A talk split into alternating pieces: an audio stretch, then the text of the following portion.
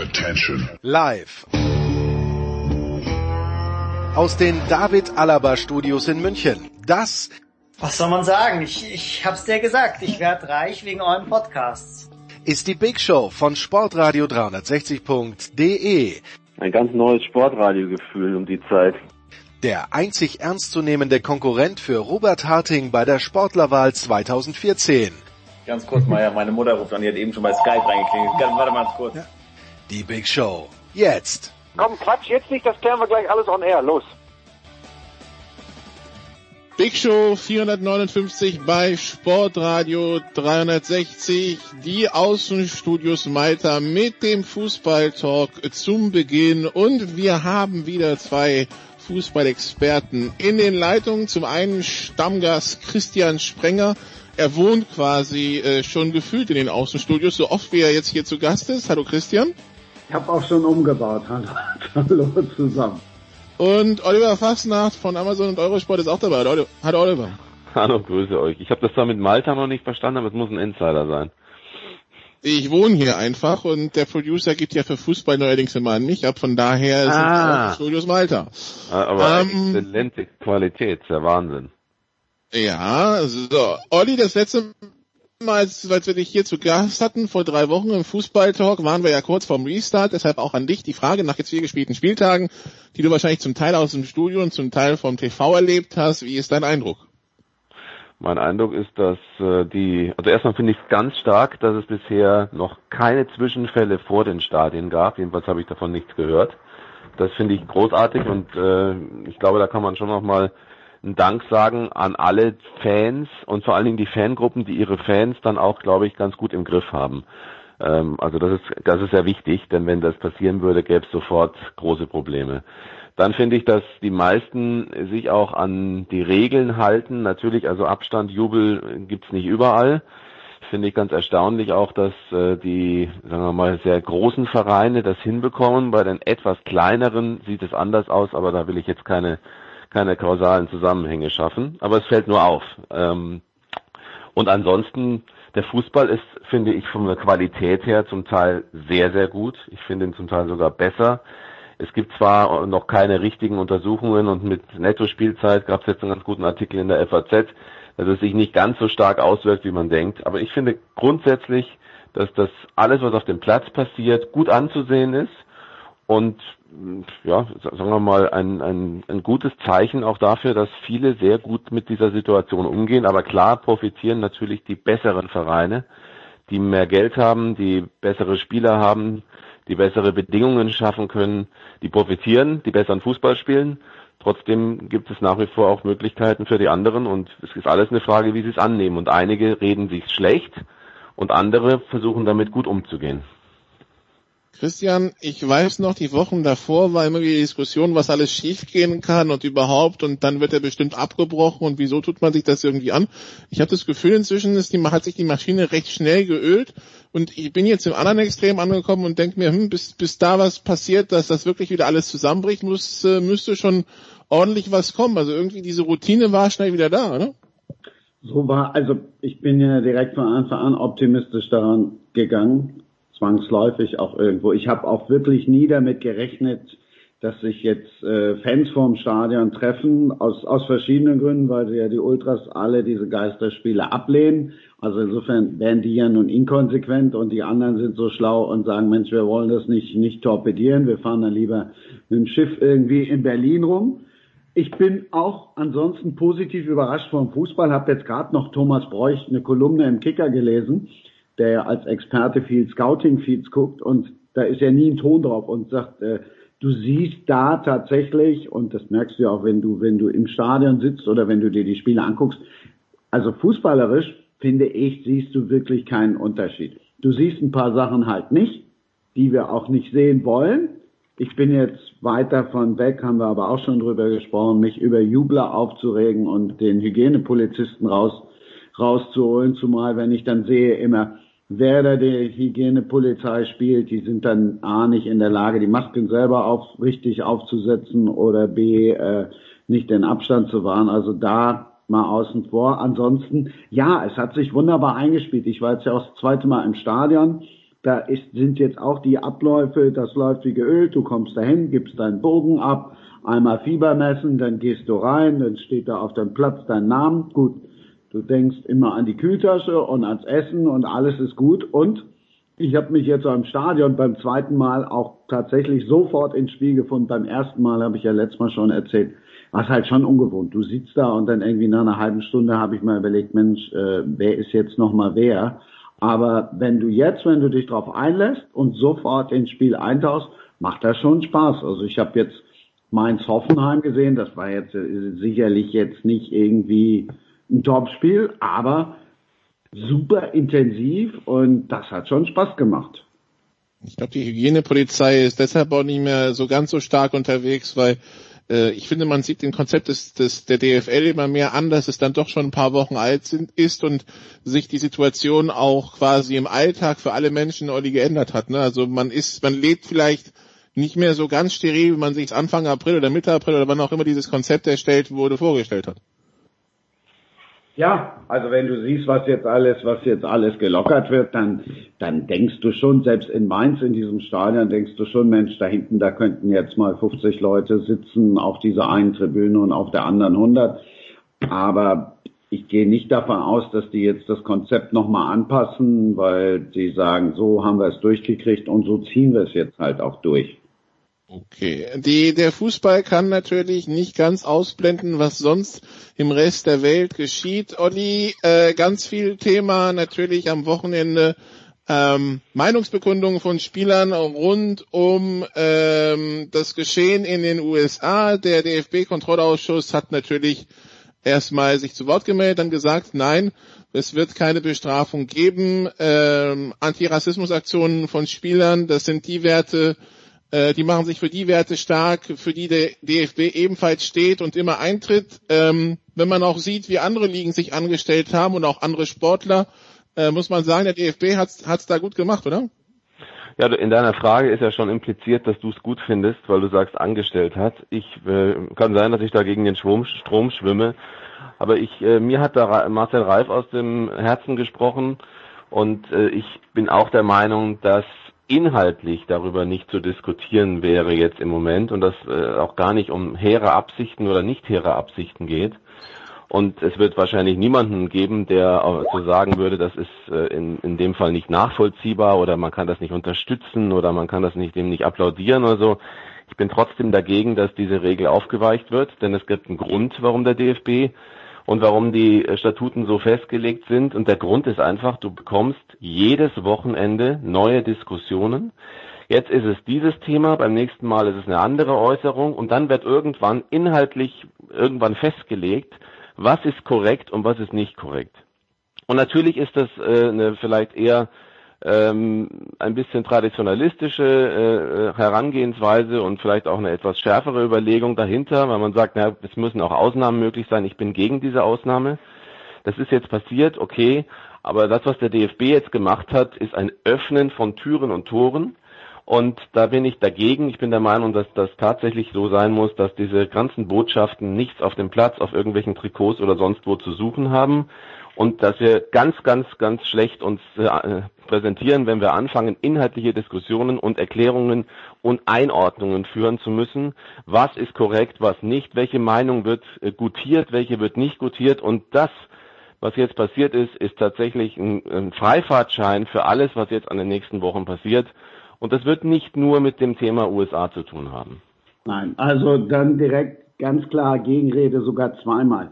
Erstens fand ich es überhaupt nicht clever, wie der DFB sofort reagiert hat. Da hat irgendein Journalist angerufen, haben die gesagt, ja, wir ermitteln selbstverständlich. Das war vorauseilender Gehorsam vor der UEFA, die sich dann hingestellt hat und gesagt hat, sorry, aber natürlich darf gegen Rassismus ein Zeichen gesetzt werden. So, das, das Theater hätte sich der DFB schon sparen können, einfach sagen können, warum sollen wir da ermitteln? Für mich ist eine politische Botschaft, wenn einer auf dem T-Shirt hat, äh, äh, keine Ahnung, Alice Heidel, du bist die geilste Sau der Welt oder äh, alle wählen jetzt AfD oder weg mit den Zwang durch Bill Gates oder sowas, ne?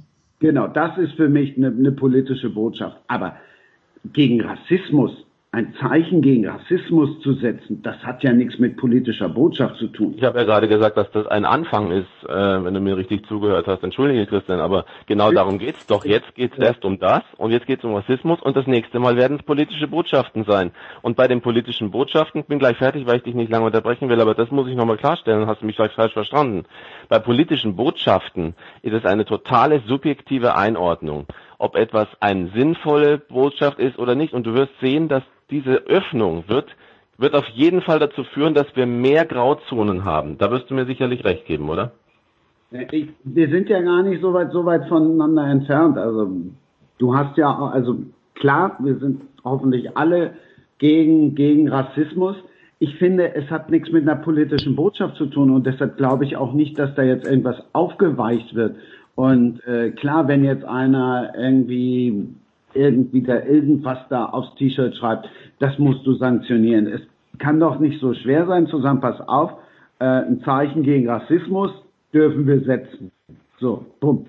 Das muss jetzt ja auch nicht jede Woche sein. Also vielleicht beruhigt es sich ja dann auch mal irgendwann, irgendwann wieder, wieder in den USA. Aber alle anderen Zeichen jetzt, oder wenn da einer jetzt gegen Impfwahn oder was weiß ich was, das musst du natürlich sanktionieren.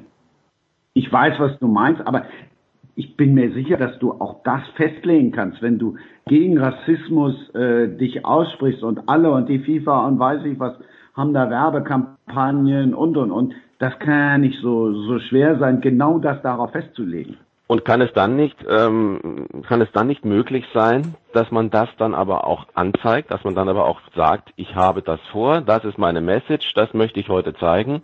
Auch die Vereine zum Teil, wir haben von bei Borussia Dortmund gehört, Unterstützung für den Spieler. Es wäre nur schön, wenn er uns das nächste Mal informiert. Äh, und äh, bei Schalke, pardon. Äh, ja, ich meine, das, das ist doch schon das nächste Thema.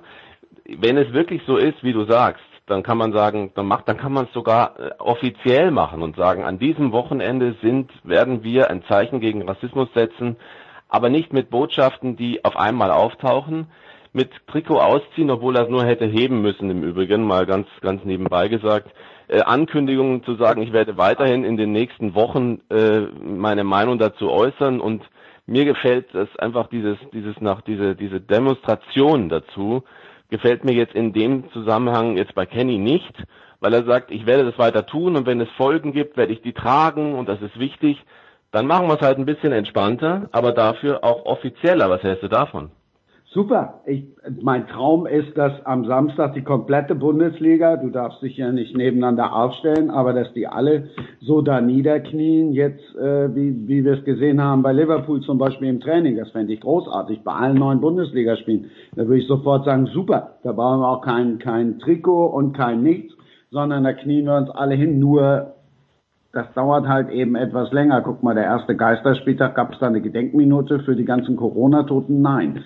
Die gab es dann äh, am, am zweiten Geisterspieltag. Ja, ja. Also insofern, vielleicht gibt es dann in, ist jetzt böse und muss ich auch aufpassen, was ich da sage, aber äh, vielleicht gibt es dann in zwei Wochen irgendwie die Aktion, wo die komplette Bundesliga da niederkniet. Wir sind, wir sind nicht so weit auseinander. Mhm. mhm. Und, und Weston McKenney kommt natürlich bei, da, da spielen natürlich dann auch noch ganz andere Emotionen rein jetzt als äh, bei einem bei einem Jaden Sancho. Also Weston McKenney ist ja gleich doppelt betroffen, sagen ja. wir so. Ne?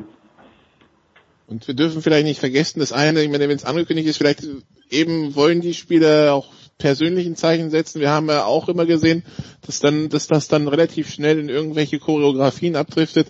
Also ich meine, die, die Aktion, das war Hertha, glaube ich, damals, die das mit dem Kniefall gemacht haben, das ist ja dann auch ein bisschen zurückgeschlagen, Oliver.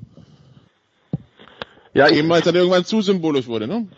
Weißt du, ich, das ist, ich weiß, dass es wahrscheinlich wirklich irgendwie die meisten anders sehen, aber ich lasse mich da auch jetzt irgendwie nicht von meiner Meinung abbringen, weil ich bin einfach ein, ein Gegner, nein, es ist einfach so. Äh, stimmt, Christian und ich sind nicht so weit voneinander entfernt, was das angeht. Ich bin aber trotzdem ein totaler Gegner von Messages im Fußball über Spieler oder andere, wenn es nicht klar geplante Aktionen sind unter einem Dach, in Anführungsstrichen. Weil es ausartet und weil Intellekt nicht immer ausreichend ist, dazu das Richtige zu tun. Und weil einfach wir auch schon zu viele Sachen erlebt haben, die nicht, nicht gepasst haben. Und äh, deswegen, ich bin aber auch generell ein Gegner von, von zu viel politischen Statements, in welcher Art auch Richtung auch immer von Sportlern, Journalisten etc., die nicht damit äh, tatsächlich zu tun haben vom Ressort her. Also da, und ähm, auch Sportkommentatoren und ähnliche, die sich zu allem äußern, da bin ich einfach kritischer. Das, das mag ich nicht, weil ich finde, es kommt auch unglaublich viel Blödsinn dabei raus. Da, da bin ich auch bei dir, aber wo, wo äh, was oder andersrum, was wir ja auch nicht vergessen dürfen, die haben ja auch, ähm, das bedeutet ja schon was. Also es gibt ja eine, den einen oder anderen Fußballfan, der dann sagt, ja stimmt, da hat er ja recht, der Westen, sowas geht ja nicht. Ja, normal musst du da auch von alleine drauf kommen, wenn du eins und eins zusammenrechnen kannst, aber ich denke, wir dürfen nicht unterschätzen, für wie viele diese Fußballer noch, noch Vorbilder sind. Dass ein Jaden Sancho sowas dann direkt ad absurdum führt, indem er irgendwie einen Friseur, einen Friseur ohne Mundschutz einfliegen lässt, ist wieder ein anderes Thema. Ja, sind wir schon wieder einer Meinung. Okay, dann äh, nicht vergessen, Sportradio ist eben auch Meinungsradio. Äh, apropos Meinungen, Christian, äh, Schalke kommt ja nicht aus den, aus den Schlagzeilen heraus, sportlich läuft's nicht. Ähm, jetzt der, dieser Tage dieses, äh, ja, wie will man es nennen, diese, die, diese Lapsus rund um diese Härtefallklausel. Äh, man, weiß ja nicht, also man will ja Schalke gar nicht wünschen, dass es in der, dass sie schnell in die Sommerpause kommen nach dem Motto, dann wird es vielleicht ruhiger, weil ich habe das Gefühl, das wird's dann auch nicht, aber irgendwie es ist furchtbar, was da rund um Schalke passiert, Christian, ne?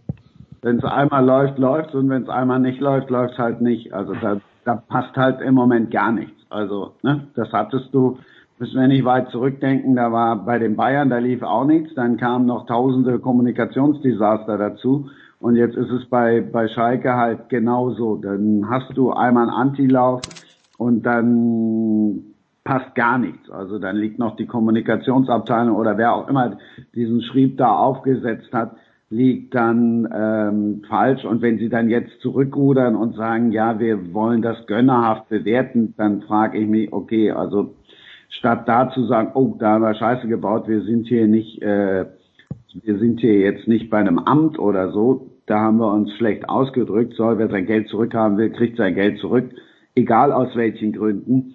Aber dann jetzt sich noch hinzustellen und sagen, wir werden das äh, wohlwollend beurteilen, sorry, aber das, das begreift, also das, das geht dann echt zu weit. Ja, aber bei Schalke ist ja, du hast ja gerade sehr schön Kommunikation angesprochen. Ist ja auch schön, dass äh, jetzt Jochen Schneider sagt, Schalke sei kein Bundesliga-Opfer. In der Begründung zur Garantie, zur Jobgarantie von Wagner hat er allerdings gesagt, dass sinngemäß ihnen der in den das, was in den Monaten Januar, Februar aufgebaut wurde, ja sozusagen gestoppt wurde, mehr oder weniger höhere, höhere Gewalt.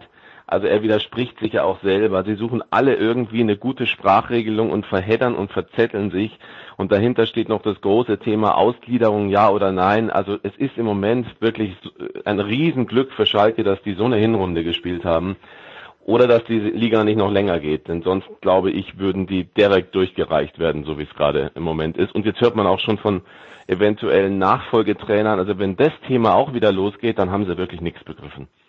Ich frage mich, was im Januar oder Februar aufgebaut wurde, weil da ging die sportliche Krise doch schon los oder lebe ich in irgendeiner Parallelwelt, Oliver? Also ja, Januar, Februar, pardon, Januar, Februar wurde es genommen. So, so ist es. Ach so, okay. So, das, Entschuldige, ja, ne, muss ich genau äh. sagen. Ja, ja, genau. Aber es ist auf jeden Fall Hinweis auf, da hat man uns etwas genommen. Es ist ja nur höhere Gewalt, was anderes kann es ja nicht sein. Und jetzt aber, wir sind kein Bundesliga-Opfer. Das meinte ich vorhin mit, es gibt Vereine, die damit gut umgehen mit der Situation und sie nicht ständig vor sich hertragen, auch tatsächlich als Alibi für vielleicht Nichtleistungen oder, oder schlechte Leistungen. Und es gibt halt Vereine, die sich damit auch noch beschäftigen, die teilweise ihren Spielern auch noch Alibis verschaffen durch ihre Kommunikation und dann am Ende zurückrudern müssen. Und das ist halt ein bisschen blöd. Okay, dann haben wir noch ein Thema, Oliver, die Champions League. Äh, jetzt hat sich wohl Frankfurt beworben mit äh, den Stadien Frankfurt, Mainz, Sinsheim, unter Umständen auch das Böllenfalltor und Wien-Wiesbaden. Ich muss zugeben, ich kann es kaum erwarten, Bayern gegen PSG, so ein Champions League Halbfinale in der Brita Arena zu sehen, oder? Ja, herrlich. Da wird diese wunderschöne Arena mit allen modernen Umständen endlich mal für was Großes genutzt, ja. Ja, Also Istanbul hat ja scheinbar äh, sozusagen von sich aus vorgeschlagen, das abzugeben oder äh, wollen es von sich aus abgeben, das Finale. Und jetzt ist halt mit Deutschland äh, im Rennen in der in der Ausschau, vielleicht Russland ja auch, ne? Russland hat sich ja auch äh, den, den Hut in den Ring geworfen. Ja, und, Portugal, äh, glaube ich, auch noch. Ja, ja, Portugal auch noch. Ja, es wird irgendeine Lösung geben müssen. Vielleicht spielt man auch an zwei Orten. Ich bin sowieso ein bisschen überrascht, zum Beispiel, dass der DFB-Pokal, wenn ich das nur kurz einschränken darf, vielleicht, Christian, kannst du da mehr sagen. Ich hätte fix erwartet, dass der DFB-Pokal auch in Turnierform innerhalb von vier, fünf Tagen in Berlin gespielt wird, mit Halbfinale und Finale. Ähm, aber äh, es ist jetzt anders gekommen, es hat mich eh überrascht, aber in der Champions League wird man nicht umhin kommen, denke ich, ein anderes System zu wählen. Aber DFB-Pokal war ja relativ simpel jetzt, Da hast du zwei, zwei Halbfinalspiele und gut ist. Das ist ja nicht so kompliziert wie jetzt, wie jetzt Champions League. Da reden wir ja nur noch über vier Mannschaften jetzt. Da, da stehen alle auch schon fest als Halbfinalisten in der Champions League. Mussten ja jetzt erst auch noch mal die eine Runde zu Ende spielen. Ja, im DFB-Pokal habe ich halt, als es entschieden wurde, war ja noch nicht klar, wie dieses Konzept umgesetzt wird, das Hygienekonzept. Deswegen hat es mich ein bisschen überrascht, weil man ja viel einfacher Leute an einem Ort, Mannschaften tatsächlich in, ein, in Quarantäne oder in eine Art Kasern, Kasernierung bringen kann und in Überwachung bringen kann, dass alles auch funktioniert. Deswegen, aber es ist ja gut, wenn es jetzt anders läuft, ist ja in Ordnung. Aber man hätte es auch, auch so lösen können zum Beispiel, Klar, eben weil es nur ein Halbfinale ist und ein Finale. Ja. Also musste ja jetzt nur Saarbrücken irgendwie eine Woche in Quarantäne. Und äh, die anderen waren ja schon. Ja. Und, und man wusste zu dem Zeitpunkt ja vielleicht auch nicht, was mit dem Rest passiert. Also hat vielleicht auch noch versucht, so Termine zwischenzuschieben, eben um dann Luft nach hinten zu haben für eventuell Europapokalsachen. Also ist ja, ist ja, ist ja logistisch jetzt auch irgendwie eine Herausforderung. Dann machen wir hier eine kurze Pause vom Diskussionsteil und gehen gleich in den sportlichen Teil über. Dann reden wir unter anderem über diese DFB-Pokal-Halbfinals. Bis gleich.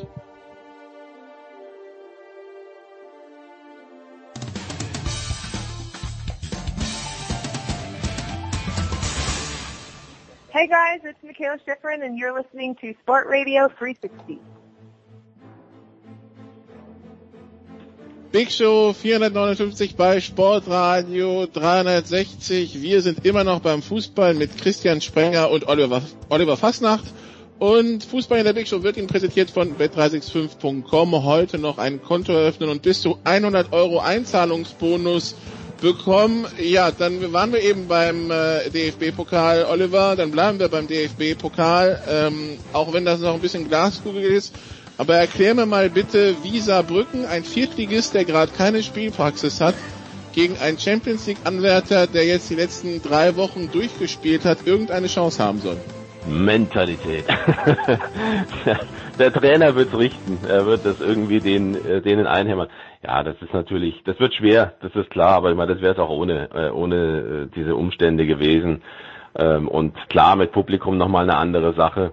Aber das ist jetzt so, wie es, wie es ist und sie können sich jetzt komplett darauf konzentrieren und werden, denke ich, mit diesem Trainer, der immer einen guten Kniff und eine gute Idee hat, auf seine Mannschaft einzuwirken, der mit allen Situationen bisher gut umgehen konnte, glaube ich, werden sie irgendeinen Plan austüfteln, um das vielleicht dann über ein Elfmeterschießen zu gewinnen. Es ist, ist natürlich, die Voraussetzungen sind nicht ideal, aber auch hier, äh, sie müssen das Beste daraus machen und es braucht eben dann jemand, der mit den Jungs gut arbeitet, auch was den Kopf angeht. Christian, wie siehst du es? Das, also, das wird ein Kaltstart nach gut dreieinhalb Monaten? Es hätte keiner gedacht, dass die den damals schon fast im Europapokal befindlichen, nein, natürlich nicht, aber es hätte keiner gedacht, dass die Düsseldorf rausschmeißen, Erstligist. Es hätte keiner gedacht, dass die den ersten FC Köln, auf den wollte ich anspielen natürlich, hinausschmeißen. Also insofern ähm, kommt dann auch noch dazu, was, was Olli gerade sagt, Du hast keine Chance, also nutze sie. Mit denen rechnet ja keiner. So. Und Leverkusen wird mit denen auch nicht rechnen. So wie Leverkusen gedacht hat, ach komm, wir schlagen jetzt die Wolfsburger, die haben am Wochenende erst verloren, die hauen wir auch mal eben so weg, prompt verlierst du. So. Das wird eine Mentalitätssache, dann hast du unvergessen, äh, ich habe die Spiele alle, alle in der Zusammenfassung, ich bin immer noch heiser vom Daniel Batz schreien, äh, dann hast du diesen, diesen Giganten da im Tor stehen und wenn du dann im Elfmeterschießen bist, dann bist du direkt raus. Also dann, dann ist, ist Saarbrücken weiter. Was natürlich fehlt jetzt, ist diese Stimmung in diesem, in diesem kleinen Stadion da, wo sie das Flutlicht aus, aus England immer kommen lassen und was halt wirklich ein kleiner, echt ein kleiner, geiler Hexenkessel ist. Ich habe das ja immer nur über den Bildschirm mitbekommen. Das fehlt natürlich klar, nichtsdestotrotz ähm, fährt Bayer Leverkusen da immer noch irgendwo in eine Provinz, in ein Stadion, wo irgendwelche Spiele stattfinden, wo die Leverkusener sich vielleicht dran erinnern, Mensch, als A-Jugendlicher haben wir mal uns in so Umkleidekabinen umgezogen. Also das wird vielleicht eine Kopfsache. Hoffen wir mal drauf. Geil wäre es natürlich, dann wäre aber auch klar, wie das Finale dann ausgeht, leider. Ich, äh, ich, ich kenne Völklingen nicht, ich kenne im Saal Saarland, Neuenkirchen und den alten Ludwigspark. Also das, das nimmt sich, glaube ich, alles nichts. Das ist äh, wahrscheinlich tatsächlich eine größere Umgewöhnung für, für den äh, Fußballprofi, zumindest die der letzten zehn Jahre, die eigentlich fast nur in diesen modernen Arenen gespielt haben und wo selbst sowas wie das Millantor unvorstellbar, also das alte Millantor unvorstellbar ist. Das andere Halbfinale Oliver Bayern gegen Eintracht Frankfurt. Ich meine, Frankfurt hat sich ja jetzt im Nachholspiel gestern wahrscheinlich aller Abstiegssorgen entledigt. Ähm, das heißt, die können da ja auch dann befreit rangehen, oder? ja, genau, befreit aufspielen. Das ist immer das Schöne, was man, was man so hört. Äh, ich glaube, die Bayern werden es, werden es aber auf jeden Fall schaffen, weil einfach die, und das ist ja irgendwie das, was immer wieder zu lesen ist und würde ich auch unterschreiben, die Gier ist einfach, diese Gier ist unglaublich und es ist aber halt auch ein Teil von Professionalität der, die da äh, zum Vorschein kommt bei, bei den Bayern. Was, sie machen einfach alles richtig und ich denke, sie werden gegen Frankfurt auch so gut wie alles richtig machen. Es wird auf jeden Fall nicht so, dass die Bayern sagen, ja gut, den, äh, das nehmen wir jetzt mal mit, sondern das ist ein weiteres großes Ziel. Ich glaube, das ganz große Ziel Triple in dieser Saison ähm, vor Augen werden sie sich nicht zu Hause gegen Frankfurt dieses Ziel kaputt machen lassen. Das kann ich mir einfach nicht vorstellen. Leider, nee, vorstellen kann ich es mir auch nicht, aber äh, man darf ja als man darf ja als als, als Romantiker träumen. Erinnere kurz, dass Frankfurt Bremen rausgeschmissen hat. Das, gut, das heißt jetzt nicht viel. Äh, aber ähm, insofern, Leipzig haben sie auch noch rausgeschmissen. Also insofern ist Frankfurt vielleicht nicht ganz, nicht ganz so ohne Chance, zumal die Bayern ja auf ihr tolles und gigantisches Publikum verzichten müssen. Na, na, na, ist da eine Ironie dahinter, ja? Nein, überhaupt nicht. äh, ich weiß es nicht. Vielleicht, vielleicht kann Frankfurt, die wollen ja auch nächstes Jahr wieder irgendwie auf der großen Bühne mitspielen. Und da ist der Pokal die, die einzige Chance. Aber im Grunde genommen, klar, werden sie keine Chance haben. So leid. So, so schade das auch ist. Dann äh, das also nächsten Dienstag und nächsten Mittwoch. An diesem Mittwoch, ich habe es ja eben schon gerade gesagt, Frankfurt hat 13-0 gegen Bremen gewonnen. Christian, dieses Nachholspiel und das es ja vor der Corona-Krise so viele Diskussionen gab. Ich lese dann äh, beim, beim Kicker folgendes Zitat von Florian Kofeld.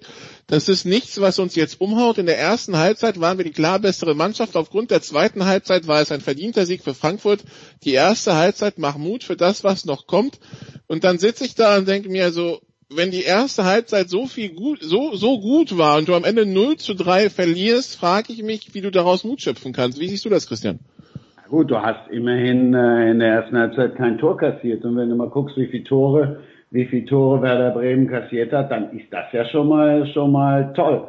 Also die stehen ja jetzt wieder mal mit 62, das ist mit Mainz gemeinsam die Schießbude, stehst du da schon ganz unten. Das Spiel war erst Halbzeit, also furchtbar. Ne? Dass ich mir dachte, Mensch, gucke ich das jetzt?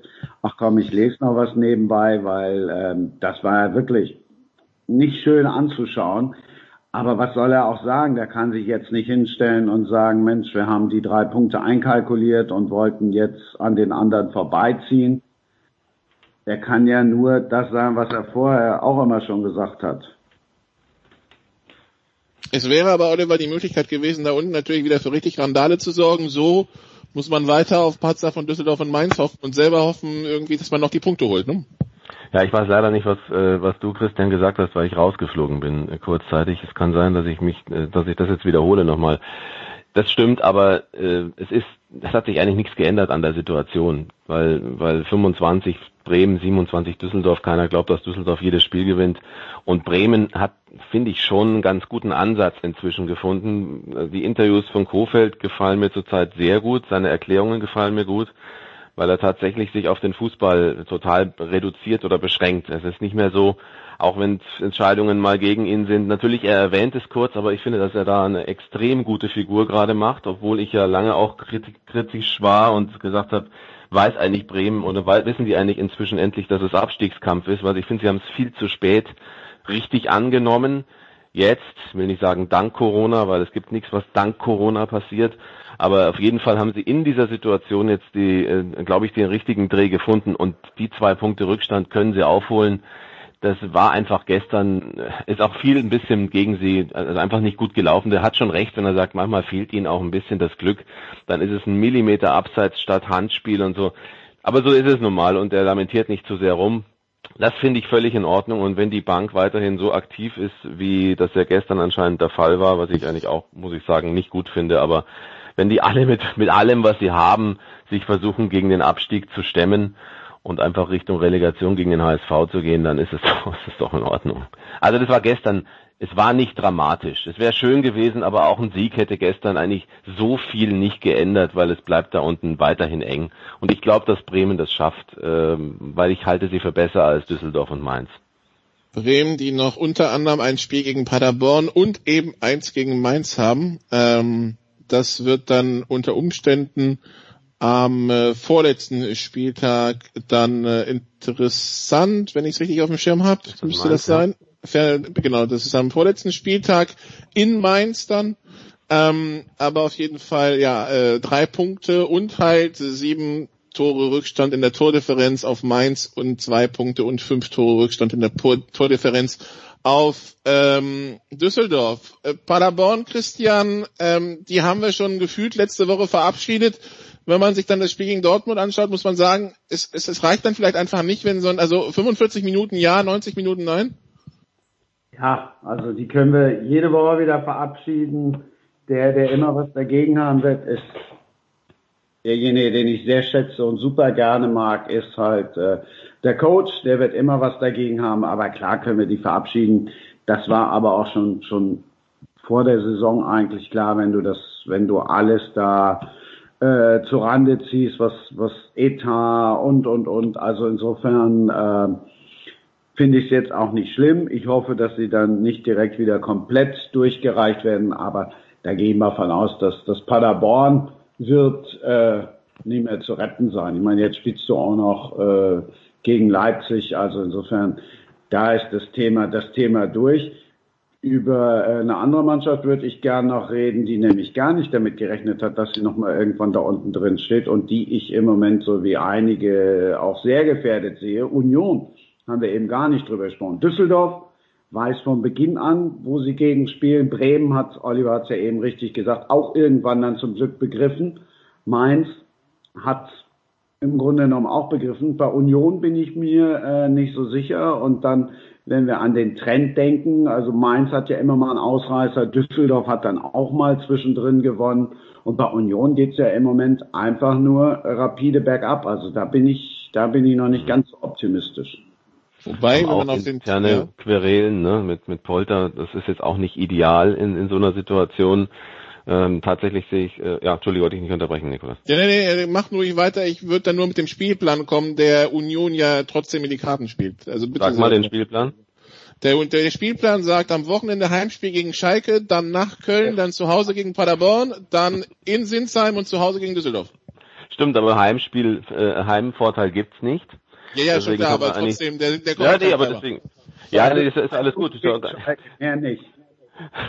Aber das ist auf jeden Fall ist auf jeden Fall ganz schön ganz schön kompliziert, weil das große Thema ist ja dann wirklich nicht äh, immer diese diese Restspielplan ist sowieso immer schwierig, weil schwer zu beurteilen, weil ja also wer geht wie ran an diese Spiele, kann jedes Spiel irgendwie kompliziert sein, aber so wie Christian schon sagt, ich meine Union hat jetzt ist auch lange gefeiert worden dafür, dass sie so weit weg von von der Zone sind, in der sie eigentlich alle erwartet haben dass sie vieles wirklich auch spielerisch gut gelöst haben und grundsätzlich eigentlich da auch natürlich mit den Zuschauern auch eigentlich eine sehr gute Saison gespielt haben. Nur es ist halt wirklich so, dass die lange auch nicht äh, sich auf Abstiegskampf mehr eingestellt haben, was sie vor der Saison vielleicht gemacht haben, vielleicht sich zwischenzeitlich ein bisschen zu gut äh, gesehen haben.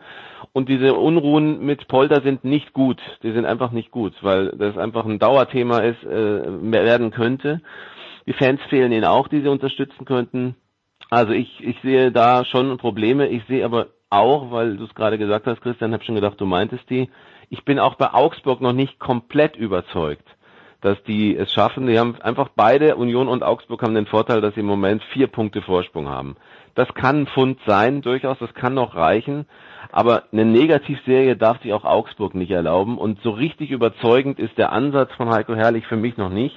Es war Angsthasen-Fußball par excellence in, Ber in Berlin in der ersten Hälfte.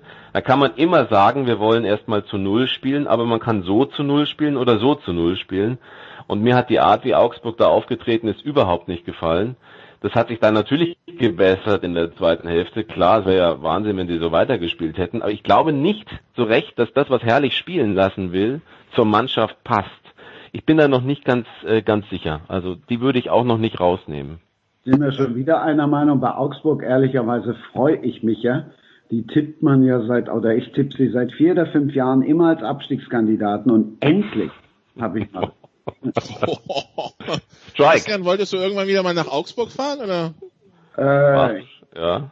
Ja, und also ich fahre da auch gerne hin, ich bin da auch gerne, es sind doch alles nette Leute, aber die hast du ja, oder ich hatte die zumindest vor der Saison die letzten Jahre immer auf dem Zettel. Da war ich ja auch nicht alleine. Und dann waren sie ja immer irgendwo, wo sie keiner, wo sie keiner auf dem Zettel hatte.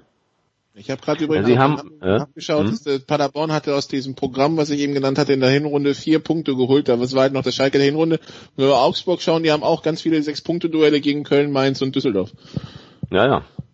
Du, wenn es gut läuft, prima, dann sind sie hurra weg, aber äh, das ist auch eine Frage, wie sie es wie sie es annehmen. Und mir geht es da wirklich um die Frage, mit was will er, für welchen Fußball will er mit dieser Mannschaft spielen. Und da bin ich nicht ganz sicher, ob das übereinander ganz gut passt.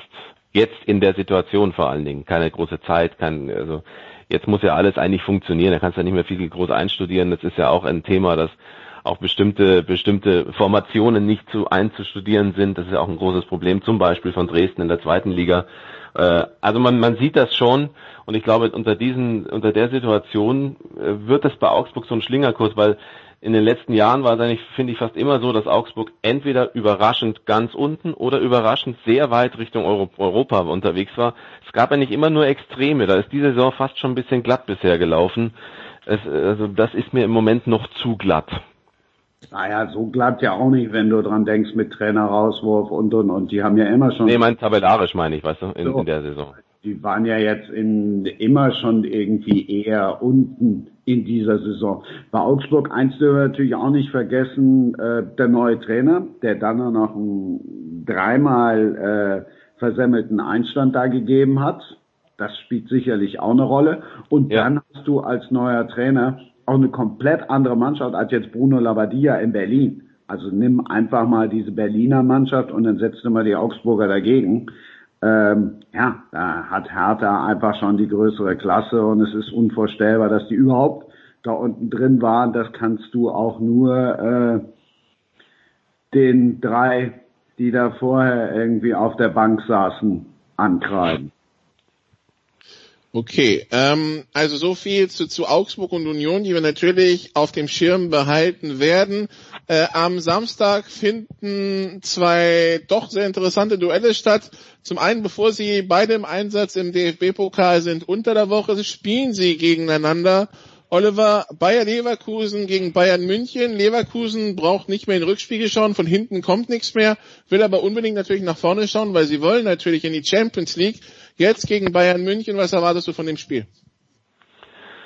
Ja, ich, wenn ich den Schlenker machen darf, das ist ja das, weshalb, weshalb ich, ich weiß, ihr werdet letzte Woche ausführlich über Dortmund äh, gegen Bayern gesprochen haben, ähm, aber ich muss es nochmal sagen, die Chance für die Dortmunder in einem Spiel den Bayern so nahe zu rücken, dass danach ja wirklich schwere Spiele für Bayern kommen. Also vielleicht mit einem kleinen Knick aus so einem Dortmund-Spiel raus. Leverkusen und Gladbach ist jetzt nicht gerade so, dass man die gerne hintereinander wegspielt.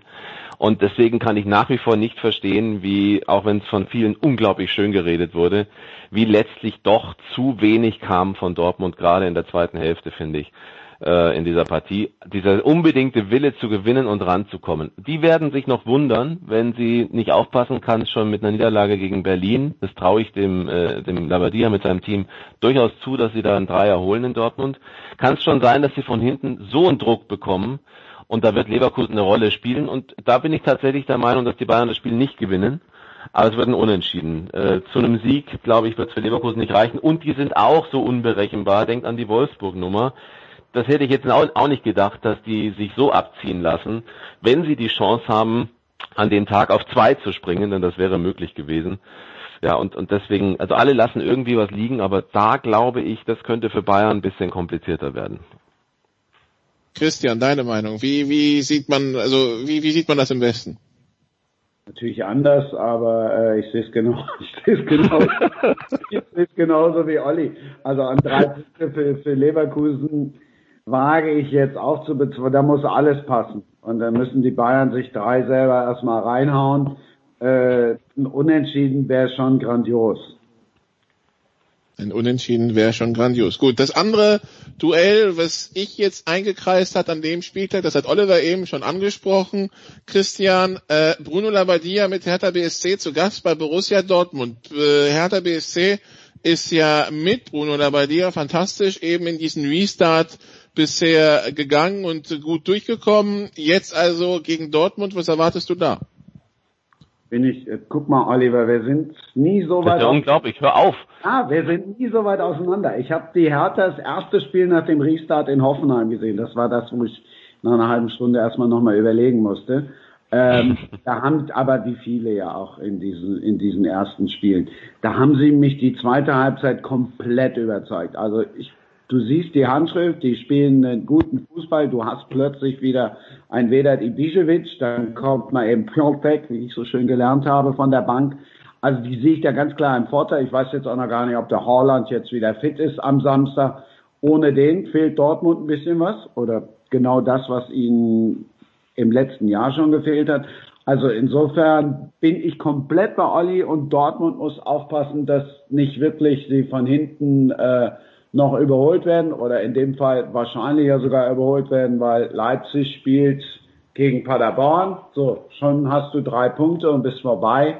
Äh, Gladbach hat jetzt auch dann tatsächlich äh, spielerisch wieder zu sich gefunden. Freiburg hat in dieser Saison noch nie ein Spiel oder in dieser jetzt nach dem Restart Mhm. noch nicht ein Spiel gewonnen, letzte Heimspiel auch verloren. Also insofern, sag mal, zweimal Sieg Gladbach und äh, und dann auch noch Leipzig und dann steht Dortmund schon gewaltig unter Druck. Vor allen Dingen, äh, die spielen ja beide vorher und das wird sicherlich dann auch äh, Nervenflattern verursachen, beziehungsweise Bruno wird das dann seiner Mannschaft auch nochmal sagen. Und die Hertha kann ja jetzt, ne, nimm mal drei dazu, da hast du 41, dann hängst Klar. du Wolfsburg hat ja nun auch ein bisschen was für Bruno Labbadia.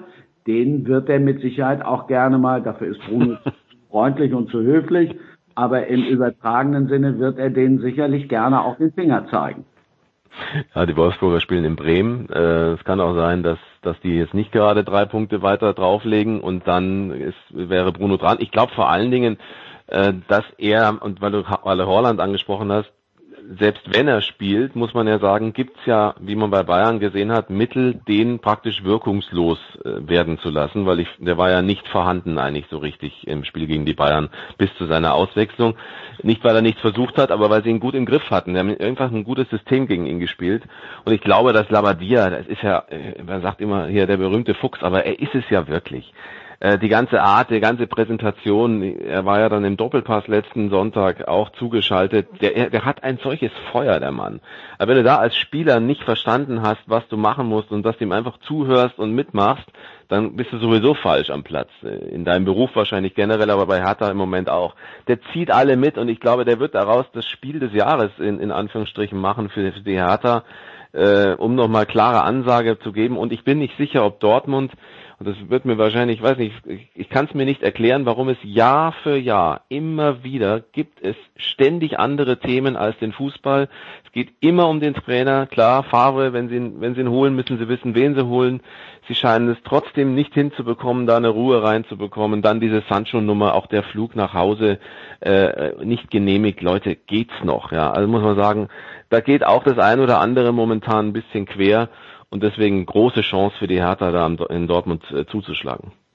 Ich war gar nicht bewusst, wie, wie hier sich langsam ein Bruno Labbadia Fanclub entwickelt in, in der Runde. Äh, Hast du nicht unterschrieben? Ja, na, ich, äh, ich weiß nicht. Aber, ähm, was, was, was begeistert dich so? Was, äh, was ist, was, was holt dich da so ab? Also, weil das war ja schon, das war ja schon eine feurige Rede fast schon. Ja, ich, ich mag ihn generell. Also das kommt vielleicht noch dazu. Wir dürfen ja auch unsere persönlichen Vorlieben haben und Antipathien und äh, wollt ihr ja auch immer hören. Ich mag ihn als Typ. Ich mag ihn einfach, weil ich finde schon, aber es kann auch sein, dass ich dann nicht alles weiß, aber ich habe selten erlebt, dass von ihm irgendeine Nummer hintenrum passiert ist. Eigentlich noch kann mich an nichts erinnern, wo er versucht hat, irgendwie ein mieses Spiel zu spielen oder irgendwelche äh, Spieler schlecht zu reden oder ähnliches. Natürlich gibt's immer Grüppchenbildungen und es kommen nicht immer alle zum Zug. Das wird es in seiner Vita auch geben, dass er da bei, bei, bei Mannschaften Spieler hatte, die gegen ihn waren. Aber wie er sich jetzt präsentiert, gerade in den letzten zwei, drei Jahren, finde ich, und jetzt bei der Hertha, das ist nun wirklich keine einfache Aufgabe. Er lässt es aber ziemlich einfach mit seinem, seinem Team aussehen. Ich meine, die Mannschaft muss, musst du auch disziplinieren. Er, hat versucht, die richtige Worte zu finden, als dieses schreckliche Video da, ich meine, pff, was soll er da machen, ja? Kalu, er hat es trotzdem ganz gut gemacht, weil er den einen guten, er hat so ein Mittelding gefunden aus Kritik, aber auch Leute, er wollte, er hat es verstanden, wir wollen ihn wieder umarmen und so. Der ist einfach im Moment super drauf, hat außerdem riesen fußballerisches Wissen, wenn man sich mit ihm unterhält. Das ist ein Traum hörst einfach nur zu und hast Spaß daran, auch über Taktik zu sprechen mit ihm. Und deswegen äh, muss ich sagen, großes Kompliment, was er da bei Hertha macht. Und äh, ja, Christian hat ja schon gesagt, das Team hat ja ein Riesenpotenzial, so wie sie momentan auch sich zeigen. Und bei mir mit Bruno ist relativ einfach. Ich war mit dem schon in der Disco, da habt ihr nach dem Scholze gespielt. Ob das bei mir so ist, weiß ich nicht, aber es ist, glaube ich, der Punkt erreicht, wo wir gar nicht mehr so ins Detail gehen wollen, Christian. Ja? Doch, ähm, die Disco-Geschichte würde mich sehr interessieren von Christian. Ein Kaiserslautern als die, wie hieß das immer in der Pfalz, als die Meister gemacht haben. Bruno hat das auch selber mal äh, in diesem Phrasen, wie heißt der Phrasendrescher, dieser befreundete Podcast, ähm, hat er das auch selber mal erzählt und hat mich da auch noch, äh, ne, also insofern ist das mhm. eine lange gewachsene Verbindung und ich mochte ihn immer schon, ich mochte ihn als Spieler, ich mag ihn als Trainer und ganz wichtig ist, er ist tatsächlich ein gerader Typ. Ja. What happens in Kaiserslautern stays in Kaiserslautern. Dann bedanke ich mich bei Christian Sprenger und bei Oliver Fastnacht. Darf ich kurz was sagen? Ja. Darf ich dich kurz, entschuldige bitte, ich muss nur ganz kurz, weil mir das wichtig ist, ähm, weil ich da selbst auch immer für Genauigkeit bin. Darf ich kurz das Zitat noch bringen von, von äh, Schröder zu Wagners Jobgarantie, damit das richtig steht. Ähm, wir werden gemeinsam mit David Wagner zur neuen Saison den roten Faden wieder aufnehmen und da weitermachen, wo wir im Januar, Februar unterbrochen wurden. Das hat Jochen Schneider gesagt nach dem 1 zu 2 bei Fortuna Düsseldorf. War mir nur wichtig, das äh, korrekt zu sagen, weil du ja auch vorhin mich darauf hingewiesen hast, dass ich es auch falsch zitiert hatte. Das ist das richtige Zitat und daraus nehme ich meine Bewertung, dass man höhere Gewalt sinngemäß ins Spiel bringt, jetzt aber sich dagegen stellt, weil man sagt, wir sind kein Opfer der Bundesliga. Danke, dass ich das noch sagen durfte. Ja, dann bin ich mal gespannt, ob Sie den Knoten, der da offensichtlich in diesen Phasen drin ist, noch lösen können. Und bedanke mich bei Oliver Fassnacht und bei Christian Sprenger. Hier geht's jetzt nicht weiter mit Bruno Labbadia, aber mit der Nummer eins in unseren Herzen, mit dem Producer Jens Rüber.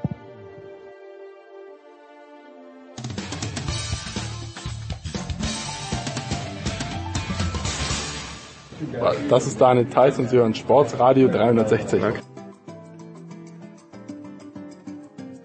Ah, die Big Show 459 hat jetzt eine erstaunlich fantastische, also nicht erstaunlich fantastisch, aber erstaunlich große US-Runde zusammengekommen, denn fantastisch ist sie immer. Das ist zum einen die Legende, der gerade vom Wrestling-Kommentieren zurückgekommen ist in München, Günter Zapf. Günni, Servus. Ja, wunderschönen guten Abend. Und wir haben erste Beschwerden gehört. Immer wenn Günther Zapf in LA ist, dann ist Jürgen Schmieder vielleicht in Las Vegas oder sonst irgendwo. Aber jetzt ist er da. Er kommt gerade vom Surfen. Das ist natürlich das harte Brot eines Vaters, Jürgen. Du musst um 6 Uhr raus, damit dein Sohn surfen gehen kann. Ja, so schaut's mal aus. Aber das ist natürlich auch gut Sport für mich, weil ich kann dann, während der im Wasser ist, einfach von Pier zu Pier laufen. Also es ist schon ein bisschen egoistisch auch ich sag mal so, dieses Selbstvertrauen hätte ich gerne, dass ich meinen Sohn alleine beim Surfen lasse. Und dann in Boston, apropos Selbstvertrauen, niemand brüllt den Protestierenden in einem lauteren Ton irgendwelche Unflätigkeiten entgegen als Heiko Older. Heiko, ich freue mich, dass du, dass du ein paar Minuten Zeit für uns hast, bevor du dich in Stellung bringst für die Proteste heute Abend. Ja, natürlich. Gerne doch. Hallo zusammen. Hm, so, Jürgen, du hast ja mal gesagt und hier schon öfter, du billigst jedem Sportler das Recht zu, auch nichts zu sagen. Und das machen wir natürlich auch. Aber wenn dann ein Sportler um die Ecke kommt, der so eine Prominenz hat, wie Tiger Woods und was sagt und es kommt so wenig dabei raus, ist das auch für dich enttäuschend? Ja, selbstverständlich. Also ähm, ich denke, es gibt so Momente, in denen man nicht schweigen darf und in denen man dann ein klares Statement machen kann. Aber äh, wie gesagt, mein, meine Einstellung ist immer zu, zu Politik gehört auch das Recht, sich sich rauszuhalten und, und sich nicht zu äußern. Aber auf der anderen Seite muss man auch sagen, schau mal, wenn du, wenn du so ein Vorbild für, für so viele Menschen bist und, und auch, äh, was hier sehr viele Leute ihren Sportlern ein, einzutrichtern versuchen, nur ein Drittel deines Gehalts äh, kriegst du dafür, dass du tatsächlich Sport treibst. Die anderen zwei Drittel sind für das ganze Gedöns am Rande. Und, und dann äh, wenn du diese Plattform hast, du kannst sie nutzen und wenn du sie nutzt, dann sei bitte, äh, mach kein Larifari. Mhm. Ähm, ich glaube, jetzt, das Schlimmste, was du jetzt machen kannst, ist ein vorgefertigtes Statement, ein vorgefertigtes, so ein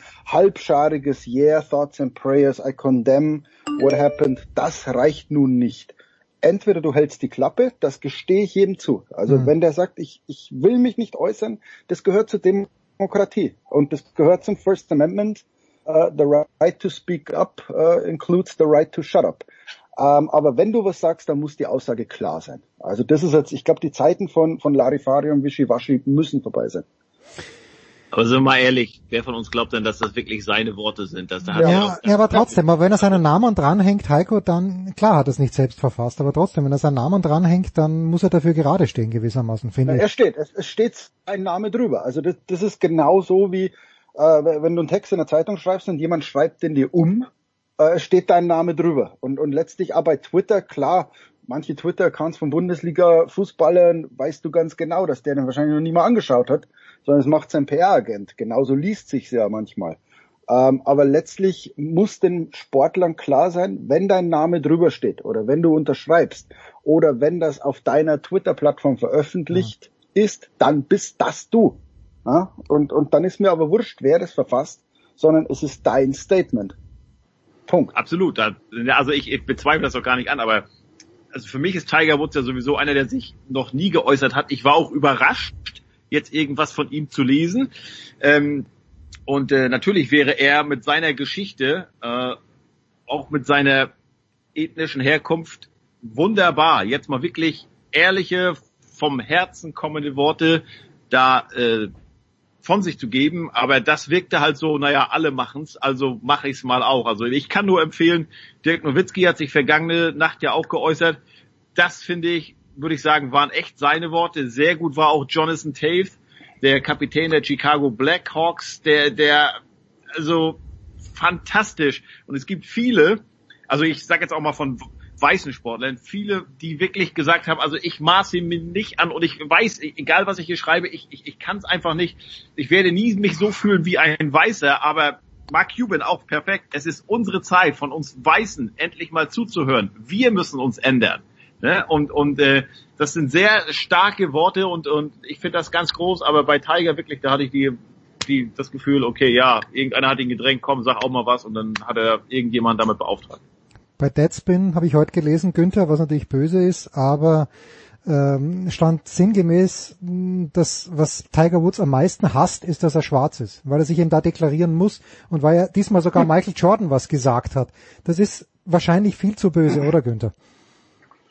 Ja, ist eine, ist eine ganz schwierige Person. Tiger Woods, der hat ja so seine eigenen, eigenen Ideen, auch wie er sich selbst vermarktet und uh, was er von sich preisgibt und was nicht. Und am liebsten, äh, also ich würde jetzt nicht so weit gehen, ihm ist es egal, ob er schwarz, gelb, braun oder sonst was. Ihn, ihn nervt, dass überhaupt eine Diskussion drum gemacht wird. Weil er hat ja bewiesen, dass, dass du, egal welche Hautfarbe du hast, gut Golf spielen kannst, was bis dahin ja auch äh, in Abrede gestellt wurde. Und, und, und, und wir alle, glaube ich, äh, kennen den, den Spruch des äh, legendären äh, Präsidenten von Augusta. Solange ich da bin, sind die Spieler weiß und die Caddies schwarz. Solche Dinge haben tatsächlich jahrzehntelang Bestand gehabt. Da muss sich was ändern, da hat sich was geändert, aber sehr, sehr langsam und, und sehr zäh. Und jetzt ist halt eine Bewegung entstanden, da geht's vielleicht für, für Tiger Woods zu schnell, der ja einer ist, der übervorsichtig ist in Äußerungen und in dem, was er preisgibt. Äh, und das war auch schon vor seinen Affären so. Der hat äh, immer wirklich, so, wenn du gesagt hast, drei Fragen Interview, dann drei Fragen und dann geht der Ende aus, Punkt. Und äh, wenn die nicht passen, dann kriegst halt irgendeine Larifari-Antwort, äh, mit der du nichts anfangen kannst und das nächste Mal kriegst du ein Interview dann vielleicht in sechs Monaten, wenn du Glück hast. Hm. Wer geht voraus, Jürgen? Äh, ist es LeBron James? Also von wirklich von den ganz großen prominenten Namen gibt es jemand, der hier wirklich äh, so die moralische und auch verbale Anführerschaft übernommen hat? Also in meinem, in meinem Dunstkreis Steve Kerr. Mhm. Ähm, der ist einfach einer, da merkst du, der kommt aus einer gebildeten Familie, ähm, der beschäftigt sich mit der Geschichte, der beschäftigt sich mit dem Zeitgeschehen und er ist natürlich in einer Position, in der er beruflich unantastbar ist. Mhm. Also ähm, wo du jetzt immer der alte Spruch von Jordan, äh, der muss Sneakers verkaufen, äh, der gilt ja auch für, für Tiger Woods. Ja, der, der hat auch Werbeverträge und keine Ahnung, auch wenn es natürlich völliger Bullshit ist, ähm, als ob Tiger Woods auch nur einen Werbevertrag verlieren würde, äh, würde er sich hier äh, mal deutlicher positionieren. Ich glaube, der wird sogar mehr bekommen. Also dieser, dieser alte, als bei Kaepernick, ja, der ist geschäftsschädigend für die NFL. Was für ein Bullshit als die Proteste, als der die Proteste begann, war sein Jersey das meistverkaufte in der in der NFL ähm, und Nike hier mit der Werbekampagne für Kaepernick äh, äh, sehr viel Kohle gemacht. Also deswegen das Business aside, aber Steve Kerr ist als Trainer der Golden State Warriors in, in der guten Lage für ihn, dass er als Trainer unantastbar ist. Mhm. Also den wird keiner rauswerfen. Franchise steht voll hinter ihm. Er ist jetzt auch nicht als die grandiose Werbefigur bekannt, also dass er hier was zu verlieren hätte. Und also ich glaube, Steve Kerr ist so einer von drei, vier Accounts, denen ich religiös folge, was so gesellschaftliche Belange angeht, weil der einfach äh, eine klare Meinung hat, aber auch klug ist. Ähm, das ist ja der große Unterschied. Eine klare Meinung, glaube ich, haben gerade 99 Prozent der Menschen. Aber diese Meinung klug darzustellen ist, ist richtig toll. Und, und außerhalb vom Sport, wenn du wissen willst, was in Amerika gerade los ist, würde ich euch raten, folgt dem Twitter-Account von Ice-T. Mhm. Der gute alte Ice-T, Sänger vom Body Count. Und also ironischerweise spielt der mittlerweile einen Polizisten, ähm, in der Fernsehserie, haltet euch fest, Law and Order. Also was, was Trump gepostet hat. Ähm, also das sind so meine zwei Promi-Accounts, denen ich gerade in dieser Woche äh, äh, fast religiös folge. Ice-T, der, der, der schwarze Sänger von, von Body Count und Steve Kerr, der weiße Trainer und er ist Sohn von einem, tja, jetzt müsste mir helfen. Es war ein äh, Literaturprofessor. Er war der Professor an der amerikanischen Universität in, in Beirut. Steve ist auch da in, Steve Steve ist damals in Beirut ge äh, geboren worden, auch weil sein Vater da gearbeitet hat. Und unser Vater ist ja dann gestorben. Ähm, aber der, der, kommt, ja, genau, genau. Also, er, also der kennt, Steve Kerr kennt, äh, was es bedeutet, in einem politisch aufgeheizten Umfeld aufzuwachsen und mit diesem Umfeld sehr, sehr klug und sehr, sehr gebildet umzugehen. Also Steve Kerr ist für mich absolut äh, eine Figur, der es, der es zu folgen gilt oder zumindest die es sich zu lesen lohnt. Hm. Ja, und ja, doch, er kennt halt, kennt halt auch äh, äh, andere Kulturen, andere Länder. Genau. Das ist ja das, das, das große Problem äh, generell, das haben wir, glaube ich, alle kennengelernt, die wir mit Amerikanern äh, näher in Kontakt kommen und öfter, dass äh, wirklich, ich sage jetzt meine Hausnummer, 50 Prozent wirklich glauben, Amerika ist die Welt. Und äh, alles darüber hinaus ist irgendwo sind Aliens oder sonst was. Die können sich gar nicht vorstellen. Das wird natürlich auch so, so gelehrt in den Schulen und, und der momentane Präsident äh, sieht es ja genauso. Also es ist nur Amerika und der Rest, äh, da müssen wir halt Krieg führen, damit wir in Ruhe äh, äh das tun können, was wir wollen. Aber, aber die, diese, diese Bildung, dass es andere Kulturen gibt, die es zu respektieren gilt, die halt anders sind und deswegen äh, nicht schlechter oder besser, sondern einfach anders, dass es andere Menschen gibt und so. Das fehlt sehr, sehr vielen Amerikanern, weil sie halt über den Tellerrand nicht hinausschauen und, und ihnen auch zu Hause äh, die Möglichkeit gar nicht gegeben wird, über, über Grenzen hinaus zu blicken und sich andere Kulturen anzueignen. Ich habe mal eine Zahl gelesen, die war sehr, sehr aussagekräftig. 38 Prozent der Amerikaner haben Reisepass. Äh, da weißt du Bescheid. Nochmal zu Steve Kerr. ähm, der ist ja damals da, wie gesagt, in Beirut ähm, geboren worden und äh, viel mit seinen Eltern äh, gereist, dann auch da im Mittleren Osten und so. Und er sagt, sehr prägend war seine Zeit in Ägypten, in Kairo. Und äh, er weiß aus der Zeit, wie das ist für sag ich mal, ausländische Spieler nach Amerika zu kommen, in eine neue Kultur, vielleicht sprachlich nicht so ganz gewandt zu sein. Also ähm, der ist einfach fantastisch. Wer auch noch gut ist, aber ich glaube, er hat keinen Twitter-Account, das passt vielleicht nicht in, seinen, in seine Altersgruppe, ähm, ist Greg Popovich. Oh ja, der hat auch oh wieder ja. ganz klare Worte oh gefunden ja. diese Woche. Das erwartet Ja, das war geil. Und bei ihm ist halt, er ist ja eigentlich dieser typische Fox News Gruppe. Er ist ein alter weißer Mann, Millionär, Ne? Aber er ist Military halt, Background. Military genau, also er ist, der, er ist der, der Trainer der US-Basketball-Nationalmannschaft, der Trainer mit den meisten, meisten gewonnenen NBA-Spielen, hat an der Air Force Academy studiert und hat nachher noch fünf Jahre, was ich gar nicht wusste, für Air, also äh, hat da ähm, äh, gedient bei der Air Force.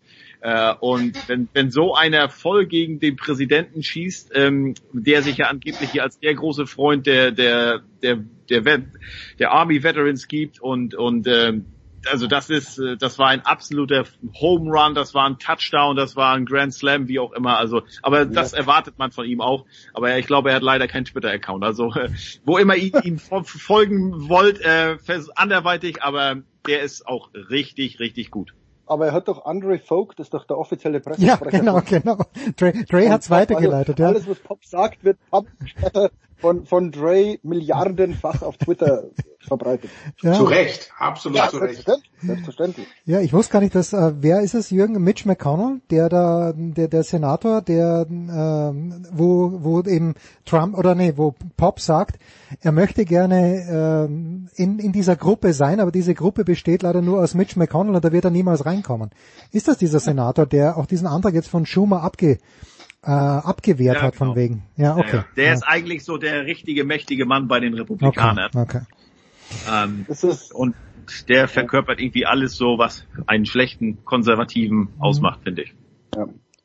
Gut. Der ist, der ist, der ist, also auf, auf die Republikaner gewandt ist quasi Mitch McConnell das, was Frank Underwood in, in House of Cards eigentlich verkörpert. Naja, dieser, dieser Majority Whip, der zu uncharismatisch ist, um, um irgendwie in die Nähe einer Präsidentschaftskandidatur kommt, aber halt der Typ, der im Hintergrund also der Wizard of Oz, also der so am Schachbrett so die Figuren verteilt, plant und gleichzeitig aber natürlich wie ein Wiesel sich dreht. Also ein Fähnchen im Wind ist ja, ist ja, ist ja, der, der, der, wie nennt man das? Kein Fähnchen im Wind, ist ein Wattebausch im Wind. Also der sich immer der ist, so der dreht. Ist so eine, so eine, wie man das hier in Amerika von diesen Waschgaragen kennt. Diese, diese äh, mit Luft gefüllten Dinger, die ja immer hin und her wehen, diese ja. aufgeblasenen. Ganz genau, ganz genau so. Keine, keine Haltung, kein Ding, sondern immer nur so die eigene Karriere fördern, die Partei im Sinn und, und das ist Mitch McConnell. Gut, das, das lassen wir ganz kurz sacken nach einer Pause. Mit Günter Zapf, mit Heiko Older, mit Jürgen Schmieder sind wir wieder zurück und da sprechen wir einen Mann über den Jürgen, über den wir hier viel gesprochen haben und Jürgen hat vor zwei, drei Tagen in der Süddeutschen Zeitung auch einen ausführlichen Artikel über ihn geschrieben, über Colin Kaepernick, selbstverständlich. Kurze Pause.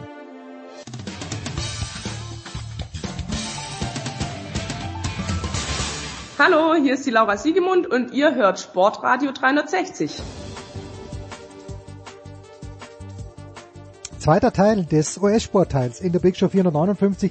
Jürgen Schmieder, Heiko Olderb und äh, Günther Zapf sind am Start. Jetzt haben wir viele Leute gelobt. Heike, ich muss trotzdem nochmal mit dir anfangen. Ähm, aber irgendwie loben wir Leute aus der NBA. Wir loben Greg Popovich, Steve Kerr, dann auch aufgrund seiner Ehrlichkeit selbstverständlich Dirk Nowitzki. Ist das eben auch dadurch be bedingt, dass in der NBA natürlich der Hauptteil der äh, afroamerikanischen Spieler beheimatet sind? Liegt es an den äh, Commissioners? Woran liegt das, Heiko? Haben wir Heiko verloren? Gute Frage. Also, ah, nee, nee, ich höre dich, ich ja, höre dich. Ich, ich höre dich. Äh, das ist eine sehr gute Frage. Ähm, ich meine natürlich, das, da können wir wahrscheinlich kommst du an der Hautfarbe nicht vorbei. Und wenn die NBA 80 Prozent ähm, schwarze Spieler hat, Afroamerikaner hat, die natürlich davon betroffen sind. Und vielleicht war es auch immer so, wenn so richtig große ähm, Wut hier herrscht im Land, ging das meist darum, weil es halt Rassismus war oder halt damals Vietnamkrieg oder so. Aber ja. vor allem Rassismus. Und Rassismus betrifft nun mal die Schwarzen. Und da kannst du ja durchgehen in der Geschichte, ähm, was hier passiert ist. Ob es Muhammad Ali war, der damals gesagt hat, also äh, warum soll ich in Vietnam äh, den, den Vietcong bekämpfen, ähm, wenn ich hier äh, in Amerika äh, als Mensch zweiter Klasse angeht, also mein, mein, mein eigentlicher Gegner ist hier im eigenen Land, dann hast du natürlich John Carlos und ähm, Tommy Smith 1968 in Mexiko mhm. mit der Black Power Geste. Da kannst du noch weitergehen, dann kannst du ähm, halt bis zu Colin Kaepernick. Ähm, und äh, ja, es gibt, äh, wie gesagt, viele farbige oder schwarze laute Stimmen jetzt und das hat auch Evander Kane so ein bisschen angeprangert. Evander Kane ist einer von ganz wenigen schwarzen NHL-Profis und der immer lautstark auch gewesen ist und der jetzt gesagt hat neulich bei ESPN beim First Take, ähm, es ist die Zeit, dass Leute, die nicht so aussehen wie ich, sprich nicht schwarz sind, endlich auch mal ihre Stimme erheben. Es ist die Zeit für Leute wie Tom Brady, wie Sidney Crosby, zu sagen, was ist ja. falsch und was ist wie in diesem Fall, so, äh, Entschuldigung, was ist richtig und was ist in diesem Fall, spricht George Floyd, so unglaublich falsch. Mhm. Es ist ja die Chance, also was ich jetzt gehört habe von sehr vielen Leuten ist, use your white privilege. Und, und man denkt sich immer so, auch vor einigen Jahren dachte ich mir, ah, darf ich als Weißbrot an solchen Protesten irgendwie teilnehmen? Und man ist sich da so ein bisschen unsicher. Mhm. Ähm, mittlerweile wird mir gesagt, marschiere vorne weg, weil du bist der weiße 1,80 große, dir wird bei so einem Protest nichts passieren. Mach du doch das Schutzschild für die, für die Leute hinter dir. Versteck das muss man sich mal vorstellen. Das also wissen wir gar nicht. nicht hin. Ja, und, und das ist doch genau der Punkt. Also wenn du sagst so, LeBron James, klar muss der was sagen, aber welche, welche Wirkung hätte es, wenn Tom Brady, der ja nichts zu verlieren hat, der hat eine Milliarde Dollar auf dem Konto, also auf den einen Werbevertrag in seinem Leben, holler die Waldfee, den er dann wirklich verlieren könnte, der könnte so viel gewinnen, wenn der sich nach vorne hinstellt und eine klare Kante zeigt.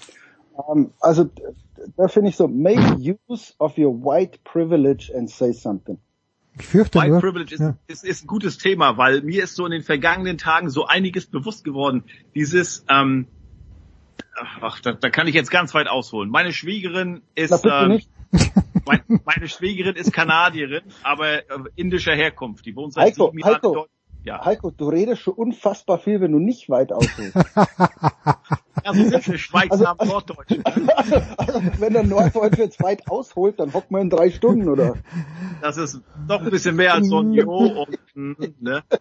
Ähm, naja, aber also, meine Schwiegerin ist Kanadierin, aber indischer Herkunft. Ähm, und sie wohnt seit sieben Jahren in Deutschland. Was die mir, wie die mir die Augen geöffnet hat, ähm, was in Deutschland so Sie hat natürlich auch einen anderen Freundeskreis. Was da so abgeht, so, äh, ähm, das finde ich super interessant und ähnlich ist es hier, wenn ich so jetzt gesehen habe, dieses White Privilege, da war Magic Johnson vor zwei Tagen, war bei CNN, bei Anderson Cooper. Und äh, ich garantiert, und ich glaube, für Jürgen gilt das auch, wir müssen unseren Söhnen künft, irgendwann nie erklären, Junge, Ryan oder Finney, wenn ihr in eine Polizeikontrolle geratet, dann macht ihr dies. Ihr haltet beide Hände nach draußen aus dem Fenster und ihr macht genau das, was der Polizist euch sagt. Und trotzdem wird das keine Garantie sein, dass er heil nach Hause kommt. Weil George Floyd hat auch genau das gemacht, was, äh, was äh, ihm gesagt wurde und trotzdem ist er jetzt tot. Magic Johnson hat gesagt, ich habe mit meinen beiden Söhnen diese Diskussion mehrere Male gehabt. Ähm, äh, ähm, LeBron James, als das damals mit Kaepernick war, vor vier Jahren hat er schon gesagt, ja, mein Sohn ist jetzt zwölf, aber in vier Jahren kann der dann Auto fahren. Und ich habe Angst vor der Situation, dass er mich mal anruft, hey Daddy, nachts, ich bin in eine Polizeikontrolle geraten. Und dann hoffst du nur, dass er genau das macht, was du ihm gesagt hast. Beide Hände aus dem Fenster raushalten, dass der Polizist siehst, du hast keine Waffe. Ne? Also sprich dieses typische, ähm, normalerweise wir als Weiße haben eine Hand am Lenkrad oder zwei und dann sagen sie, zeigen für, für den, den, zeig mal die, deinen Führerschein oder die Fahrzeugpapiere, dann greifst du in die Tasche oder ins Handschuhfach. Das, da werden wir nie Probleme haben als Weiße und unsere Kinder auch nicht. Aber das ist eine, dieses Gespräch hat jeder farbige Vater mit seinem Sohn. Das ist halt, und diese Geschichte habe ich jetzt öfter gehört und da ist mir so richtig bewusst geworden, was White Privilege ist. Hm. Könnte jetzt ist es so, wenn von Tom Brady gefordert wird, er soll was sagen, ich fürchte, er hat nicht so wahnsinnig viel zu sagen. Es ist ja, glaube ich, eine Dokumentation über ihn geplant. Ich weiß nicht, ob von ESPN oder von, von Amazon, von wem auch immer. Äh, und ich glaube, wir werden da nicht viel erfahren, weil Tom Brady wahrscheinlich wirklich nichts zu sagen hat. Wer hätte denn was zu sagen, Günther, aus deiner Erfahrung? Wer ist es? Ist Drew Brees jemand? Ist Aaron Rodgers jemand? Brady ist natürlich der prominenteste, aber auch die Jungs haben ja ein großes Following. Also sie haben im Prinzip alle, alle zusammen was zu sagen. Ich habe ja äh, Jahrzehnte fast, möchte ich sagen, immer die Meinung vertreten, Sport und Politik äh, gehören nicht zusammen. Äh, auch ich äh, werde älter und weiser und kann tatsächlich dazulernen. Dem ist nicht mehr so. Das sind die Vorbilder, das sind die, auf die man hört, die die Jugend äh, äh kriegen über ihre verschiedenen Medien, die müssen was sagen. Und an, an der Spitze stehen natürlich die äh, Stellvertretenden für die Proteste, die weißen Millionäre, sprich die 30 äh, Besitzer in der NFL, die keiner Minderheit angehören. Ganze zwei äh, sind, sind eben Minderheiten zuzurechnen, äh, Khan und Beluga. Alle anderen sind eben genau diese weißen, alten, unglaublich reichen Männer, die am besten noch dem Herrn Trump hinten was reinschieben, dass er seine Wahl wieder gewinnt. Die, wenn was äh, kollektiv sagen würden und nicht nur Roger Goodell äh, brav, weil er dafür bezahlt wird, das würde schon was bewegen. Dazu natürlich die Big Names, also ich sehe schon Brady da in der Verantwortung und, und natürlich Breeze, äh, Aaron Rodgers ist ja auch einer, der sich normalerweise aus, aus solchen Diskussionen raushält, aber es gibt ja noch ein, noch ein paar alte, vielleicht ein, ein Brad Favre, äh, ein Joe Montana, solche Leute durchaus äh, würde ich, würde ich da auch in der, in der Pflicht sehen und denen hört man auch zu. Und alles, Ob das ändert, ist, ist eine andere Frage. Also, ja, und wenn das ist mein, mein Problem. Also stellt euch doch mal vor, erster Spieltag äh, NFL-Saison und Tom Brady und Gronk knien sich bei der Nationalhymne hin. Bloß mal, bloß mal ein Traum. Ähm, und Welche vielleicht Saison reden wir? 21, die, ne? nächstes Jahr, oder? Na, jetzt die 20er wird. Gehen wir mal davon aus. Und es sind gar keine Leute im Stadion, die die ausbuhen könnten. Überleg doch mal.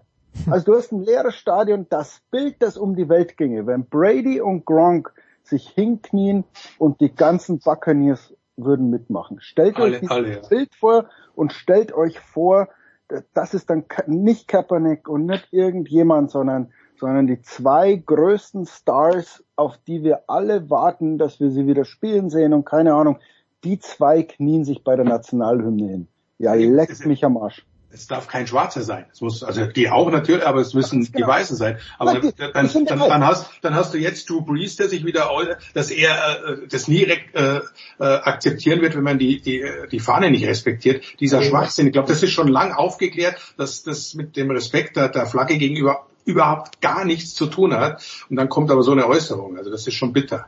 Dann sollen ja, drehen sich das halt, die drehen sich das halt immer so hin, wie sie es wollen. Also es ist ja auch ein Wahnsinn, haben wir schon öfter drüber gesprochen hier. Deutschland kann so froh sein, dass es dort noch kein Fernsehsender wie Fox gibt. Es ist ein Wahnsinn, wie die hier zündeln, wie die die Fakten, die verdrehen, wie die die Videos mitunter bearbeiten, wie die da davon reden, wenn Leute, wenn farbige, schwarze Leute in L.A., gab es ein Video, ihr Hab und Gut verteidigen und sagen, ihr plündert hier nicht.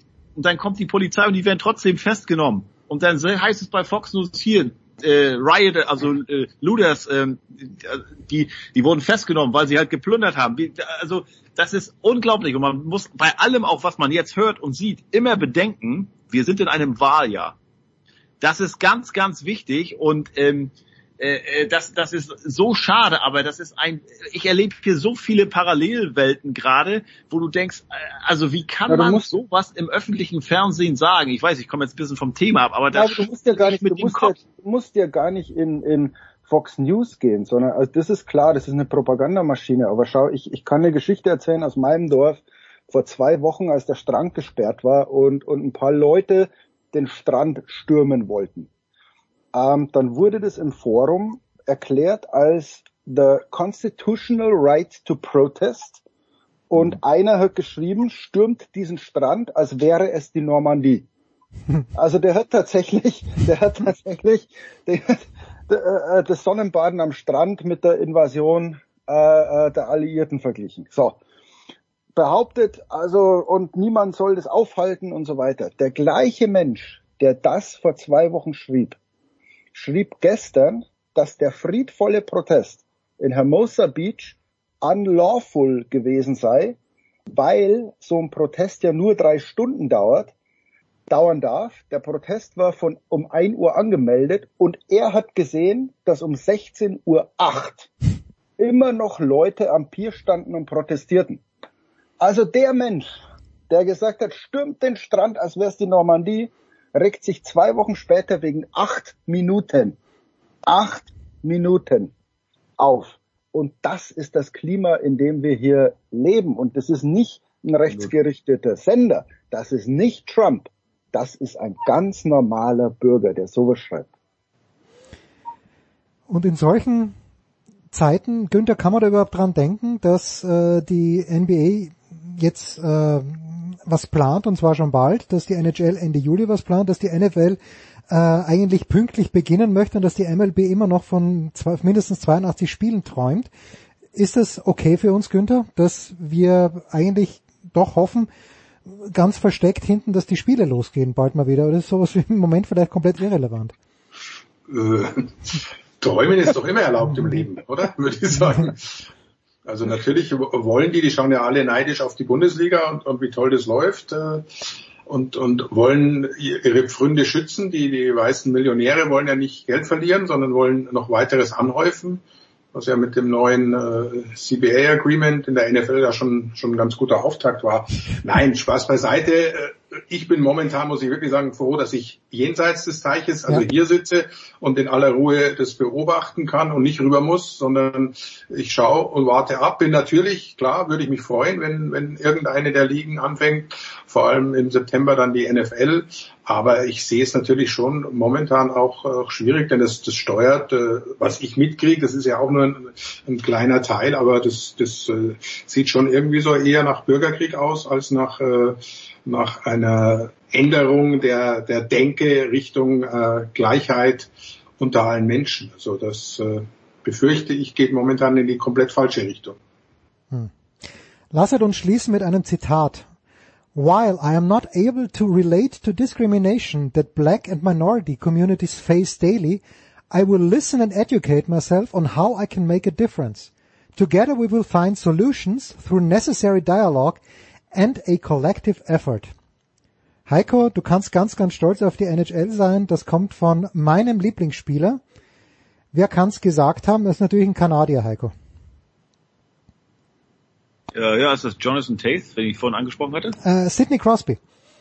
Spielt, Nee, hat er doch was gesagt jetzt? Jetzt, ja, ich habe es gerade vor, also äh, Sports Illustrated hat es gerade weiter verbreitet und äh, ja, finde ich eine, einen schönen Abschluss. Amen. Amen. Und jetzt schweigen wir alle 20 Sekunden, so wie Justin Trudeau das auch gemacht hat. Ebenfalls Amen. Pause.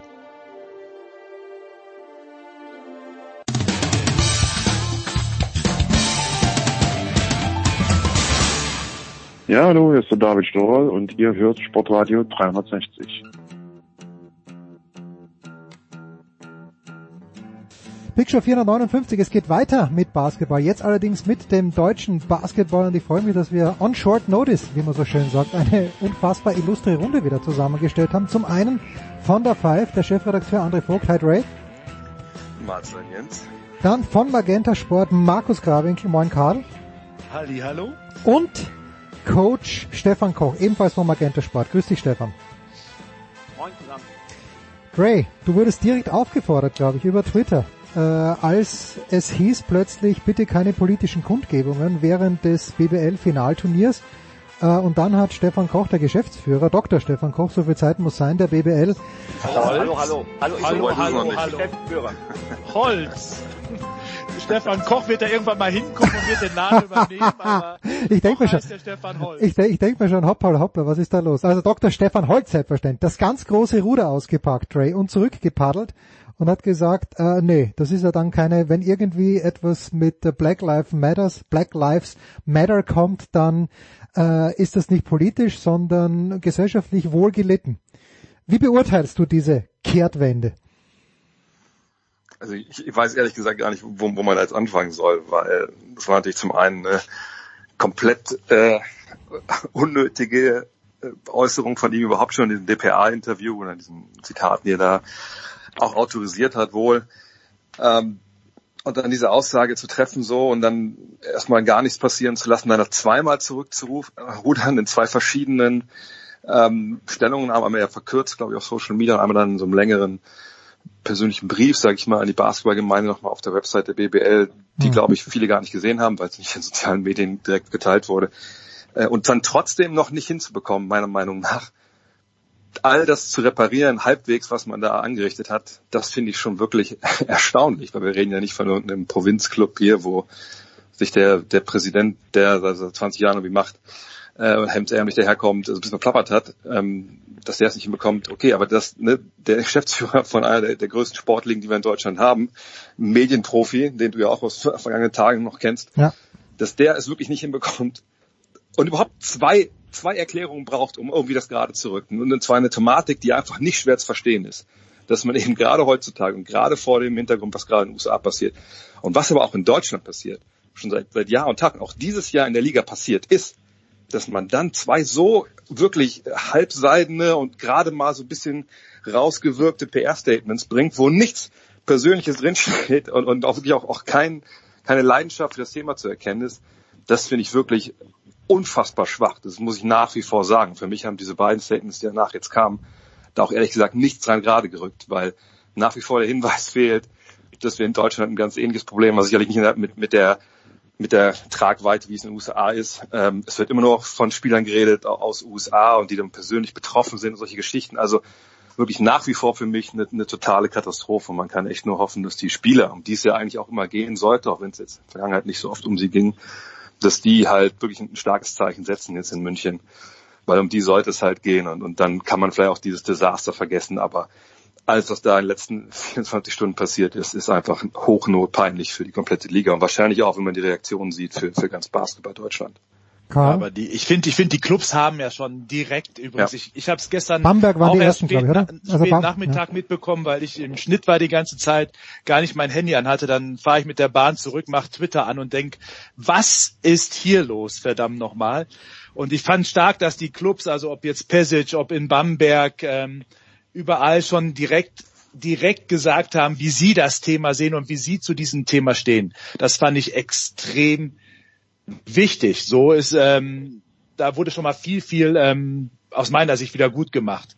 Das, was äh, Dr. Stefan Holz da gemacht hat, ähm, Jens, ich glaube, wir hatten es letztens irgendwie, wie du, wo du gesagt hast, Dr. Stefan Holz, der sich so langsam in dieser Corona-Krise da ein kleines Profil zulegt. Der hat Ich sagte das. innerhalb, ja, ich glaube, innerhalb von, von wenigen, wenigen Minuten, glaube ich, alles komplett wieder niedergerissen hat. Weißt du, die DFL hat wahrscheinlich auch gesagt, äh, klasse, ähm, Stefan Holz kommt um die Ecke und sagt, hold my beer, ne? Ähm, sozusagen. Wahnsinn, ähm, dass das so auch jetzt gerade in dieser Woche vor dem Turnier einfach so abläuft. So die Themen auf einmal verrückt werden. Bevor wir auf diesen, äh, auf diese Probleme, die es in Deutschland gibt, auch zu sprechen kommen, äh, Trader, äh, führe bitte gerne aus, aber an dich, Stefan, die Frage, ich verstehe nicht, äh, oder, ja, meine, meine, un, mein Unverständnis darüber, warum dieses Fach über, dieses Fass überhaupt aufgemacht wurde, weil, bei aller Liebe zum BBL-Finalturnier, die Bühne ist ja, ist ja nicht mal ein Viertel so groß wie die Fußballbühne generell. Warum macht man hier ein Fass auf, das es überhaupt nicht braucht? Also erstmal, glaube ich, ist die Größe der Bühne überhaupt kein Thema. Hier gibt's nur eins, klare Kante Und ähm, ich will auch gar nicht lange ausholen. Alles, was nötig gewesen wäre, wäre zu sagen, die Easy Credit BBL wendet sich gegen jede Form von Rassismus, egal ob in den Vereinigten Staaten von Amerika, egal ob in Deutschland, egal ob irgendwo anders auf der Welt. Und wir als Liga haben volles Verständnis dafür, wenn unsere Spieler auch bei diesem Finalturnier ihre Haltung dazu zum Ausdruck bringen. Punkt und Ende. Das ist keine Frage von Größe, von Bühne, von sonst irgendwas, sondern das ist eine ganz klare Frage von beziehe ich klar Stellung gegen einen unfassbaren gesellschaftlichen Missstand oder mache ich das nicht? Ja, vor allem ist es ja auch so, wir hatten das DFL-Thema. Das heißt, die Liga Ja. kommuniziert komplett in den letzten Wochen mit den Clubs, mit äh, Basti Doret als Athletenvertreter, dann ist die Kommunikation da, die Kanäle sind offen. Dann habe ich das DFL-Thema, da wäre mein erster Gedanke gewesen, jetzt reden die alle mal miteinander, wie wir damit umgehen, bauen etwas auf für den ersten Spieltag, wo wir alle uns hinknien oder ein Statement abgeben am ersten Spieltag. Und dann kommt sowas dabei rum. Das, also ich verstehe die Wege nicht, wie es überhaupt dahin kommen kann. Also rein vom gesunden Menschenverstand her. Vor allem, wenn ich dabei einhaken darf. Das Ding ist ja, ich meine, Dr. Stefan Holz wurde ja geholt als Medienprofi, der das mit dem Fernsehen alles regelt, pipapo. Ne? Aber vollkommen okay, gar keine Frage. Nur, du hast ja, wenn du da sitzt, und er hat ja geschrieben in seiner zweiten Stellungnahme, ja, jetzt in den Tagen vor dem großen Turnier, da ist ein bisschen Hektik und so, da kann man auch mal vielleicht mal was Falsches sagen. Das kann halt passieren. Nee, darfst halt nicht. Weil dein Job ist halt, wenn du siehst, was am Wochenende in der DFL passiert ist und was danach passiert ist durch dieses Schicken von ja, diesen Vorfällen, wie man es so nennen will, äh, von, von Handschuhen, wie sie alle hießen, äh, zum Kontrollausschuss. Was das schon für eine negative Presse gab für die DFL. Wenn du das nicht mitbekommst und dann eine Anfrage kriegst von der DPA und die dich fragt, wie sieht das eigentlich bei euch aus? Wenn bei euch was passiert, ihr damit umgehen? Du dann sagst, das, was du gesagt hast, ja, dann müssen wir mal gucken, was die Statuten hergeben. So, dann wirst du gefragt von der DPA, sind diese Zitate okay, können wir die bringen? Denn so soll es ja gelaufen sein. Und wenn man die DPA kennt, das leuchtet bei denen auch so. Und dann, wer immer sich das anschaut in Köln im Ligabüro, immer noch gesagt wird, nö, das ist ein gutes Statement. Dann muss ich sagen, was machen die da in Köln? Ich meine, dass sie schon längere Zeit keinen richtigen Pressesprecher haben, geschenkt. Aber irgendwer muss da rübergeschaut haben und gesagt haben, nee, das passt. Das ist genau die Haltung, die wir haben wollen. Und selbst wenn man sagen kann, gut, da wo sind Fehler passiert, sonst was. Allein in dieser Saison haben wir Vorfälle gehabt von Rassismus in der BBL. Wir haben Aktionen gehabt, zum Beispiel in Ludwigsburg, die aufgelaufen sind auf ihren Trikots mit, ich glaube, der Slogan war, gib Rassismus einen Korb. Wir hatten vor, was ist, vor ein, zwei Jahren einen All-Star Day, wo ein Spieler über eine Donald Trump-Figur rübergedankt hat. Das sind alles politische Äußerungen, wenn man so reden will wie Dr. Stefan Holz. Und das ging alles durch, unsanktioniert. Und man hat sich darüber gefreut. Man hat diesen Dank damals da mehrfach auf Social Media be belächelt. Und haha, guck mal hier, wir sind so cool. Und jetzt kommt so ein Statement dabei raus. Dann muss ich fragen, guckt Dr. Stefan Holz überhaupt die BWL? Hat er überhaupt eine Ahnung, was in seiner eigenen Liga passiert? Und was ist da glaub, los in Köln, dass das keiner, keiner auf die Idee kommt zu sagen, das war jetzt nicht so cool. So, das ist einfach eine absolute Frechheit. Wie gesagt, für, für die ganze BBL, für die Clubs. Und die Clubs, ich habe mit vielen gesprochen, die sind natürlich wirklich, also so erregt habe hab ich selten die Protagonisten in der deutschen Basketball-Bundesliga erlebt. Und zu Recht, aber die Sache ist ja, selbst wenn wir uns mal reinversetzen und einfach sagen, hey, politische Äußerungen, das geht nicht in der Easy Credit BBL, was ja auch ganz klar ist. Sonst hast du irgendwann das Problem, Klar, dann kommt natürlich. einer und sagt, AfD ist super. Aber dann stelle ich mir als erstes doch mal die Frage, ist das überhaupt eine politische Äußerung? Und jeder von uns würde sagen, nein, das ist keine politische Äußerung. Das ist im Artikel 3 des deutschen Grundgesetzes das verankert. Deswegen ist es keine politische Äußerung, sondern ein Grundrecht. Ja. Korrekt. So. Und wenn, äh, wenn wir jetzt vorhin über Greg Popovich und über Steve Kerr gesprochen haben, Karl, du hast erwähnt, Marco Pesic, die Bamberger sind sehr schnell draußen gewesen mit einem Statement. Per Günther hat gleich gesagt, wenn Strafen gibt, die, Fantastisch die ersten, die ersten 10.000, die bezahle ich. Äh, ist es das, was wir brauchen, Stefan, dass äh, in der BBL auch, äh, und Per Günther ist ja einer davon, ist ja bei Dre auch öfter zu Gast, ist immer wieder eine Freude. Gibt es da ausreichend Leute, die outspoken sind zu diesen Themen? Es gibt Leute, die outspoken sind, aber es können zu diesem Thema nie genug sein. Hm. Wir müssen dahin kommen, dass wir alle, das ist vielleicht utopisch, aber fast alle so outspoken bekommen. Zunächst mal Hut ab für Per, dass er gesagt hat, die ersten 10.000 auf mich. Respekt. Es gibt andere, auch Basti Doret hat sich zu diesem Thema ähm, Rassismus schon sehr äh, gut und dezidiert äh, geäußert. Ja, wir brauchen Leute, die outspoken sind. Ähm, es ist wichtig, dass es, und da sehen wir jetzt auch in den USA, dass es eben nicht nur Menschen sind, die direkt betroffen sind aufgrund ihrer Hautfarbe, sondern eben auch Menschen, die indirekt betroffen sind, sprich hier in diesem Falle äh, mit äh, Per Günther jemand, der eben äh, eine weiße Hautfarbe hat.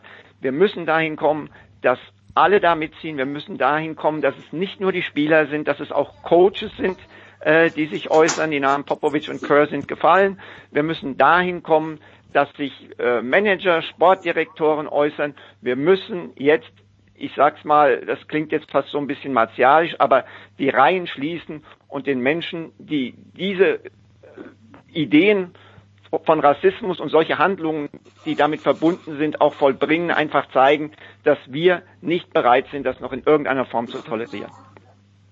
Tja, wer geht voran, Dre? Wir haben mal, weil ein Schmieder hat vorhin genau das Gleiche gesagt, was äh, Stefan jetzt ja auch gesagt hat. Es, es reicht eben nicht, dass Dunkelhäutige son, äh, Sportler vorangehen, sondern im Zweifel muss, muss es ja wirklich jemand wie Per Günther sein, der nur indirekt betroffen ist. Reicht das mit Per Günther oder braucht die, wie war, wie war das mit Jan Pommer davor? Ich kann mich nicht mehr so genau erinnern. Hatte der mit dieser Thematik auch zu kämpfen? Nee, kann ich mir sagen auch nicht, dass, dass wir da in der Zeit wirklich so großartig Probleme mit hatten. Aber ich, ich würde ja dieser Idee widersprechen, dass, dass nur dunkelhäutige oder schwarze Spieler oder keine Ahnung, wo, wo sie herkommen, anders aussehende Spieler als, als wir weißen Deutschen, dass nur die betroffen sind. Wir als Deutsche sind genauso betroffen. Hm. Ja, also ich das indirekt. geht. Ja, das ja, nee, ich, ich, ich meine jetzt, äh, nee, aber ja, aber nee, wir sind, wir sind alle betroffen, weil, weil das halt, das ist unser Problem, wenn man ehrlich ist. Ne? Wir, sag mal, wenn es davon ausgeht, dass wir als Weiße diesen Rassismus ja ausüben, dann ist das unser Problem, denn wir gehören zu den Tätern mit. Und ich meine, ich habe es vergangenes Jahr ja relativ prominent erlebt, ja. wie sowas aussieht. Und, und wenn da Leute daneben sitzen, die halt dann einfach ihr Maul halten, weil sie denken, oh, geht mich nichts an oder ich keinen Bock auf Ärger oder so. Das ist halt das große Problem. Und ich sage das nach wie vor wir, wir sind irgendwo die Lösung. Ja, also natürlich nicht nur wir, aber wir sind ein großer Teil der Lösung, weil wir wirklich klar machen müssen an jeder Stelle. Und deswegen ist es auch so schwach, was Dr. Stefan Holzer nach wie vor gesagt hat. Wir müssen sagen, das geht nicht, weil wir kommen damit nicht klar. Wir wollen das nicht in unserer Gesellschaft, wir wollen das nicht in unserer Liga, wir wollen das nicht in unserem Verein, wir wollen das nicht in unserer Schule, sonst wo. Und da müssen wir zusammenstehen mit allen, egal wie die aussehen, egal welche Religion wir haben, und sagen, nein, wir stehen zusammen, wir wollen das nicht mehr wir halten uns an unser Grundgesetz, wir halten diese Werte hoch. Das ist keine politische Äußerung, das ist eine zivilisatorische Leistung zu sagen, nee, du siehst anders aus, passt schon, wir sind alles Menschen, wir sind alle irgendwo gleich und, und von, da, von da fangen wir an. So, wenn wir das nicht hinbekommen, dann haben wir alle ein Riesenproblem. Das sehen wir gerade in den USA, das sehen wir an ganz anderen Stellen in Deutschland. Und wie man das als Liga nicht verstehen kann und, und das so wie eine politische Ecke rückt, das ist mir nach wie vor schleierhaft. Ich bin sehr gespannt, wie sich das dann ausdrücken wird, wenn es denn losgeht mit dem Finalturnier. Hm, aus sportlicher Sicht äh, vielleicht noch ein, zwei Worte. Stefan, führt ein Weg am FC Bayern München vorbei oder ist äh, wirklich der, und jetzt nochmal, ein böses englisches Wort, prohibitive favorite, weil mir nichts anderes einfällt auf Deutsch. Nee, ich glaube, es führt ein Weg an den Bayern vorbei. Ich ähm, bin der Meinung, die Bayern sind für mich nicht mal der Top-Favorit. Ich sage oh. ganz ehrlich, ich glaube, dass bin ich absolut bei dir, Stefan. Ja. Ja. ja. also ich, ich, ich glaube, dass der Heimvorteil ohne Publikum kein wirklicher ist, auch wenn du diese Halle ein Stück weit äh, kennst. Ich glaube, dass sich das sehr schnell relativiert, weil alle Spieler dann in dieser Umgebung auch ihre Spiele austragen. Ähm, ich äh, glaube, dass die Verluste von äh, Jedovic und hm. Monroe durchaus schwer wiegen. Ähm, dazu kommt die Tatsache, dass äh, man zwar mit Ismet Akpina nachverpflichtet hat, aber das ist nicht exakt der Jedovic-Typ und er ist auch kein purer Point Guard, wo die Bayern immer noch so ein bisschen eine Baustelle haben, weil TJ Bray nach wie vor nicht auf nach seiner Verletzung in die Form gekommen ist, die er in Fechter hatte. Und dann haben wir die Berliner, bei denen zwar Makai Mason und Tim Schneider fehlen, aber bei denen sonst äh, volle Kapelle spielen wird. Äh, und diese Mannschaft hat zumindest in der Euroleague in dieser Saison besser gespielt als die Bayern. Und äh, diese Mannschaft war jetzt Vizemeister, Vizemeister äh, unter Aito. Und ich glaube, diese Mannschaft ist sehr, sehr hungrig. Ähm, viele sagen ja, Berlin ist leichter Favorit. Für mich auch. Ich würde im Moment Berlin ein kleines Stück vor den Bayern sehen. Karl, ja. du hast, hast sofort den Finger gehoben und gesagt, du auch. Genau, ich auch. Ich habe ich hab ja gestern, ich habe ja gesagt, war ich im Schnitt und habe äh, diverse Interviews mir angehört, auch mit Spielern, die jetzt gemacht wurden, extra für uns. Und ähm, A, nehme ich gerne auf. Äh, Johannes Thiemann hat gesagt, aus seiner Sicht ist es sogar besser, dass das Turnier in München stattfindet, weil er fände es schwieriger, in Berlin in der Quarantäne zu sein, wo Freunde, ja. Familie in der Stadt sind, kurzer Weg und du kannst nicht raus zu denen. Das ist das Problem, was die Bayern übrigens haben. Deswegen ähm, sehe ich diesen Heimvorteil auch überhaupt nicht mehr da. Eher ein Nachteil. Zweitens, ähm, ich glaube, in dieser Quarantänesituation im Hotel ist Teamchemie was ganz, ganz Wichtiges. Und da, das haben wir die letzten Jahre gesehen, wie gut diese Teamchemie äh, bei den Berlinern ist. Auch Oldenburg, die eine fantastische Teamchemie haben. Mhm. Also ähm, ich kann mir gut, gut vorstellen, ähm, dass die beiden Teams ganz weit oben mit dabei sind. Also für mich sind, ist bei Berlin auch leicht favorisiert. Weiß man denn, wie es in diesem Leonardo Hotel das Ganze in der Nähe ist, rund geht? Weißt du, Dre, hast du eine Ahnung können? Kommunizieren die Teams untereinander, muss ja so sein. Du kannst ja nicht äh, die zwölf Bamberger von den zwölf Münchnern Nein, nein, nein, die sind alle, die sind alle zusammen. Also da sagen die Spieler auch, die freuen sich auch. Also okay. Thiemann, Thiemann hat gesagt, er freut sich, seine Nationalmannschaftskollegen zu sehen. Mal Basic hat gesagt, er freut sich auf Alex King und auf alle Itchies, die ähm, im Hotel sind, wie er so ist halt. Ne? Also und seine Österreicher hat er auch noch da. Also da wird wird schon untereinander Kommunikation geben und auch äh, Sachen miteinander machen. Also das ist, äh, glaube ich, ganz normal. Ja. ja, vor allem darf man nicht vergessen, also ich hatte mit Per ja auch lange darüber einen Podcast gemacht, der hat auch gesagt, ey, wir sind ja eigentlich am sichersten Platz wahrscheinlich, den man so mehr wie in Deutschland gerade haben kann. Alle werden getestet andauernd. Die können sich da in die Arme fallen. Die können abends ja, genau, ja. Hotelbar eintrinken. Das ist kein Problem. So, ne? Alle anderen müssen ein bisschen anders regeln momentan. Von daher, also und auch also den besten Spruch von ja von Per, dass er gesagt hat, ja, ich weiß auch von Amerikanern, die gesagt haben, wohl, ja, zu Hause, ey, wo man der Schwiegermutter mit Decke auf dem Kopf. Ich bin echt ganz froh, dass, dass ich da raus kann schön, ein paar Wochen. Ja. Schön, schön Einzelzimmer, alles da, ja, klar. wunderbar. Also ja, ich habe ich hab die letzten beiden Tage ein bisschen österreichische Fußball-Bundesliga geschaut. Das ist auch krass, äh, wenige Kilometer Luftlinie von uns hier entfernt. Aber in Österreich ist das mit diesem, äh, wir fallen uns nicht in die Arme, wenn wir ein Tor schießen, wir geben uns die Hand nicht. Äh, das, das wird sehr locker gehandhabt. Also ich bin mal gespannt, wie das am Wochenende sein wird oder ab dem, ab dem Beginn des Finals. Äh, Stefan, wirst du Ja gut, aber die ja. können, wie gesagt, die können ja, wie, wie Dre gesagt hat. Ja, ja. Die, die, sind ja, die sind ja alle getestet. Äh, das ist ja so krass da auch im Audidom. Ich habe mich aber auch mit dem Hygienekonzept auseinandersetzen müssen. Schon der Wahnsinn, also wie, wie das da aufgeteilt ist. Also normalerweise sollte das äh, relativ sicher sein. Körny wusste letzte Woche ja nichts. Karl, bist du dann in der Halle? Sind die Kommentatoren in der Halle? Wie viele Journalisten sind zugelassen?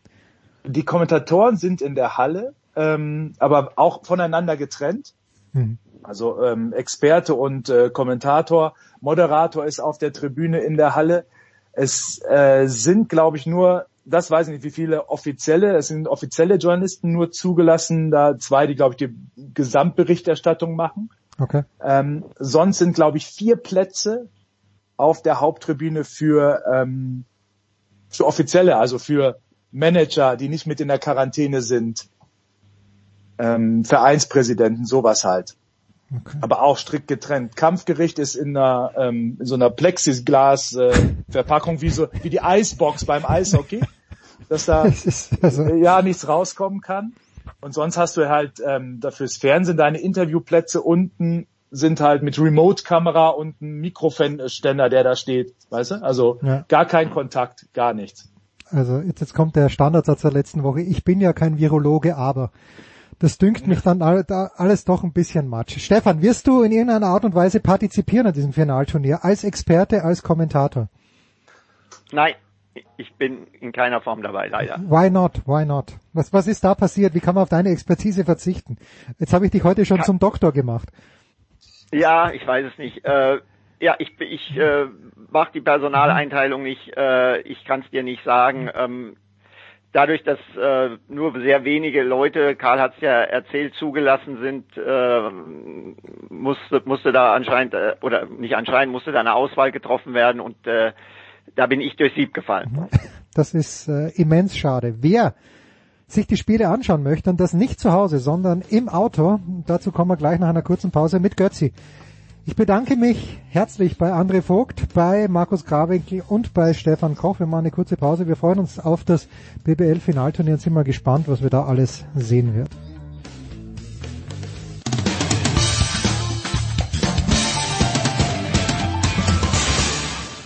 Ja, hallo, hier ist Steffen Weinhold. Ihr hört Sportradio 360.de und ich wünsche euch viel Spaß.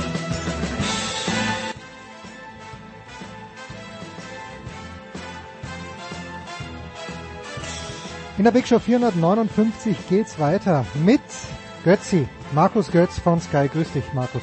Grüß dich, Götzi. Schönen guten Morgen. Mark, ich habe noch nie Markus zu dir gesagt. Komisch, komisch. Das, das würde ich aber vorziehen. Ah, wirklich? Ja, komm. Schon, ja. Äh, Markus, Markus, schönen guten Morgen. Schön, guten Morgen, Jens. Wie geht es dir? Äh, ja, mir geht es eigentlich gar nicht so schlecht, möchte ich ehrlicherweise. Ich habe schon ein Läufchen hinter mir, äh, für die, die es interessiert. Und immer wenn ich, wenn ich, wenn ich schon Sport getrieben habe, so eine Stunde in der Früh, dann, dann ist alles gut. Wie lange gehst du laufen? Ja, schon. Ich versuche immer mindestens eine Stunde zu laufen. Wie viele Kilometer sind es dann? Ja, irgendwo zwischen elf und zwölf. Also um, Boah, Kruzifix, da kriegt er so ein schlechtes Gewissen, na, dass ich muss auflegen nicht, muss. Muss er nicht, muss er nicht. Also ich versuche den Puls in der Früh niedrig zu halten, aber es, man fühlt sich dann eindeutig besser. Ich habe natürlich alle Kalorien binnen acht Minuten dann wieder herinnen gehabt mit meinem Frühstück, aber das, das ist eine andere Geschichte.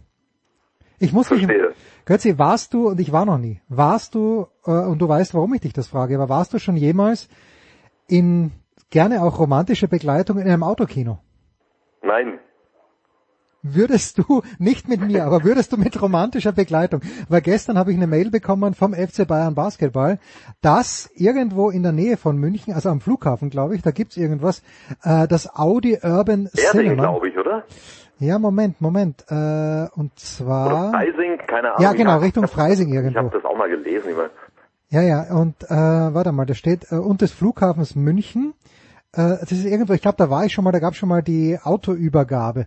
Und da können 140 Autos können hier mh, finden da Platz und da könnte man per ähm, das erste Spiel des Titelverteidigers am Samstag, 6. Juni gegen Ulm sich anschauen. Äh, ist das Götzi dir ein kleines Markus, ist das dir ein kleines bisschen too much? Also erstens möchte ich dich jetzt nicht komplett überfordern. Du, du nennst mich einfach so, wie du willst. Ja. Äh, und, und B, also da zieht's mich überhaupt nicht hin, um ehrlich zu sein. Ich habe mir noch gar nie Gedanken gemacht, in ein Autokino zu gehen. Ich könnte mir das unter Umständen äh, schon, schon vorstellen, aber nicht um ein Sportereignis zu gucken. Definitiv nicht. Also das ist, das wüsste jetzt überhaupt nicht, wo da der Sinn liegen soll. Also ich, ich würde da immer gucken, dass ich das dann hier im privaten Rahmen irgendwie gucken könnte. Wir könnten Und man, natürlich man hat ja mittlerweile äh, eh zu fast allen Plattformen Zugängen oder kennt zumindest einen, der einen Zugang hat. Ja, wir könnten das ja umgekehrt machen, weil ich glaube, wenn ich im Kino hinter dir sehe, sitz, säß, säße, sehe ich nichts, weil du so groß bist, dann könntest du ja mit, mit einem normalen Auto hinfahren, äh, mit deinem 911er. Ich stelle mich aber mit meinem VW-Bus vor dich hin und dann wäre mal ausge wäre mal Waffengleichheit, Götzi.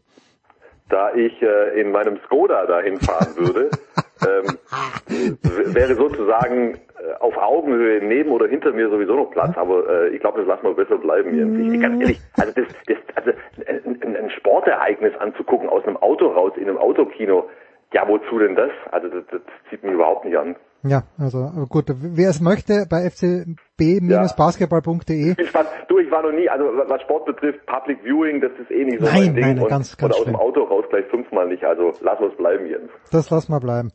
Jetzt ähm, hat Christian Seifert vor, hm, ist es eine Woche her? Nein, ich glaube, es war vor Start der Bundesliga hm, ein Interview gegeben in der Süddeutschen Zeitung, wo er sinngemäß gesagt hat, wörtlich kriege ich es nicht mehr zusammen, aber sinngemäß gesagt hat, naja, die anderen Sportarten, die sollen wir bitte nicht so herumjammern. Äh, er kann das nicht mehr hören von wegen Sonderstellung des Fußballs. Der Fußball hat ein Konzept präsentiert. Dieses Konzept ist gut befunden worden und wenn andere Sportarten wie die Leichtathleten, wie die Ruderer, wie wer auch immer, eben auch frühzeitig mit dem Konzept um die Ecke gekommen wären, dann hätte er nichts dagegen gesprochen, dass das genehmigt worden wäre. Du hast jetzt dieses Konzept schon miterlebt. Du warst ähm, beim Spiel gegen Frankfurt muss es gewesen sein, in, Naja. der, in der Allianz Arena, oder? Nee, ich war, ich war am Samstag gegen Düsseldorf. Ähm, Ah, in der Allianz okay. Arena. Aber äh, nur ein Satz zu, zu der äh, Aussage von Christian Seifert, wenn sie denn so gefallen ist. Ich habe sie nicht gelesen, aber ich vertraue dir natürlich blind. Ja, also sinngemäß, ganz wörtlich kriege ich es nicht mehr Also zusammen. äh, ja und nein würde ich sagen. Also äh, grundsätzlich ja, ich, das habe ich ja auch äh, in dieser Sendung schon gesagt, dass, äh, dass ich der Meinung bin, dass jeder erstmal das Recht hat, im Rahmen seiner Möglichkeiten zu versuchen, den eigenen Betrieb ans Laufen zu kriegen. Sollte man aber auch nicht ganz vergessen dabei, dass der Fußball natürlich ungleich größere Möglichkeiten hat, finanziell und logistisch als äh, alle anderen Sportarten. Und da wirkt es natürlich schon ein bisschen von oben herab, wenn man so eine Aussage hört oder liest. Jetzt weiß ich natürlich auch nicht, in welchem Kontext die gefallen ist, deswegen halte ich mich da zurück, aber das ist mein Blick auf die Dinge. Und was das Geisterspiel betrifft, oder wie, wie nennen wir das jetzt eigentlich? Was ist das eigentlich ein Spiel ohne Zuschauer? Ja. Geisterspiel klingt irgendwie auch dämlich. Also äh, Spiel, dämlich, ja. Spiel, Spiel ohne Zuschauer. Ja, ich war am, am Samstagabend in der Allianz Arena und das war durch und durch sonderbar. Kann man nicht anders sagen. Äh, in jeder Art und Weise. Erstmal, weißt du, äh, hin und wegkommen, äh, bei vollbesetzter Arena üblicherweise ein Drama. es war natürlich durch und durch voll entspannt. Ja?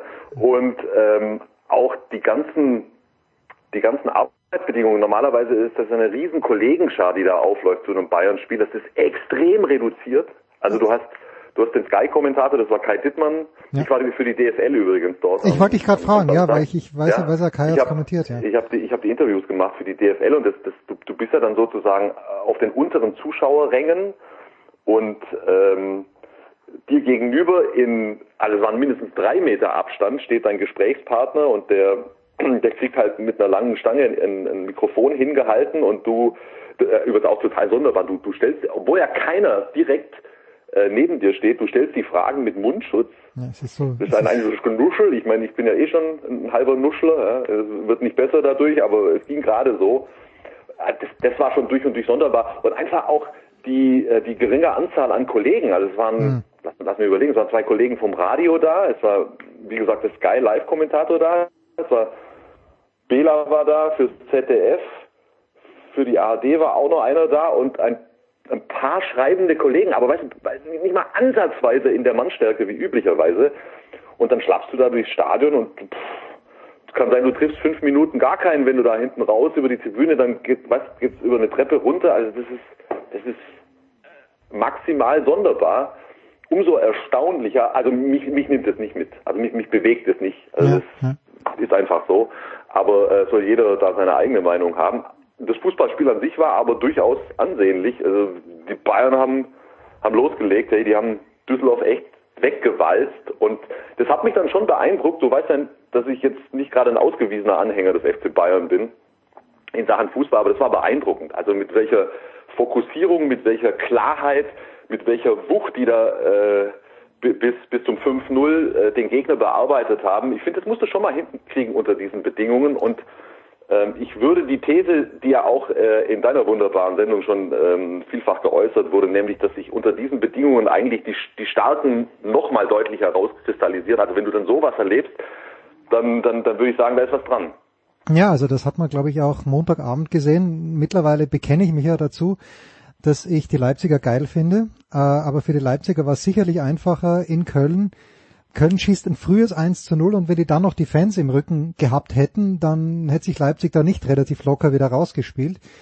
Äh, ich glaube auch, dass es die, oder der BVB in Paderborn ist ja das Gleiche. Hätten sie wahrscheinlich auch so gewonnen, aber wenn die Hütte voll ist, ist eine andere Geschichte. Und bei den Bayern, Götze, du sagst bis zum 5 zu 0, ich habe es ja ähm, Gaupo auch schon gesagt, im, dem Anchorman für mich, in unserem Daily. Ich bin auch kein ausgewiesener Fan der Bayern, aber wenn sie so spielen, dann möchte ich kein 5 zu 0 sehen, dann möchte ich ein 8 oder 9 zu 0 sehen, dann möchte ich sehen, wie sie fertig spielen, weil das, Das ist wäre dann, ja auch passiert. Ja. Das wäre ja auch passiert, wenn sie gewollt hätten. Übrigens, mit, mit, mit dieser ganzen Auswechselei, sind ja fünf Auswechslungen Ja, mittlerweile furchtbar. erlaubt. Also das habe ich jetzt auch, also im ersten, als ich das erstmals gehört habe, äh, habe ich das natürlich auch nachvollziehen können, ja, weil du jetzt natürlich nach einer langen Pause eine enorme Belastung hast und äh, dann denkst du dir, klar, macht irgendwo Sinn. Man sieht aber auch, warum es bislang nur drei Auswechslungen waren, weil wenn du so viel wechselst, geht quasi zwangsläufig Spielfluss und Rhythmus verloren. Das ist das ist wie bei diesem Vorbereitungsspiel, weißt du, wenn zum Teil Ja, ja. eine halbe oder eine ganze Mannschaft auf einen Schlag ausgetauscht wird, da hast du danach ein anderes Spiel und das ist das ist das ist jetzt natürlich äh, genauso, wenn du da fünfmal auswechselst. Also unter sportlichen Gesichtspunkten macht es jetzt nicht so viel Spaß, finde ich. Ja, gut. Ähm, jetzt ist es so, in Österreich ist man ja schon ein bisschen weiter. Man darf seit Dienstag ohne Mundschutz einkaufen. Ich kann mich gar nicht mehr erinnern, wie das war. Österreich ist und außerdem hat der Vizekanzler und Sportminister, der Kogler, heißt er Werner oder Walter? Ich glaube Werner heißt er. Ich das weiß es nicht. Ja, ich bin mir nicht mehr ganz sicher und äh, meine Stimme bekommt er auch nicht mehr. Aber das ist ein anderes Thema. Äh, hat gesagt, ab 1. Juli dürfen äh, bis zu 500 Menschen zu, bei irgendwas zuschauen äh, im Freien. Und natürlich, äh, ich, ich habe da den Newsletter des österreichischen Tennisverbandes bekommen. Die österreichischen Meisterschaften fallen, glaube ich, sogar in diesen Zeitraum. Das ist natürlich eine spannende Geschichte, weil auch im Sommer dann geplant wird. Wir werden später mit Wolfgang Thiem sprechen. Die planen ja ein Kitzbühel-Turnier oder so ein Einladungsturnier. Ähm, ist das, und jetzt kommen wir wieder auf Seifer zurück, ist das irgendwie ein Denkmodell auch für die Sportart, der du natürlich nach wie vor am nächsten stehst, nämlich dem Frauentennis? Nein, dem Handball, dem Handball natürlich. ähm, ja, mit Sicherheit ist es ein Denkmodell. Also grundsätzlich, gerade für die Outdoor-Sportarten, wenn, ich weiß jetzt nicht, wie die, wie die Bestimmungen in Österreich sind, offensichtlich sind sie anders als in Deutschland, wenn du ohne Maske mittlerweile in den Supermarkt gehen kannst. Aber wenn, wenn wir uns mal jetzt an dem orientieren, was für Deutschland gilt, wenn du sicherstellen kannst, ja, dass A, die Leute Masken tragen und B, ähm, sie sozusagen äh, Bedingungen vorfinden, wo diese Abstände ganz konsequent eingehalten werden können, dann spricht, wenn das logistisch machbar ist, erstmal für mich nichts dagegen, dass man solche Konzepte entwirft und dann auch entsprechend durchführt, wenn es möglich ist.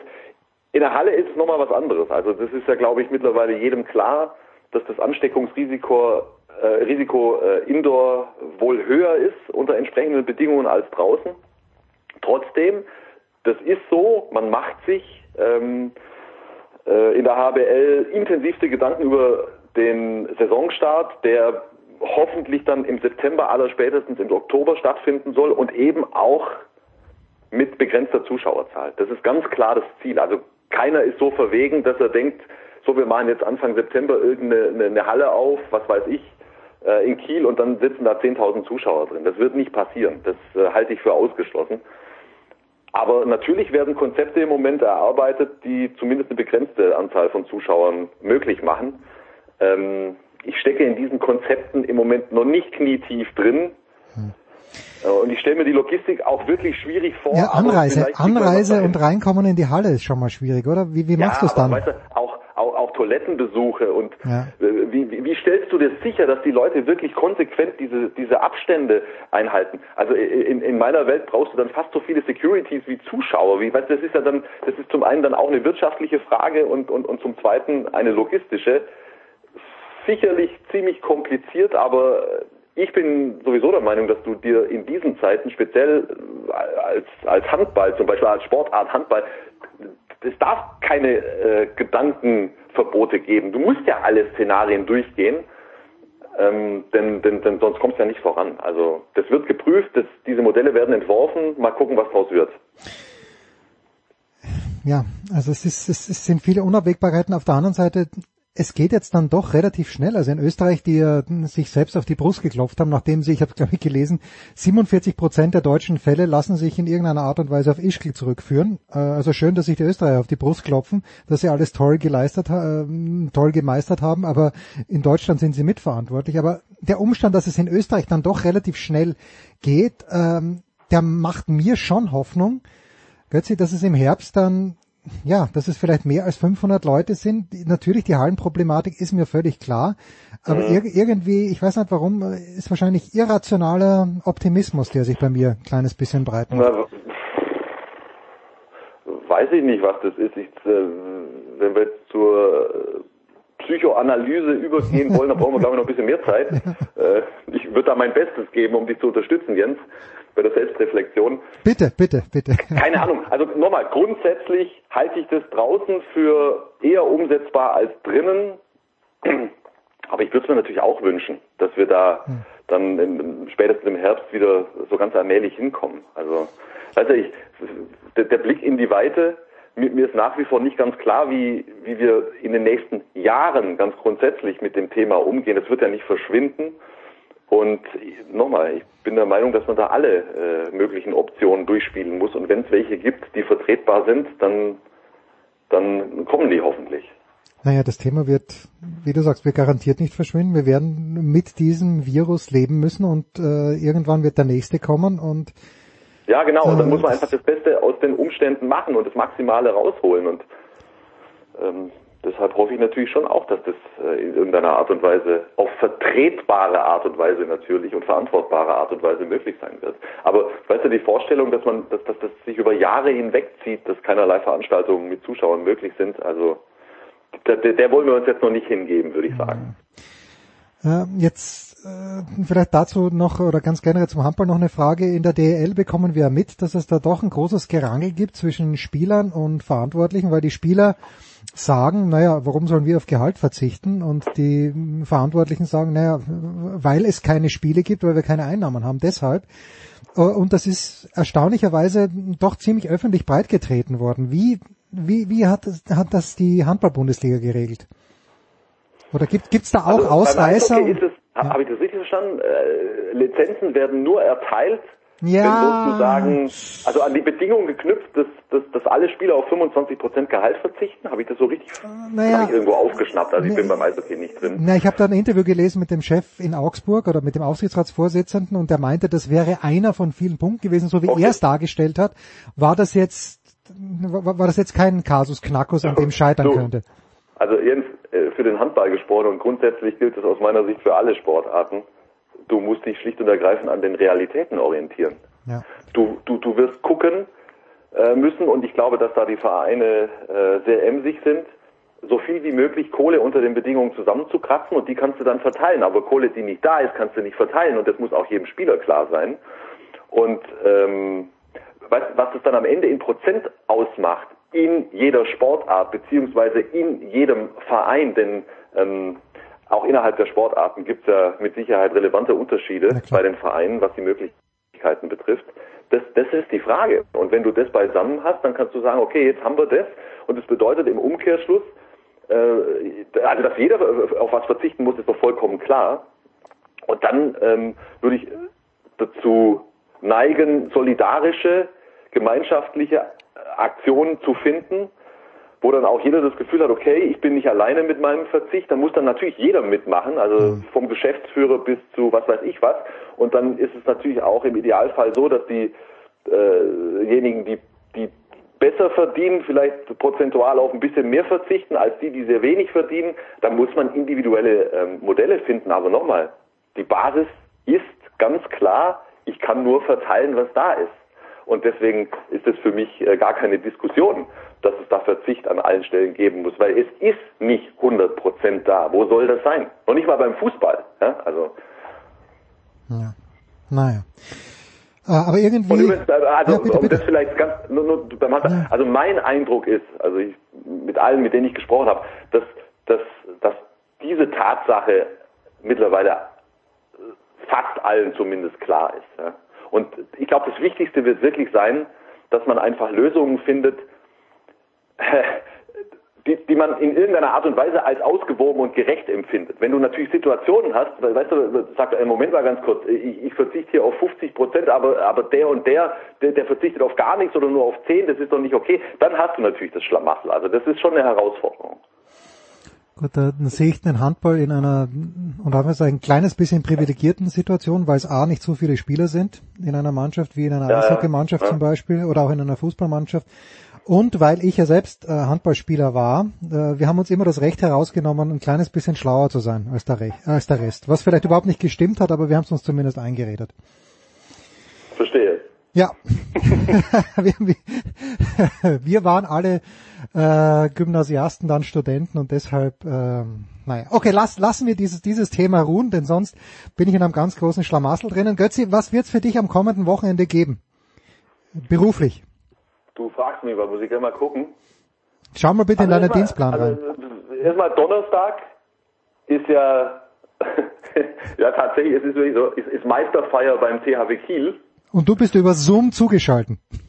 Also wir machen ja unsere wöchentliche Sendung bei Sky Auszeit, das Handballmagazin, auch am kommenden Donnerstag wieder und wir werden da natürlich intensivst berichten von dieser Meisterfeier ohne Zuschauer in der Sparkassenarena. Herrlich. Und die entsprechend abbilden und auch ein paar Gespräche führen aus dem Studio. Also wir sitzen im Studio in München, wir haben natürlich auch jemanden vor Ort und werden da ausführlich berichten.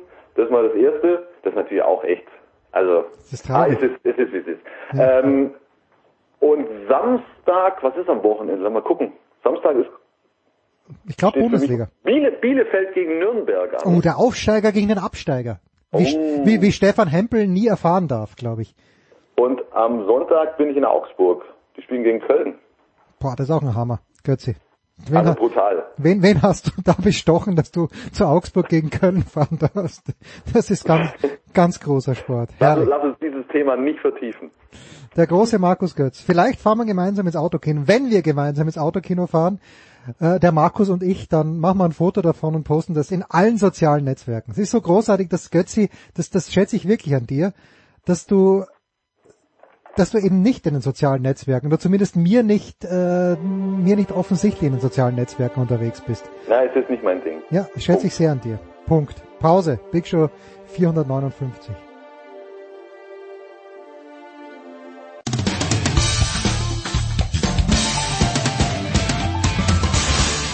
Hier ist Jörg Spiegelburg und ihr hört jetzt Sportradio 360. Big Show 459 geht weiter und wir widmen uns äh, einem Thema, einer Frau vielmehr, die unser Gast vor ein paar Wochen für, für die Süddeutsche Zeitung interviewt hat, die bei uns zu Gast war, gemeinsam mit dem lieben Kollegen Sebastian Kaiser. Sie hat weder dem Johannes Knut etwas verraten, damals oder vielleicht schon, das werden wir gleich herausfinden, noch dem Sebastian und mir vor ein paar Wochen, äh, aber dem Sebastian jetzt für ein Bums-Interview schon. Es geht um Malaika Mihambo und in der Leitung The Great Johannes Knut. Johannes, ich grüße dich. Ein großartiges, äh, einen großartigen Gruß zurück. Hat sie dir was verraten vor ein paar Wochen und du hast es uns nur nicht gesagt?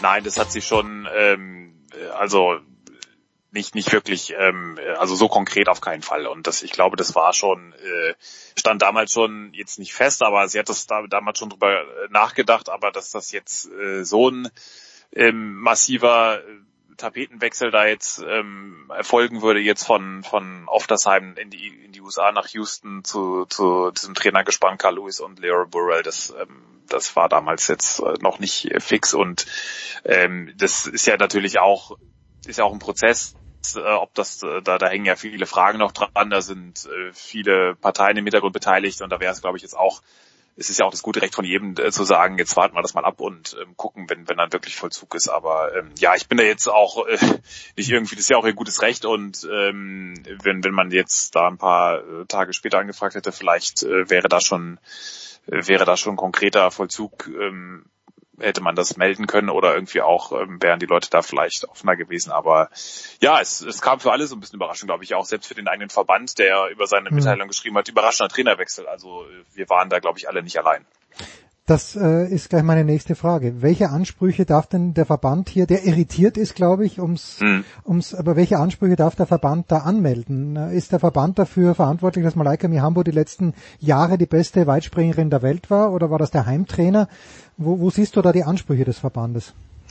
Ja, ich, also das ist natürlich immer so eine Frage des Umgangs. Natürlich, äh, eigentlich äh, an sich hat er natürlich, ist der Anteil, hält sich äh, grundsätzlich immer in gewissen Grenzen, weil natürlich in erster Linie die Athleten ihr Umfeld haben. Manche haben das mehr, äh, manche werden ja auch, sind dann näher an die Bundestrainer angebunden, beziehungsweise Bundestrainer werden erst zu Bundestrainern, weil sie bestimmte Athleten äh, coachen und groß machen. Andere haben, machen mehr ihr eigenes Ding. Malaika Miambo war immer jemand, der äh, die, die hat immer ihr eigenes, ihren eigenen Weg gegangen, hat ihr ein bisschen ihren eigenen Kopf gehabt und ähm, vor allen Dingen sich an erste Stelle gestellt und, und das, was ihr gut tut. Und das ist ja auch als Individualsportler total wichtig. Und ähm, ist aber jetzt auch nicht so, dass sie äh, da komplett, äh, man sieht dann oft nur den, den Menschen und äh, den, den Heimtrainer, aber da, da hing natürlich schon auch ein gewisses Netzwerk dran. Ja? Also die haben da in ähm, Oftersheim ist ja sehr nah an Mannheim dran, äh, da ist Valerie Bauer als Sprinttrainer, da gibt es auch andere Trainingsgruppen und äh, natürlich gab es auch im Nachwuchsbereich äh, Kooperationen und und das wird natürlich vom Verband begleitet auch und äh, und da wird sie auch gefördert und hatte auch äh, natürlich Ressourcen erhalten. Ähm, man hat einen Olympiastützpunkt um die Ecke, da, da fließen ja auch öffentliche Mittel rein. Also es ist jetzt nicht so, dass so ein Athlet sich komplett äh, alleine finanziert und äh, oder da komplett alleine äh, für alles verantwortlich ist, im Guten wie im Schlechten. Also da, da hängt schon eine Kooperation dran, aber ähm, der Verband hat dann natürlich schon einfach, wenn, wenn es gut läuft, äh, gerade in, in einer autarken Struktur wie bei ihr oder in einer etwas unabhängigen Struktur, ist der Verband automatisch in einer, sage ich mal, mehr in so einer Management-Beobachtungsrolle, der nur dann eingreift, wenn es jetzt mal nicht läuft. Und gut, zu sagen am Freitag, äh, äh ich, ich überlege es mir und am Samstag dann, äh, übrigens es ist jetzt soweit, um es dann am Sonntag öffentlich zu verkünden, das ist schon wahrscheinlich ein bisschen kurzfristig und äh, also ja, kann man natürlich darüber diskutieren, ob das jetzt äh, so wahnsinnig ähm, von der Kommunikationspolitik so wahnsinnig clever war. Ich glaube, dem der die der größere der große Unmut aus der Verbandsecke ähm, rührt eher daher, dass, dass sie äh, nicht Zeit hatten, ihr nochmal äh, quasi ausgiebig äh, zu unterbreiten, was es denn für alternative Betreuungsmodelle in Deutschland gäbe. Also dass, mhm. dass da, dass sie quasi so mehr oder weniger voll veränderte Tatsachen gestellt wurden. Wobei auch das, finde ich, ich meine, es ist ihr gutes Recht, aber es ist genauso gut das gute Recht der Athletin zu sagen, es ist nicht, äh, ist nicht meins, ich habe meinen, meinen Plan hier so und ähm, sehe hier keine, keine wirkliche Alternative und ob das dann wirklich die beste Entscheidung ist, das werden wir wahrscheinlich äh, aller spätestens in einem Jahr wissen. Jetzt, Wenn dann, oder auch nicht, je nachdem. Ja, ja, ja, ja, ja. Es, es gab ja auch vor kurzem die äh, in der Süddeutschen, wo du ja auch äh, mit mit Thomas Hahn, du warst äh, und wer war der Dritte? War es äh, Casares? Der dritte, Herr Kistner. Äh, Herr Kistner persönlich was geschrieben hat, genau. Also wir schauen mal, wie das ist mit 2021 Tokio. Aber es gibt ja kein Vertun, Johannes, äh, Leroy Borrell und vor allen Dingen Carl Lewis es hat, ähm, und da sind wir wieder, wenn wir bei den Fußballern über Maradona gesprochen haben, aber ich glaube bei den Leichtathleten, also in meiner Zeit, wo ich mich erinnern kann, mhm. Usain Bolt ist danach gekommen, ja, aber als ich bisschen jünger war, war Carl Lewis das Maß aller Dinge, bis man dann draufgekommen ist, hoppla, der braucht ja im späten Alter noch eine Zahnspange, weil mhm. äh, die Zähne plötzlich, warum auch immer, auseinanderwachsen. Jetzt ich hab's, wir haben es ein bisschen hin und her gesimmt. Sind. Also ich halte Malaika Mihambo für extrem integer, die auch genau weiß, was sie da erwartet. Ich sehe hier einen großen Unterschied zwischen dem, was Konstanze Klosterhalfen macht mit Pete Julian und eben davor mit dem Salazar und dem, was äh, Malaika Mihambo jetzt mit Carl Lewis macht. Bin ich hier blauäugig, Johannes? Welch, wo siehst du denn den Unterschied? Na, ich sehe den Unterschied, dass die Klosterhalfen die Augen, Augen zumacht und ich glaube, dass äh, Mihambo mit, mit offenen Augen hinfährt, genau weiß und ich glaube auch den Versuchungen, sollte es denn welche geben, widerstehen könnte. Ja, das, das weiß letztlich natürlich nur sie selbst. Also ähm, wenn man jetzt mal so nur das hernimmt, was sie gesagt hat im Interview, als sie dann von Carl Lewis geschwärmt hat, wie, wie toll er ähm, als nicht nur als Athlet war, sondern auch als Mensch. Und dann hat sie auch seine Singeskünste gelobt. Dann hat der Kollege Michael Reinsch ja sehr treffend äh, eine, eine, eine Spontankritik äh, hervorgezogen von vor ein paar Jahren, wo dann ein amerikanisches Portal die Versuche seziert hat, wie Carl Lewis die Nationalhymne singt. Und äh, das, das war jetzt äh, nicht ganz so äh, ähm, wahnsinnig prickelnd, sagen wir mal so. Äh, okay, ja, ist natürlich auch ein bisschen, ist natürlich auch ein bisschen gemein, aber ähm, gut, letztlich ist, ist natürlich immer die Frage, wie geht man mit so einer Vergangenheit um? Natürlich die, die, äh, die, ich gebe insofern recht, als dass natürlich die, die, äh, die, das nach allem, was wir wissen, natürlich, äh, dass, dass äh, die, die Strukturen schon anders sind. Ja, wir haben es bei beim Nike Oregon Project Alberto Salazar mit einer Gruppe zu tun, die war damals zum Wechsel schon massiv von Dopingvorwürfen äh, ähm, um, umrankt. Und zwar nicht aus ein, irgendeiner Zeit vor, von vor 20, 30 Jahren, als mal in, in, einer, in einer Probe ähm, vor den Olympischen Spielen bei dem Athleten jetzt Trainer ähm, äh, gewisse Auffrischmittel oder Stimulantien gefunden wurden, sondern ganz massiv äh, stand ja der, ähm, der mutmaßliche äh, Missbrauch im Zentrum des, des Trainings und es mhm. wurde, der Trainer war ganz, ganz klar im, im Fokus und es hat sich ja auch, wenn nicht in allen Belangen, aber zumindest in diesem erstinstanzlichen Urteil dann ja bestätigt, dass Al-Azhar da massiv äh, ähm, offenbar manipuliert hat und auch äh, oder nicht massiv, aber zu Teilen manipuliert hat und auch versucht hat, diese, diese Ermittlung da zu behindern. Also das ist für einen Schutzbefohlenen nochmal eine völlig andere Dimension als von einem äh, von einem Trainer, der als Athlet äh, Teil dieses Systems war und, und unschuldig oder nicht, das das weiß auch nur er. ähm, mal ähm, belangt wurde, letztlich äh, auch äh, de facto ja nicht bestraft, weil das äh, amerikanische Olympiakomitee gesagt hat, nee, dass wir glauben dir, dass das versehentlich äh, in einem Nahrungsergänzungsmittel war und tatsächlich waren ja die Mengen auch nicht wirklich groß, äh, wobei das auch nichts heißen muss. Aber gut, das ist immer die große Frage, was ähm, was lernt man äh, aus der Vergangenheit für die Zukunft? Natürlich ist es schon die Frage, wenn jemand damals als Athlet äh, nur gelernt hat, dass es mit einer gewissen ähm, mit einer gewissen Nachhilfe nicht geht, oder das unterstellen wir ihm jetzt mal vielleicht, dann ist natürlich die Frage, was befähigt ihn dann in der Vergangenheit, in der in der Gegenwart und Zukunft dazu? Äh, hat er daraus seine Lehren gezogen? Hat er gesagt, war es wirklich nur ein Versehen? Ich meine, das sind so alles Fragen, das müsste, das müsste sie ihn tatsächlich stellen. Ähm, ich weiß nicht, ob sie das macht oder ob sie ihm das gestellt hat, weil da noch keiner nachgefragt hat. Das wäre alles Sachen, die müsste man jetzt im Nachgang mal eruieren. Ähm, das ist, äh, das meinte ich halt, dass man jetzt vielleicht auch da äh, Möglichkeiten hat, danach zu fragen. Konstanze Klosterhalfen hätte das ja im Grunde genauso tun müssen mit, äh, dass sie ihre Trainer, ihren jetzigen Co-Trainer oder damaligen Co-Trainer von Salazar fragt, weil wie lief das eigentlich damals ab, als Salazar diese ganzen Läuferin da beleidigt hat oder oder erniedrigt hat? Wie, wieso hast du nichts gesagt? Was hast du gesagt? Wie hast du geholfen? Ja, das wissen wir auch nicht. Wir haben äh, äh, gibt's ja auch keine ähm, Meldung, ob sie sich da wirklich äh, erkundigt hat oder nicht und und das ist, äh, das sind natürlich unterschiedliche äh, Sachstände. Ähm, das, das muss man jetzt, muss man abwarten, ob sie das dann auch wirklich so thematisiert. Was ich tatsächlich fast interessanter finde, ähm, um das, um den Aspekt abzuschließen, ich meine, die beiden waren großartige Athleten, vor allen Dingen Louis. Die Frage ist, sind das jetzt eigentlich auch großartige Trainer, die ihr in dieser spezifischen Situation wirklich weiterhelfen können? Weil die, äh, der, der Verband hat ja gesagt, wir haben hier auch Trainer, die Weltklasse entwickelt haben. Das stimmt schon, aber es geht ja bei ihr jetzt ja nicht darum, Weltklasse zu entwickeln. Sie ist Weltklasse. Die Frage ist, wie kann man diese Weltklasse noch mehr festigen und weiter ähm, veredeln, sage ich mal. Und das ist natürlich schon spannend, weil Lewis und Burrell, die haben jetzt, äh, die sind, haben nicht äh, Profi-Trainingsgruppen, so wie ähm, äh, so wie Salazar und Julian bei in in, in ähm, Oregon, oder auch oder Lance Brorman mit äh, seiner Trainingsgruppe um Noah Lyles und Co, bei der jetzt äh, die, wo jetzt auch Gina Lückenkämper ist, sondern das ist ja ein Uniprogramm, ein reinrassiges Uniprogramm, sehr erfolgreich, gerade so im Sprintbereich. Und das ist ja auch der Bereich, in dem sich Malaika Miambo jetzt weiterentwickeln äh, oder das festigen will. Ähm, und natürlich da auch vielleicht in Oftersheim jetzt bei ihrem alten Heimtrainer vielleicht tatsächlich auch so ein bisschen an Grenzen gestoßen ist.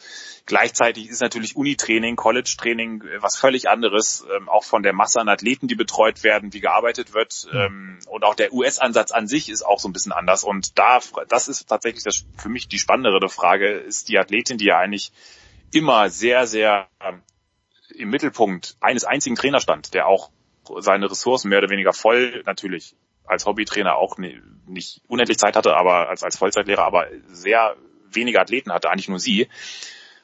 Wie läuft das mit zwei äh, ehemaligen US-Olympiasiegern, die ein sehr erfolgreiches, aber auch großes Uniprogramm haben? Ja, allein schon jetzt im Anfang August sollen deutsche Meisterschaften stattfinden, sitzt dann Karl Lewis auf der Tribüne und nimmt dann Weitsprungmarken. Also das ist so. Oh, in Nürnberg. Bin ich, bin ich, du, in, in Braunschweig. Ein Braunschweig. Prominenz in Braunschweig dann plötzlich. Das wäre Oh. auf jeden Fall, wäre natürlich eine super, ähm, wäre natürlich ein super äh, äh, ähm, Auflauf dann auch. Und ähm, ja, da, da gehe ich wahrscheinlich davon aus, dass auch da eher dann äh, irgendwelche Verbandstrainer dann da einspringen. Aber ähm, das, das sind so alles Fragen, ähm, die sehr spannend sind. Ja, Markus Rogan, der ehemalige österreichische Schwimmer, der ein großes Mitteilungsbedürfnis hat und nicht bei vielen, nicht bei allen gut ankommt, so rum. Also ich höre ihm immer gern zu und er sagt manchmal schon auch ein paar interessante Dinge, wie ich finde, aber der ist ja auch an eine Uni gegangen dann, schon als, da hat er glaube ich schon seine olympischen Medaillen gewonnen gehabt. Äh, Das war nach Athen 2004. Und äh, aber wenn du das jetzt ansprichst, dass äh, sich dann wahrscheinlich die Einzelbetreuung ein kleines bisschen auf, denke ich mir, jemand wie Mihambo in dieser schwierigen Disziplin beim Weitsprung, die braucht auch ein Physio zum Beispiel. Absolut. Also, also denke ich mir, ähm, ja, wie, wie funktioniert das dann? Also da ist sicherlich das Netzwerk in, in den USA nicht schlecht. Also wer, äh, ich meine, ich kenne es ja schon von meiner Highschool damals auf, auf sehr, sehr viel niedrigem Niveau. Also die, die, die Trainingsbedingungen sind äh, nicht die schlechtesten. Und gerade an so, so einer Universität, äh, die ja auch alimentiert ist, äh, das sind ja zwar alles immer offiziell Amateure, die eben äh, wegen der ihres des glorreichen äh, Ja, Ideals wegen- des ja. Amateursportlers äh, natürlich aktiv sind, äh, aber das, das sind ja äh, letztlich Profi-Wirtschaftsunternehmen auch mit mit äh, und, und auch als Trainer verdient man da sicherlich nicht so schlecht. Also das, die Infrastruktur ist sicherlich top und ähm, also da wird sie sicherlich keine schlechten ähm, Bedingungen haben, wobei sie auch gesagt hat, sie wird im Sommer äh, schon noch in Deutschland wohnen und trainieren, allein schon wegen der Wettkämpfe. Das ist jetzt ja auch die Frage, wenn sie in August in die USA will, da soll jetzt hier die Diamond League Saison starten, ob das dann wirklich so kommt, muss man auch mal gucken, aber das wird ja auch nicht so richtig, äh, das, das, das muss man ja auch gucken. Oder beziehungsweise es wird ja eher so wie, wie bei Lückenkämp auch sein, dass oder nicht, nicht, dass sie anders als bei Klosterhalfen, die ja da wirklich mehr oder weniger jetzt ihren Lebensmittelpunkt hin verlagert hat an Mhm. den, an den Campus äh, bei, bei Nike, sondern die dann immer mal wieder auch gezielt diese Konkurrenzsituation nutzen, die Trainingspartner, äh, die natürlich äh, viel, viel besser sind und auch in der Breite einen äh, viel mehr fordern und ja, das, das, äh, also von der, dass, dass die Abstimmung zwischen Training, Versorgung und auch sonstigem Leben in den USA besser ist, ist das ist gar keine Frage. Da sind wir, ist hier in Deutschland schon schwieriger, wobei ihre Karriere ja auch gezeigt hat, dass das jetzt, ähm, dass, dass man das auch hinkriegt. Und ähm, ich glaube auch schon, also nach allem, was man so raushört, äh, ist, war das, glaube ich, schon immer von ihr auch so ein Traum, dass, dass sie das mal mit Amerika probiert, diese Kultur auch kennenlernen will, auch diese, diese Trainingskultur.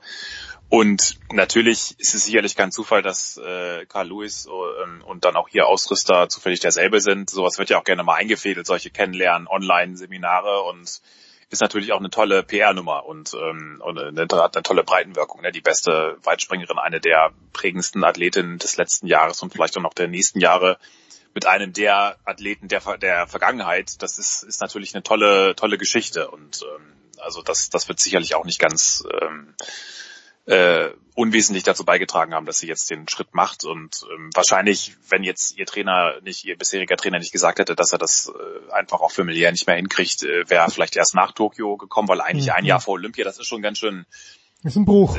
Ja. es ist, ein, ist schon schwierig, weil äh, oder auch nicht ganz unriskant, weil egal wie behutsam man auf einen Athleten eingeht, jeder Trainer hat dann doch seine unterschiedlichen Methoden und gerade bei so einem sensiblen Athleten wie bei ihr ist oder Athletin wie bei ihr, dann ist das doch schon ähm, äh, ist das schon nicht ganz ganz unriskant. Aber ja, es ist äh, jetzt mal ein Experiment und äh, mal gucken, wie es läuft. Wie gut, äh, Johannes, I, I let you go bald, bald. Also noch, noch ist keine Entwarnung, aber wie gut, weil du die Wettkämpfe ansprichst. Thomas Röhler war ja auch jemand zum Beispiel, der sich ganz, ähm, ganz offensiv gegen den Fußball auch positioniert hat, von wegen Sonderrolle. Und ähm, ich habe es mit Götzi vorhin ja auch schon besprochen. Christian Seifert hat ja bei euch in der Süddeutschen sinngemäß gesagt, naja, Sonderrolle hin oder her. Wir haben uns halt einfach gut darauf vorbereitet, wir haben ein Konzept vorgelegt. Äh, wie weit ist denn der Deutsche Leichtathletikverband da? Oder ist es überhaupt am Deutschen Leichtathletikverband hier Konzepte vorzulegen? Ist es die Diamond League? Wann realistischerweise können die Leichtathleten wieder ein kleines bisschen Geld verdienen? Außer wenn sie bei sich zu Hause im Gartenland schwer werfen, so wie Thomas Röhler. Ja, es ist auf jeden Fall ähm, Sache des der Verbände, der internationalen und auch der nationalen, da äh, Konzepte vorzulegen. Auch der der Landesverbände hier in Bayern, dass es äh, auch nationale Wettkämpfe gibt äh, oder oder auf, auf Landesmeisterschafts- und Bezirksniveau.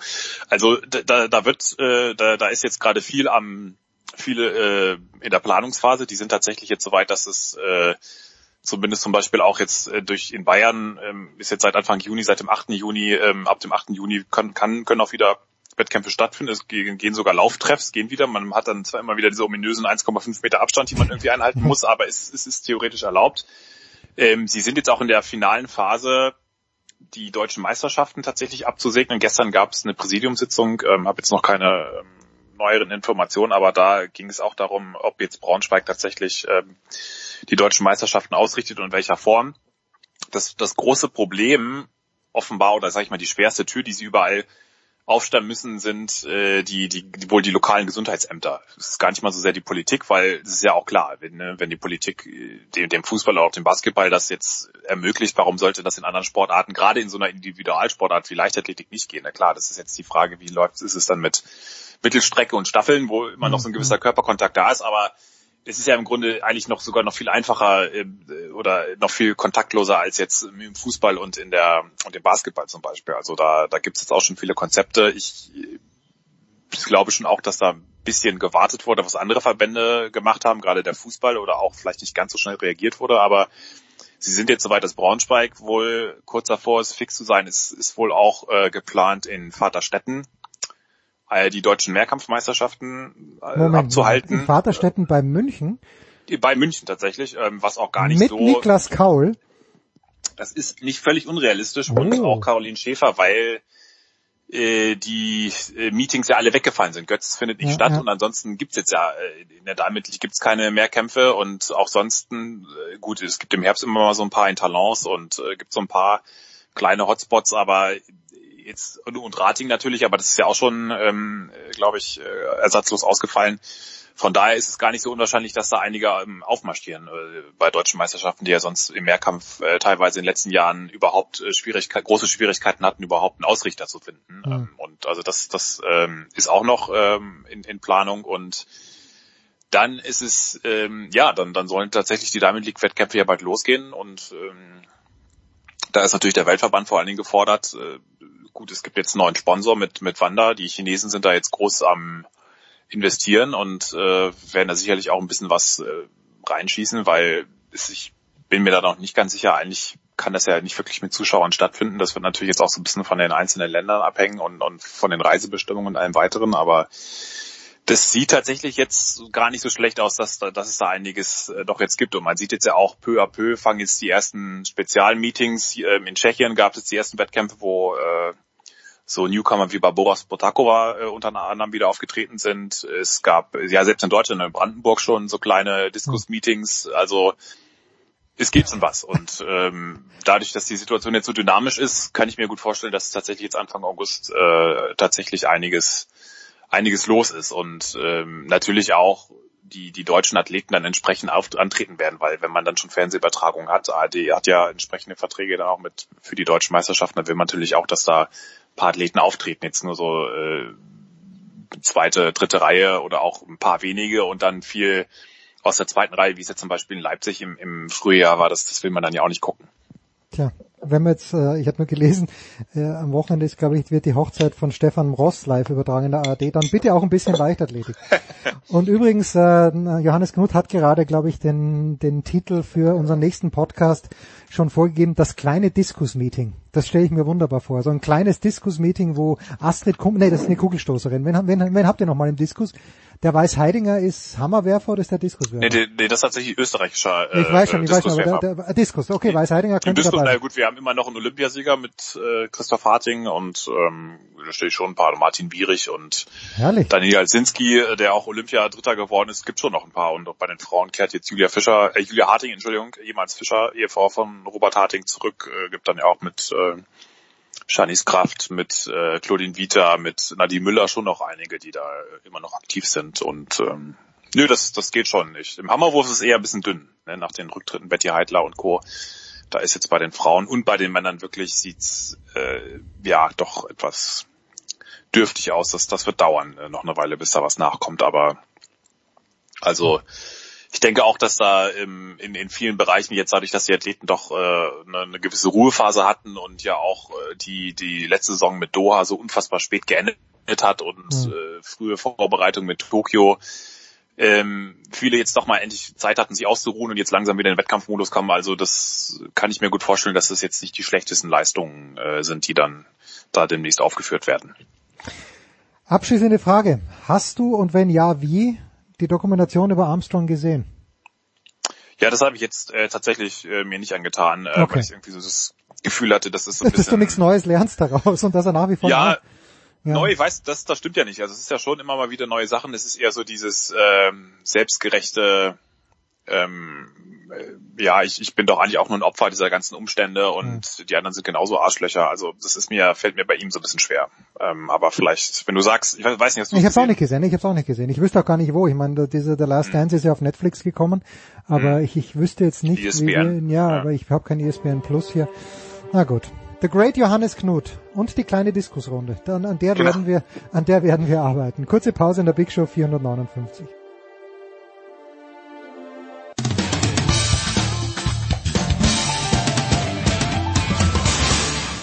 Hello, I'm Fernando Verdasco and you're listening to Sport Radio 360.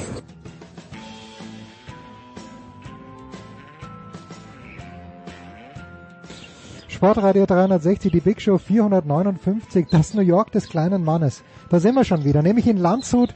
Es herrscht Vogelgezwitscher im Hintergrund bei Stefan Ehlen, motorsport.com. Grüß dich, Stefan. Servus, ich musste flüchten. Bei uns wird gerade eine Markise angebracht und die Herrschaften bohren gerade, dass es äh, die Wände wackeln. Und deswegen dachte ich, ich gehe doch mal ins Freie, damit ihr nicht so ein Dröhnen auf den Ohren habt. Ja, Völlig mit Recht. Und wie man hört, in Landshut, im Gegensatz zu München, kommt auch schon die Sonne und natürlich auch wieder mit dabei in dieser Woche. Das ist Stefan de Voice Heinrich. Stefan, ich grüße dich. Ein großes Hallo, ja. Äh, wir sind ganz froh, dass wir in den letzten Tagen hier in der Corona-Krise keine neuen Fällen hatten. Ich hoffe für euch in Landshut und in München äh, flatten the curve in ähnlicher Art und Weise und äh, wir haben hoffentlich das Schlimmste toi toi toi überstanden. Ja. Das äh, spiegelt sich ja auch ein kleines bisschen darin wider, dass es einen offiziellen Formel 1 Kalender jetzt schon gibt für acht Rennen. Zumindest Stefan Ehlen, aber was uns natürlich zuerst beschäftigt, äh, wir wissen, Stefan Heinrich ist ein hart arbeitender Mann, der seinen Preis auch kennt. Äh, ich selber verdiene nichts, aber du verdienst ja auch sehr, sehr viel Geld bei motorsport.com. Reicht es schon, dass wir drei gemeinsam das Williams-Team kaufen? also wahrscheinlich noch nicht ganz. Nicht ganz, aber wir, wir, sind, wir sind kurz davor, oder? Wir sind, wir sind eigentlich gut dabei, wenn wir uns zusammenschließen, glaube ich, dann haben wir sicherlich da ein Wort mitzusprechen in der Vergabe. aber ganz grundsätzlich, ähm, erst einmal finde ich es aus historischer Sicht schade, mhm. dass es tatsächlich so weit kommt, dass Frank Williams sein Team verkaufen muss. Er hat sich dagegen immer gesperrt, hat immer gesagt, nee, nee, das muss in Familienhand bleiben. Es gab ja auch schon früher die Situation, dass äh, BMW sich eingekauft hat bei Williams und die hätten schon Interesse gehabt, dass sie das komplette Team dann auch übernehmen. Aber da hat Frank Williams dann gesagt, das war Anfang der 2000er, nee, da macht er nicht mit und wir alle kennen dann die Geschichte, BMW hat dann das Sauberteam übernommen und später wieder zurückgegeben, in Anführungszeichen. Mhm. Ähm, aber der eigentliche Plan war, dass man zum Beispiel mit Williams weitermacht und Frank Williams hat sich da immer dagegen gesperrt und hat gesagt, nee, das machen wir nicht. Und die Situation hat sich aber in den vergangenen Jahren sehr, sehr verschlechtert. Äh, der letzte Williams-Sieg datiert aus dem Jahr 2012 und das war dieses Überraschungsrennen, in dem Pastor Maldonado in Spanien gewonnen hat. Hm. Wo Einmal. viele bis heute sagen, genau, wo viele bis heute sagen, ja, da hat Bernie Ecclestone auch ein bisschen mitgeholfen. Ähm, und Williams ist dann ja kurzzeitig zu Beginn der Hybrid-Ära 2014, 15 zweimal Dritter geworden in der Konstrukteurswertung. Das war so ein bisschen so ein letztes Aufbäumen, hat man das Gefühl. Aber das Team war davor schon im Niedergang begriffen und ist jetzt tatsächlich endgültig auf sportlicher Talfahrt. Letzter Platz in der Konstrukteurswertung. Also tiefer kann man nicht fallen und inzwischen ist wohl die Botschaft auch angekommen in Grove, im, im Williams Werk. Man muss was tun und wenn man keine Sponsoren mehr kriegt oder so gut wie keine, und wenn man dann welche hat und die nicht zahlen, dann hast halt irgendwann mal ein Problem. Entweder du gibst die Formel 1 auf oder du entscheidest dich zu diesem, ja, historischen Schritt, dass du Teile des Teams oder vielleicht sogar das ganze Team verkaufst. Und wir alle als Szenebeobachter sagen da so ein bisschen, naja, da ist durchaus ein weinendes Auge dabei, weil Williams, das ist so ein Name wie Ferrari, wie McLaren. Das sind einfach waschechte Traditionsteams, aufgebaut in einer kleinen Garage und dann zu einem Weltkonzern gemacht. Und wenn es jetzt so einem Traditionsrennstall an den Kragen geht, in Anführungszeichen, dann ist das schon bitter. Aber es wird sich mit Sicherheit ein Käufer finden. Die mhm. Frage ist dann nur, ist es einer, der einen Blick hat für die Historie von Williams oder ist es jemand, der halt komplett was anderes macht?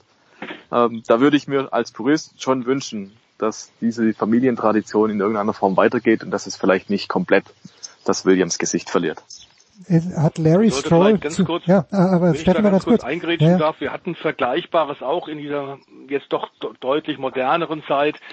Äh, der Sport, Unterhaltung zu der Motorsport gehört. Ähm, in Amerika auch, dass da die Traditionsteams der Wood Brothers, ähm, Cale Yarborough, also früher der, der, der, der selbst als Moonshiner gefahren ist, auch King Richard Petty, dass die, die später dann nach ihrer aktiven Karriere tatsächlich Teamchef geworden sind, dass das in der modernen Zeit einfach nicht mehr richtig funktioniert hat. Ähm, Stefan hat gerade völlig zu Recht auf die etwas älteren Denkweisen, älteren Werte äh, hingewiesen. Ich glaube, dass das in, in Zeiten mit modernem Management und modernem Marketing einfach in dieser Form nicht mehr so ganz funktionieren kann. Äh, es war in der Tat bei Williams ja auch abzusehen, dass das nicht so funktioniert. Ähm, Frank Williams ein, ein Kämpfer durch und durch. Wir erinnern uns, dass er tatsächlich in den 70er Jahren teilweise gar nicht nach den Grand Prix wusste, wie er mit seinen LKWs nach Hause fahren sollte, weil kein Benzin mehr da war. Ähm, dann hat er Wetten gemacht, dass er äh, die Formel 1 Rennstrecke joggenderweise in eine gewisse Mindestzeit umrunden kann. Hat dagegen Geld gewettet und dann hatten sie wieder ein bisschen Spritten, konnten zumindest ein Stück Richtung England wieder fahren. Ähm, hat dann tatsächlich die Saudis als zum allerersten Mal ja. tatsächlich äh, in die Formel 1 gebracht ähm, und hat dann ein Top-Team äh, entstehen lassen, hat einen sehr schweren Unfall gehabt, Mitte der 80er Jahre, als er unangeschnallt leider äh, auf der Strecke von Le Castellet nach Toulon ähm, dann in der Kurve die Kontrolle über das Auto verloren hat und seitdem im Rollstuhl sitzt und trotzdem, trotzdem hat das Team es immer wieder geschafft. Aber ich glaube, dass da einfach ein modernes Management hin muss Ähm, das heißt nicht unbedingt, dass es besser wird, aber ich glaube, dass so wie die es bisher in den letzten Jahren gemacht haben, nicht mehr funktioniert. Es ist ein Teufelskreis, in dem du mal drin bist und wenn du dir Paying Driver holst, einfach nur um überleben zu können, sind das naturgemäß sehr oft Fahrer, die halt einfach auch nicht gut genug sind. Dann hast du zwar Geld, hast aber keine Ergebnisse und dann kommst du immer wieder in diese Spirale rein, dass es nicht besser wird, sondern schlimmer. Hat erstens mal, liebe Kinder, es gab eine Zeit, wo man unangeschnallt Auto gefahren ist. Man kann sich jetzt gar nicht mehr vorstellen, eigentlich. Aber äh, ich weiß noch, als ich auch relativ jung war, da war das eher ein Accessoire, das man zur Kenntnis genommen hat. Mhm. Aber die Anschnallpflicht wurde damals ja als grandiose Einschränkung der Freiheit verkauft, was natürlich im Nachhinein betrachtet komplett Hanebüchen ist. Aber hat, äh, da war es eine schnelle Frage noch an dich gleich wieder, hat Lance oder Larry Stroll, ist ja der Papa, hat der zu früh seine Kohle in das falsche Team investiert? Weil Williams hätte natürlich schon einen anderen Klang. Ja, glaube ich aber nicht, ähm, denn wenn man das so ein bisschen durch die Zeilen hört, äh, ist zwar klar, dass sie verzweifelt sind bei Williams, dass sie aber zunächst mal als, als äh, ersten Schritt einen Minor Shareholder haben wollen, okay. also einen Teilhaber, der sich Aktien kauft und Anteile am Team, der aber nicht endgültig mitentscheiden darf. Ob das funktioniert, ich glaube eher nicht, aber das ist ihr erster, ihr erstes Ziel, dass sie natürlich noch ein bisschen die Hand drauf haben. Und ich glaube, dass das einfach nicht funktionieren wird. Lance Stroll äh, hat tatsächlich, glaube ich, das Force India Team gekauft und das völlig richtig gemacht. Ähm, auch finanziell alles richtig gemacht, zumal man jetzt ja mit Aston Martin auch noch einen tollen Deal äh, hat treffen können. Ähm, und damit mit äh, dem Herrn Mörs, der bisher bei AMG Chef war, jetzt auch einen tollen CEO neuen geholt hat, der so ein bisschen natürlich äh, aus dem Mercedes-Lager kommt. Der jetzt bei Aston Martin, das wird wirklich gut funktionieren. Ich glaube, da geht's tatsächlich ab. Nee, ich glaube, äh, Papa Stroll hat da keinen Fehler gemacht. Jetzt gibt's diese angesprochenen acht Rennen, Stefan Ehlen und nicht in diesem Kalender. Wir haben es ja in den letzten ein, zwei Wochen auch schon angeführt. Äh, kurz keimt die Hoffnung auf, dass Hockenheim nicht nur eines, wir hatten sogar Hoffnung auf zwei Rennen in Deutschland. Hockenheim ist nicht dabei. War's das dann mit der, mit der Rückkehr der Formel 1 2020 nach Deutschland?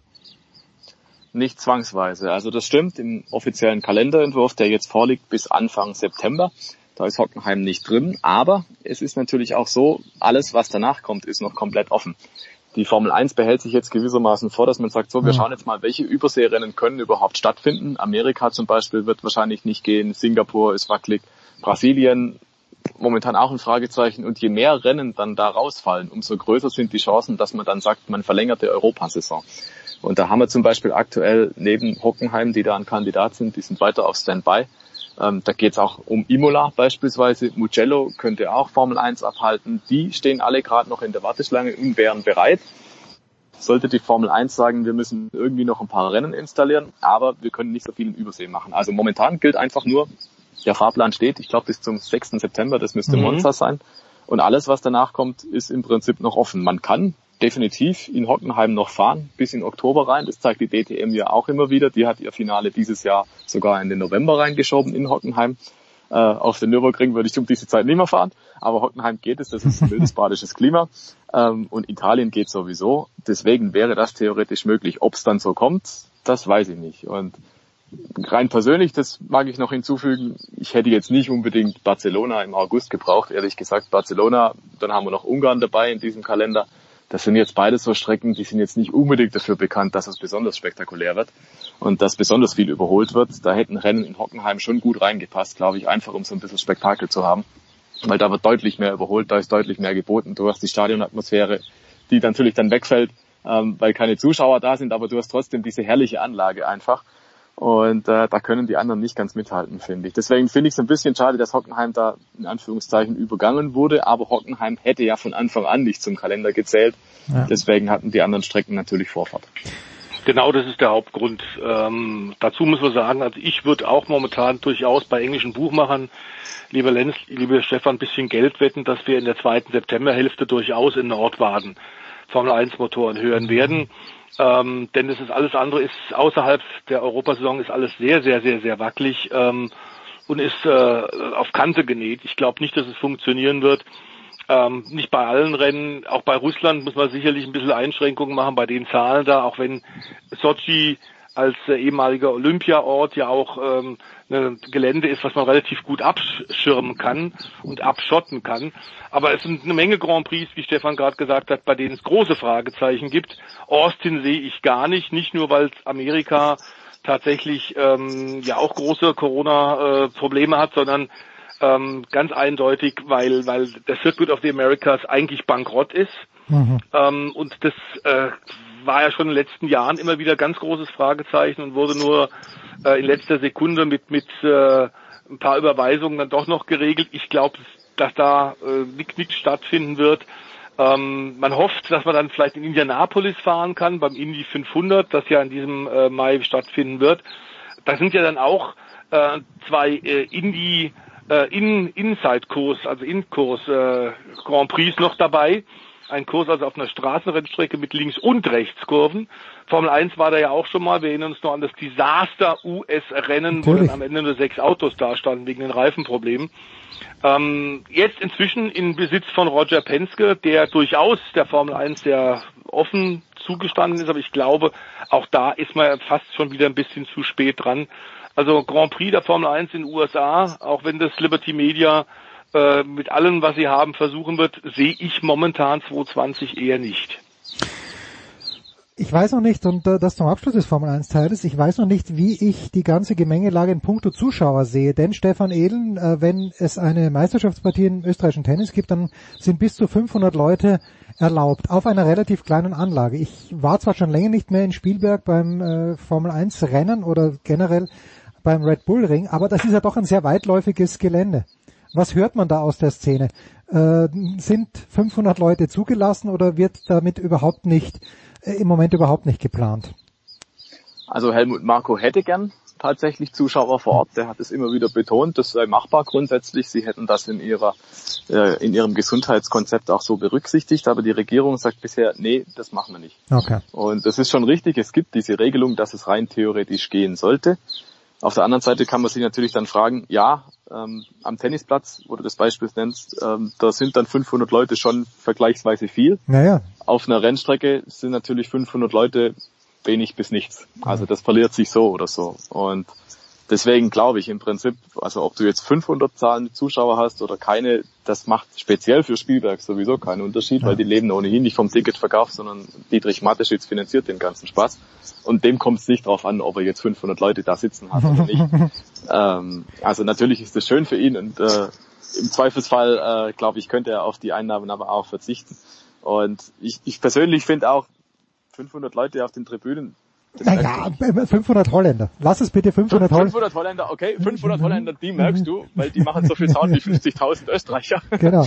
Und äh, na, das natürlich, also sobald es geht, fände ich es natürlich gut. Aber ich glaube, jetzt ist wir erstmal auf die Bremse treten, was Zuschauer angeht und sagen, Sicherheit geht sind vor und jetzt sind wir mal froh, dass die wieder fahren.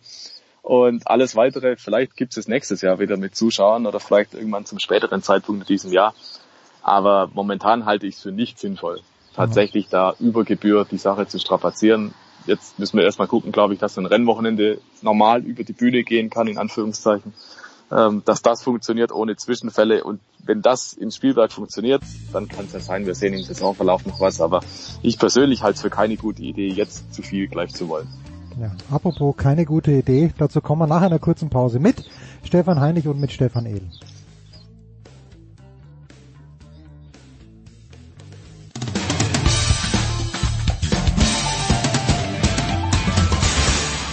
Hallo, hier ist Gerda Samor von Schalke 04 und ihr hört Sportradio 360.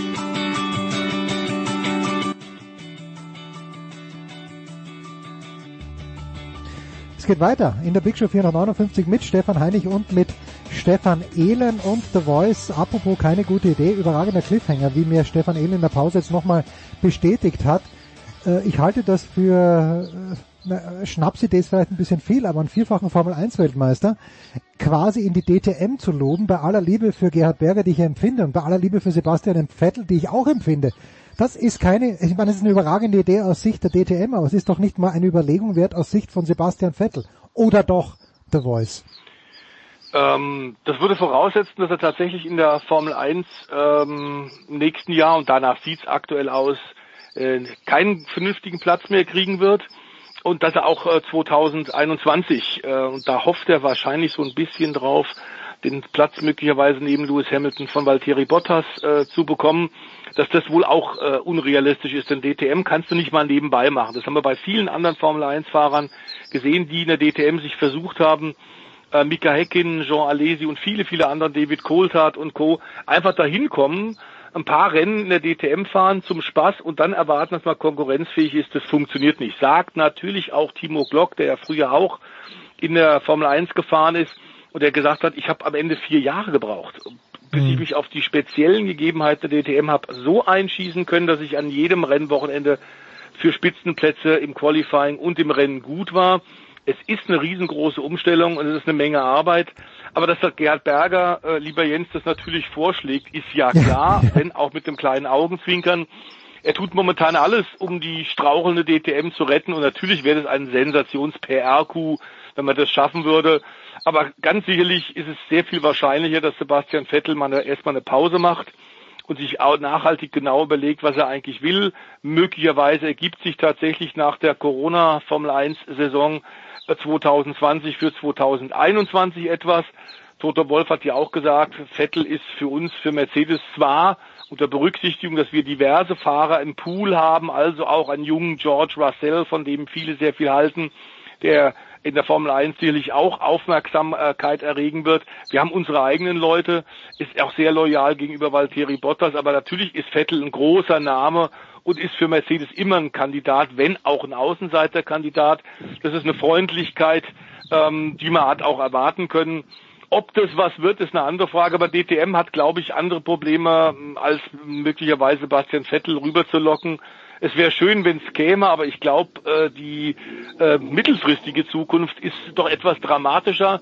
Aller analog zur Formel 1 hat auch die DTM jetzt einen neuen Kalender für diese ausstehende zweite Jahreshälfte für 2020 äh, veröffentlicht. Und was da erfreulich ist, dass tatsächlich, wie ja schon mal hier bei Sportradio 360 gemunkelt, der Norrisring ganz offenbar mit dabei ist, als Monte Carlo von Deutschland. Norrisring also in der Frankenmetropole in Nürnberg auf dem ehemaligen mhm. Reichsparteitagsgelände und toll auch, dass nach 15 Jahren Spa Francorchamps wieder mit dabei ist für die DTM. Das gefällt mir ganz besonders gut wenn man jetzt so historisch ein kleines bisschen zurückschaut, ähm, Stefan Ehlen, diese Zeit von Mika Häkkinen in der DTM, haben dann plötzlich ganz, ganz viele Leute mehr sich für die DTM interessiert. Tatsächlich messbar, auch mit Fernsehen, auch mit Zuschauern an der Strecke. Weil das war natürlich, gab zweifacher Formel 1 Weltmeister, Mika Häkkinen Household Name, wie man in Österreich gerne sagt. Also ich habe die Zahlen jetzt nicht im Kopf, aber definitiv, das konnte man messen. Der Mika Häkkinen war ja auch ein Sympathieträger und der war ja. dann tatsächlich Anfang der 2000er ja auch relativ frisch raus aus der Formel 1. Ich glaube 2001 war sein letztes Formel 1 Jahr und dann relativ schnell war er in der DTM. Übrigens auch wie Jean Alesi, beide für Mercedes gefahren damals und beide sofort aufgestiegen zu Publikumslieblingen. Also du bist auch zur DTM gefahren, um den Häkkinen mal zu sehen, okay. um den Alesi mal zu sehen. Natürlich auch, um den Bernd Schneider fahren zu sehen, sowieso. Aber ähm, tatsächlich die ehemaligen Formel-1-Fahrer, an die kommst du halt sonst nicht dran. Und in der DTM, da waren die auf einmal nahbar, da waren die auf einmal greifbar und man hat schon auch gemerkt, da, da schauen dann jetzt auch Leute zu, die, die fahren auch mal hin und die wollen einfach wissen, wie, schlägt sich jetzt der Formel 1 Fahrer im Vergleich zum Bernd Schneider, im Vergleich zu den anderen DTM-Haudegen. Und ähm, das hat schon auch einen gewissen Flair gehabt dann für die DTM. Das war teilweise ein bisschen viel, weil ich kann mich dann auch erinnern, dass dann äh, sehr, sehr viele ehemalige Formel-1-Fahrer auf einmal im Feld waren, der Karl Wendlinger, der Heinz-Harald Schrenzen und wie sie alle heißen. Ähm, und da war es ein regelrechter Trend, dass man dann möglichst einen oder zwei ehemalige Formel-1-Fahrer bei sich im Team haben muss.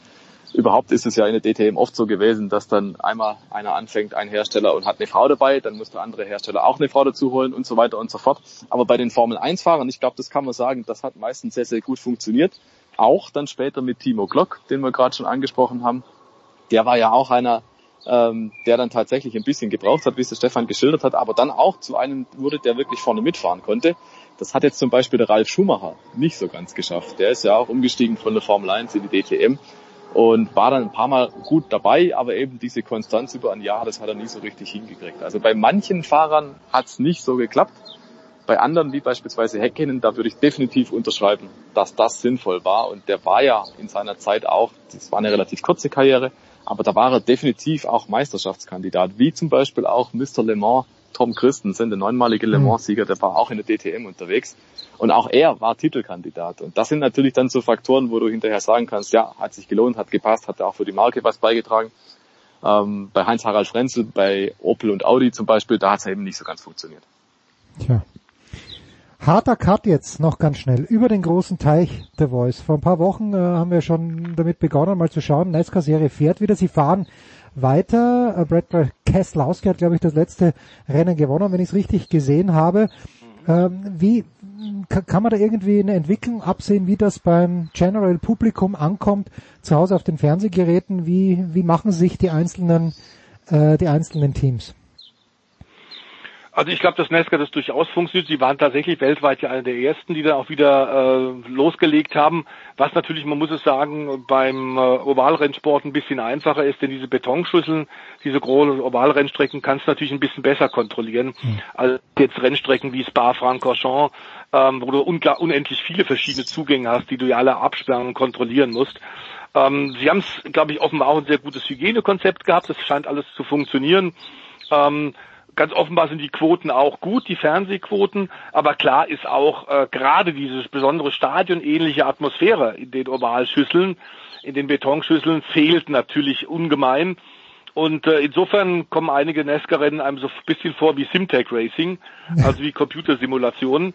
Ähm, auch, dass man bei Siegerehrung tatsächlich einen Mundschutz jetzt dabei haben muss. Es ist also einfach alles ein bisschen strange, ein bisschen bizarr. Aber die einzige Möglichkeit aktuell wieder zum realen Sport zurückzukommen, Entschuldigung, insofern musste, glaube ich, durchaus eine Menge Kompromisse noch machen. Aber auch da gieren selbstverständlich in den USA die Zuschauer danach wieder an die Rennstrecken pilgern zu dürfen. Es ist allerdings natürlich der, der Negativtrend, den momentan in Amerika alle Profisportarten haben, inklusive NBA und sogar American Football, dass in den letzten Jahren deutlich weniger Zuschauer kommen zu den Veranstaltungen, mal Super Bowl vielleicht ausgenommen, der immer ausverkauft ja, ist. Ja, gut, aber da, das ist ja alles das verkauft an, ja, also verkauft an Sponsoren, wo eigentlich ganz wenige Fans eigentlich da sind, eigentlich. Ganz genau. Und äh, das ist also bei allen Sportarten so, bei Stick and Ball Games ganz genauso wie natürlich jetzt äh, auch im NASCAR-Sport und bei den Indycars, die einen leichten Aufwärtshtrend haben, aber nichts Dramatisches. Ähm, ich ich glaube, dass das natürlich äh, auch durch die Corona-Krise jetzt nicht besser wird. Zumal, wenn wir bedenken, dass jetzt, wie man so hört, aus Amerika 40 Millionen Amerikaner ihre Arbeitsstelle verloren haben, dann ist natürlich die Frage, wovon sollen sie ein Ticket für Nesca-Rennen bezahlen? Mhm. Ich glaube, dass äh, unter der aktuellen Doppelkrise in Amerika, also die Rassenunruhen äh, wegen George Floyd, äh, die ja nach wie vor anhalten und die Amerika, glaube ich, noch eine ganze Weile beschäftigen werden, plus dieser enorme wirtschaftliche Downfall, äh, durch das schlechte Management von Herrn Trump der Corona-Krise wird sicherlich den Motorsport und wird NASCAR sicherlich auch betreffen. Ähm, aber es wird jetzt darum gehen, dass sie ihre Saison zu Ende fahren. Ähm, das werden sie ganz offensichtlich schaffen. Die scheinen sehr konzentriert und sehr ähm, äh, diszipliniert zu sein die NASCAR-Fahrer und die ganzen betreuenden Offiziellen. Und das ist so ein bisschen das, wenn du so willst, was, was die Fußball-Bundesliga ähm, für viele internationalen Fußballligen auch ist. Man guckt auf den ersten äh, schaffen die das? Kriegen die das tatsächlich hin? Und so schaut natürlich momentan im Motorsport aus Australien, aus Asien, aus Europa vieles Richtung Amerika und guckt, ob bei NASCAR es funktioniert. Ein Augenblicklich muss man sagen, es funktioniert. Ja, und was bei den amerikanischen Sportarten natürlich auch immer dazu kommt, ist das sogenannte Tailgating vor einem Rennen oder vor, ja, gerade auch bei, bei ich habe das sogar gesehen, äh, in Riverhead bei diesem ganz, ganz kleinen NASCAR-Veranstaltung, aber da war auf dem Parkplatz fast mehr los mit grillenden Leuten, die sich gegenseitig auch bespaßt haben, als dann auf der Rennstrecke. Und das ist bei American Football natürlich vor den Stadien genauso. Herzlichen Dank, Stefan Ehlen, herzlichen Dank, Stefan Heinrich. Das war die Motorsportrunde für heute. Wir machen eine kurze Pause und dann geht's hier noch weiter mit Tennis.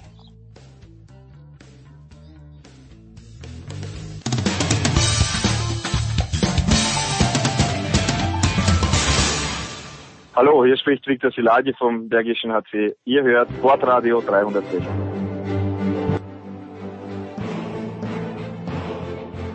Big Show 458 bei Sportradio 360 und eine Premiere haben wir hier. Ich freue mich sehr, dass zum ersten Mal ein paar Minuten Zeit für uns hat Wolfgang Thiem, der Papa von Dominik, der Coach von Dennis Nowak, von Sebastian Ofner, eigenes Tenniszentrum, eigene Tennisakademie vielmehr. Wolfgang, schönen guten Abend, grüß dich. Hallo, Servus. Wolfgang, die äh, Generali Austrian Pro Series äh, hat jetzt die Vorrunde so gut wie abgeschlossen. Wie bist du denn mit der Qualität zufrieden des Tennis, das wir da gesehen haben in den letzten Tagen? Es war für die immer eine super Möglichkeit, dass die halt nach langer Zeit wieder Matches gehabt haben, dass die einfach die, diese Corona-Zeit halt ein bisschen überbrücken können. Und es war für alle ungewohnt. Ja. Ich meine, es war erstmals seit langer Zeit wieder Bälle selber aufheben, hm. äh, keine Ballkinder, ja, und, äh, keine Zuschauer. Also es war schon gewöhnungsbedürftig, aber ich glaube letztlich äh, waren alle happy, dass sie wieder Matches spielen konnten oder können. Und äh, da natürlich auch ein, ein Riesendank an den Alex Antonic, der da das wirklich so professionell wie möglich äh, in dieser Zeit aufgezogen hat oder aufzieht. Aber könnte man jetzt nicht sagen, wenn du siehst, dass die Spieler sehr wohl in der Lage sind, sich die Handtücher selbst zu holen und äh, gerade bei den Spielern, die da dabei sind, der Dominik, der Jürgen, äh, der Dennis Novak, das sind ja eh Spieler, die jetzt nicht so zwingend wie ein Wawrinka oder Nadal ein Handtuch brauchen, dass es eigentlich auch ohne ginge. Also zumindest, dass die Ballkinder nicht zwingend dafür zuständig sind, dass sie den Spielern die, die Handtücher bringen. Es ginge eigentlich ohne, oder nicht, Wolfgang? Definitiv. Ich meine, ich glaube, das ist auch ein Thema, was ausgereizt wurde in den letzten Jahren. Ich meine, der Dominik ist jemand, der, der sich sein Handtuch auch selbst holt, kein Problem hat damit. Aber es gibt natürlich Turnierorte, äh, zum Beispiel in Asien oder, oder auch New York ist ganz extrem, wo es so schwül ist, so luftfeucht ist, wo du halt einfach das Handtuch brauchst. Mhm. Ja. Und äh, da ist es halt vielleicht übertrieben, dass nach jedem Punkt zum Handtuch geht, aber zumindest, dass du die Möglichkeit hast, äh, dass du dir die Hände abtrocknest, also das Gesicht abtrocknest äh, während des Games. Aber es ist natürlich, äh, was, was ich halt, was mich stört, ist, wenn es aus taktischen Gründen einfach eingesetzt wird, weil es aber für den Fernsehzuschauer dann aber irgendwann wird, wenn die halt jedes Mal zum Handtuch rennen. Aber äh, man sieht da jetzt, dass es ohne auch geht. Wobei hier die Temperaturen so sind, dass die eher einen Wintermantel bräuchten. Also man hat es an den Kameraleuten gesehen, die da dort gestanden sind, als ob äh, wir im März spielen würden, allerdings nicht in, in Indian Wells, sondern irgendwo in, in Tirol im März, wo der Schnee fast jeden Moment. Es ist, es ist richtig, es ist richtig grausig. Also es ist da in der Südstadt natürlich immer windanfällig über der Osten, äh, aber es war eigentlich in im April wunderschönes Wetter und äh, wenig Wind und äh, jetzt mit der Beginn der Turnierserie war mal zwei Wochen wirklich ein schlechtes Wetter. Es sollte auch jetzt, glaube ich, in den nächsten Tagen nicht wirklich viel besser werden. Also ich habe heute den ganzen Tag zugeschaut, also da friert man ziemlich. Mhm. Aber man nimmt es in Kauf, weil die einfach wieder Matches spielen können. Zum Glück, also gerade der Dienstag war natürlich vom Wind extrem geprägt, hat man auch bei, hat man bei allen Matches gesehen, äh, am ganzen Tag.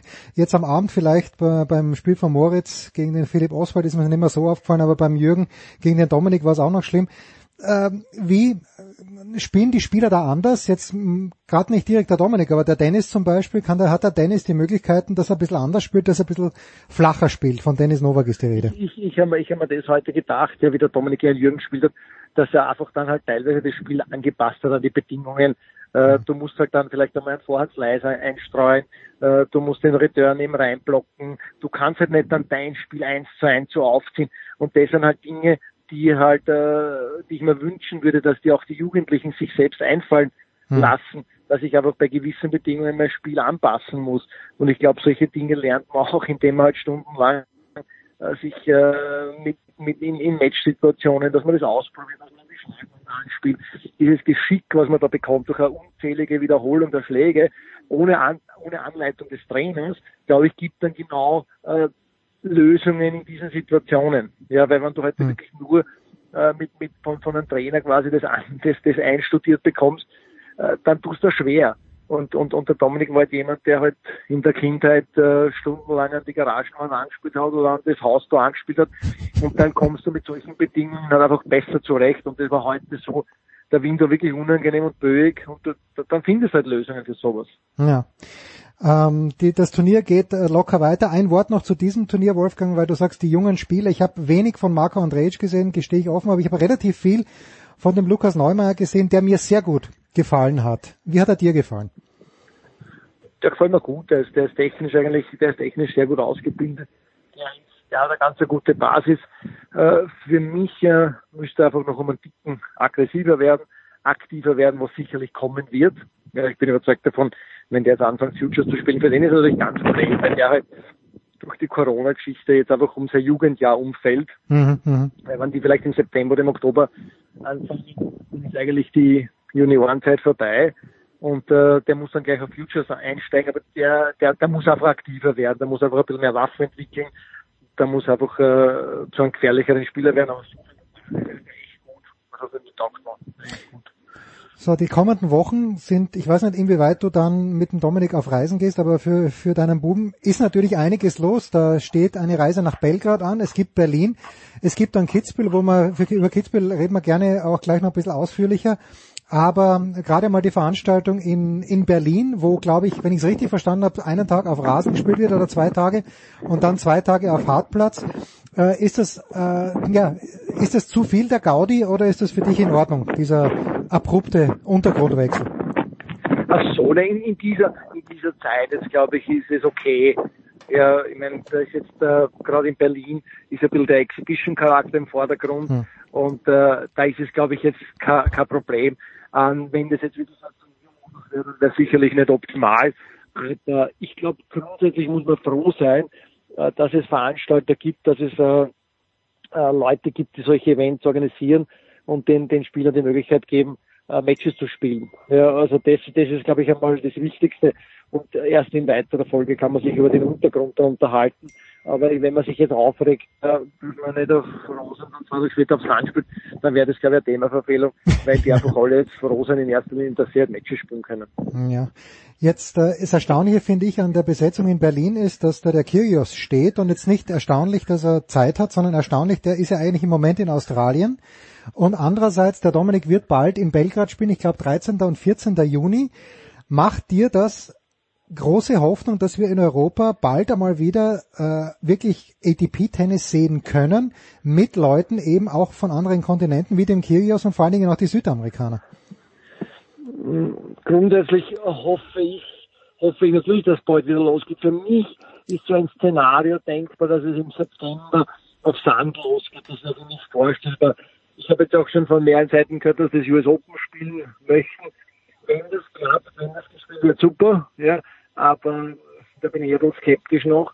Also für mich wäre es wahrscheinlich eher realistisch, dass man sagt, man fangen im September auf an. Aber das ist meine persönliche Meinung. Und wenn es früher losgeht, wenn es in Amerika losgeht, dann umso besser. Hm, jetzt gibt's äh, gerade in Amerika diese verschiedenen Szenarien, dass alle Spieler von fünf oder sechs Zielflughäfen aus aus Europa eingeflogen werden, dann in Quarantäne kommen oder hm, zumindest gemeinsam wohnen müssen. Und jetzt kommt's, Wolfgang, das ist eine ganz, ganz haarige Frage. Nämlich gar nicht mal so viele Coaches mitnehmen dürfen. Wenn der Dominik nur eine Person mitnehmen darf, ich sag's auch nicht weiter, nimmt er dann den Alex Stober mit, nimmt er den Nico Massou mit, nimmt er den Douglas mit oder nimmt er den Papa mit? Das ist genau, das ist genau das Thema, ja. ja. Ich glaube jetzt, äh, ich glaube jetzt nicht, ja, dass, dass, dass, dass das für ein Spiel optimal ist, wenn der kann, nicht seinen eigenen Physio hat, ja der Natal, der hat seit Jahren den gleichen Physio, der Dominik hat den Alex jetzt mittlerweile seit fünf, sechs Jahren. Ich glaube, das wäre das wär schlecht, wenn man da einfach den Spielern die Möglichkeit nimmt, den, mit, mit den eigenen Physio zu, zusätzlich mitzunehmen. Vielleicht sagen dann die Spieler, okay, ich nehme den Physio mit, kein Trainer mit, ist auch wieder, ist auch wieder schlecht. Hm. Also wenn jetzt in, in der Konstellation von Dominik, ja, wenn da, wenn ich jetzt nicht mitfahre, ist eigentlich jetzt äh, nicht so, nicht so das Thema, ja, weil da wäre der Nico dabei, aber ich glaube, es ist ganz wichtig, dass ein Trainer und ein Physio dabei ist. Ich glaube, das ist, das sollte so sein. Ja, Konditionstrainer wäre noch quasi äh, das, der, der Mann, den man vielleicht am ehesten dann quasi ähm, in diesen beiden Wochen einsparen könnte, weil da kann man vorher die Vorbereitung mhm. machen, da kann man sich gezielt darauf vorbereiten. Das ist okay, nicht optimal, aber ist okay. Aber Physio, den brauchst du bei so einem Turnier. Ja, jetzt hast du dort vom Turnier, die werden, die werden nicht, die werden nicht 128 Physio stellen. Also das, das ist, das ist für mich da, da, da, da hat mich eigentlich, da habe ich mich geschreckt, wie ich das gesehen habe. Und das finde ich auch nicht gut, muss ich ganz ehrlich sagen. Ja, also neueste Idee, ich weiß nicht, ob du schon gelesen hast, aber die New York Times berichtet, dass man überlegt, das Cincinnati-Turnier auch in New York zu spielen, auch im National Tennis Center, zwei Wochen vor den US Open und dass man dann also vier Wochen im Grunde genommen an einem Platz ist, äh, stelle ich mir auch schwierig vor, weil was ist mit dem Doppel, was ist mit den Frauen? Es, es äh, sind viele ungeklärte Dinge. Da ist wahrscheinlich wirklich realistischer, dass man sagt, wir fahren in Hamburg und in Kitzbühel im, auf, auf Sand an im September, spielen dann Rom, Madrid und dann Paris, oder? Wäre wahrscheinlich äh, das, das, das, das äh, nachvollziehbarste äh, Szenario. Aber wenn die Amerikaner unbedingt spielen wollen, ja, werden die Spieler, werden die Spieler das auch natürlich äh, machen, weil, weil jeder wieder froh ist, wann es losgeht. Aber es muss halt eine gewisse Sinnhaftigkeit gegeben sein. Und wenn ich jetzt nach Amerika gehe und dann äh, nur mit einem mit einem äh, Mann dort äh, die Turnierserie bestreiten darf, dann ist das finde ich finde ich äh, dann, dann ist dann, dann macht es keinen Sinn aus meiner Sicht. Hm. Wolfgang, ein paar Worte noch gerne zu äh, Teams 7 vom 7. bis zum 11. Juli in Kitzbühel. Ein Preisgeldturnier, wie es die Veranstalter um dich herum, du bist ja Mitveranstalter, ähm, definiert haben. Gael Monfils hat zugesagt, ich habe jetzt äh, ich habe eine Wunschliste aufgestellt, die mit Djokovic, Nadal und Federer beginnt und dann haben wir Tsitsipas, Zverev und noch zwei Leute. Was ist realistisch, Wolfgang? Wer, wer wird da kommen? Was kann man schon sagen? Naja, der Monfils hat zugesagt, und es stehen auf alle Fälle noch, äh, noch zwei, noch zwei andere Spieler zur Diskussion, ja, die auch so Top 15 sind. Und äh, ich glaube, wenn du, wenn du, wenn du so ein Event hast und du hast mit dem Dominik äh, vier Top 15 Spieler, also ich glaube, da musst du eh schon happy sein und, und, und das ist dann mehr, als was man sich erwarten darf. Und äh, ich glaube, äh, dann hätte man dort ein cooles Event. Äh, die Idee ist daraus entstanden, dass man gesagt hat, man möchte in der Zeit, wo schon wo schon eine Veranstaltung möglich ist, noch nicht sicher ist, ob das ATP-Turnier stattfinden wird, einfach eine Veranstaltung äh, machen und haben uns das Format überlegt und äh, sie haben mich gefragt, äh, ob ich da mithelfen möchte und äh, der Dominik ist quasi für das Spielerfeld zuständig, der hat auch die Kontakte gelegt und das macht Spaß, das ist einmal was ganz was Neues und dann habe ich eigentlich gleich, äh, gleich gesagt, dass, da bin ich dabei und, und, und äh, das äh, unter dieser Voraussetzung was Lustiges, wenn das jetzt ein normales ETP-Turnier wäre, hm. wäre es mir wahrscheinlich zu kompliziert und zu zeitaufwendig, aber das ist eigentlich ein, ein, ein Event, wo du deine eigenen, quasi deine eigenen Regeln aufstellen darfst.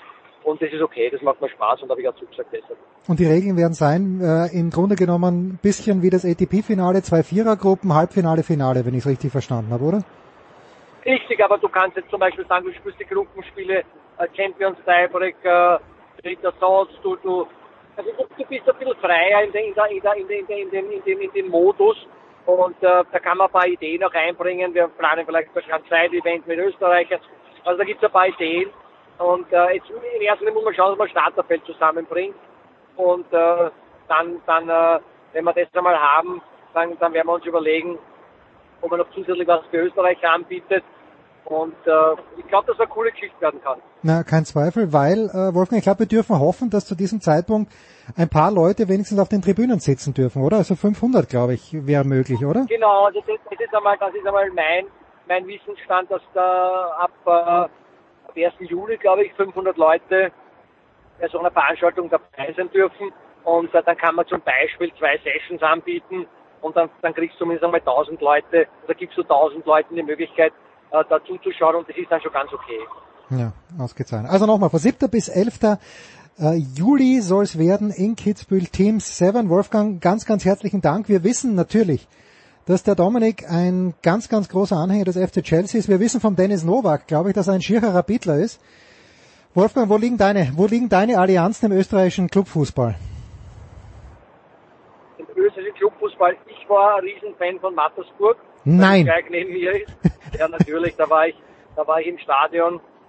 Ah, da war ja den Dominik immer mitgenommen, der Moritz war da noch ganz klein und die haben da eine gute Mannschaft gehabt. Das war damals äh, mit dem Dick Hüber, der jetzt Rapid-Trainer ist, der war einer meiner Lieblingskicker und äh, da bin ich immer hingefahren, habe zugeschaut und jetzt habe ich so ein bisschen den Faden verloren. Also ich verfolge den jetzt eigentlich äh, nicht mehr so mit Begeisterung, aber die Tabelle weiß ich ungefähr, wie es ausschaut. Und international bin ich ein riesen Bayern-Fan. Wolfgang, das, das ist ein guter Rauschmeißer. Ich danke dir herzlich, Wolfgang Team in Wien auf dem Weg nach Hause. Es geht noch weiter mit der Generali Austrian Pro Series. Einfach auf Tennisnet schauen. Wolfgang, ich danke dir ganz, ganz herzlich. Das war die Big Show 458, äh 459 schon. Sportradio 360. Nächste Woche sind wir bei 460. Das war die Big Show auf sportradio360.de. Folgen Sie uns auf Twitter, klicken Sie den Gefällt mir Button auf unserer Facebook-Seite und abonnieren Sie uns via RSS-Feed oder auf iTunes. Die nächste Ausgabe der Big Show gibt es am kommenden Donnerstag. Bis dahin sollten Sie die Zeit nutzen und die weiteren Angebote auf sportradio360.de wahrnehmen. Play Ball! Da ist gar nichts toll!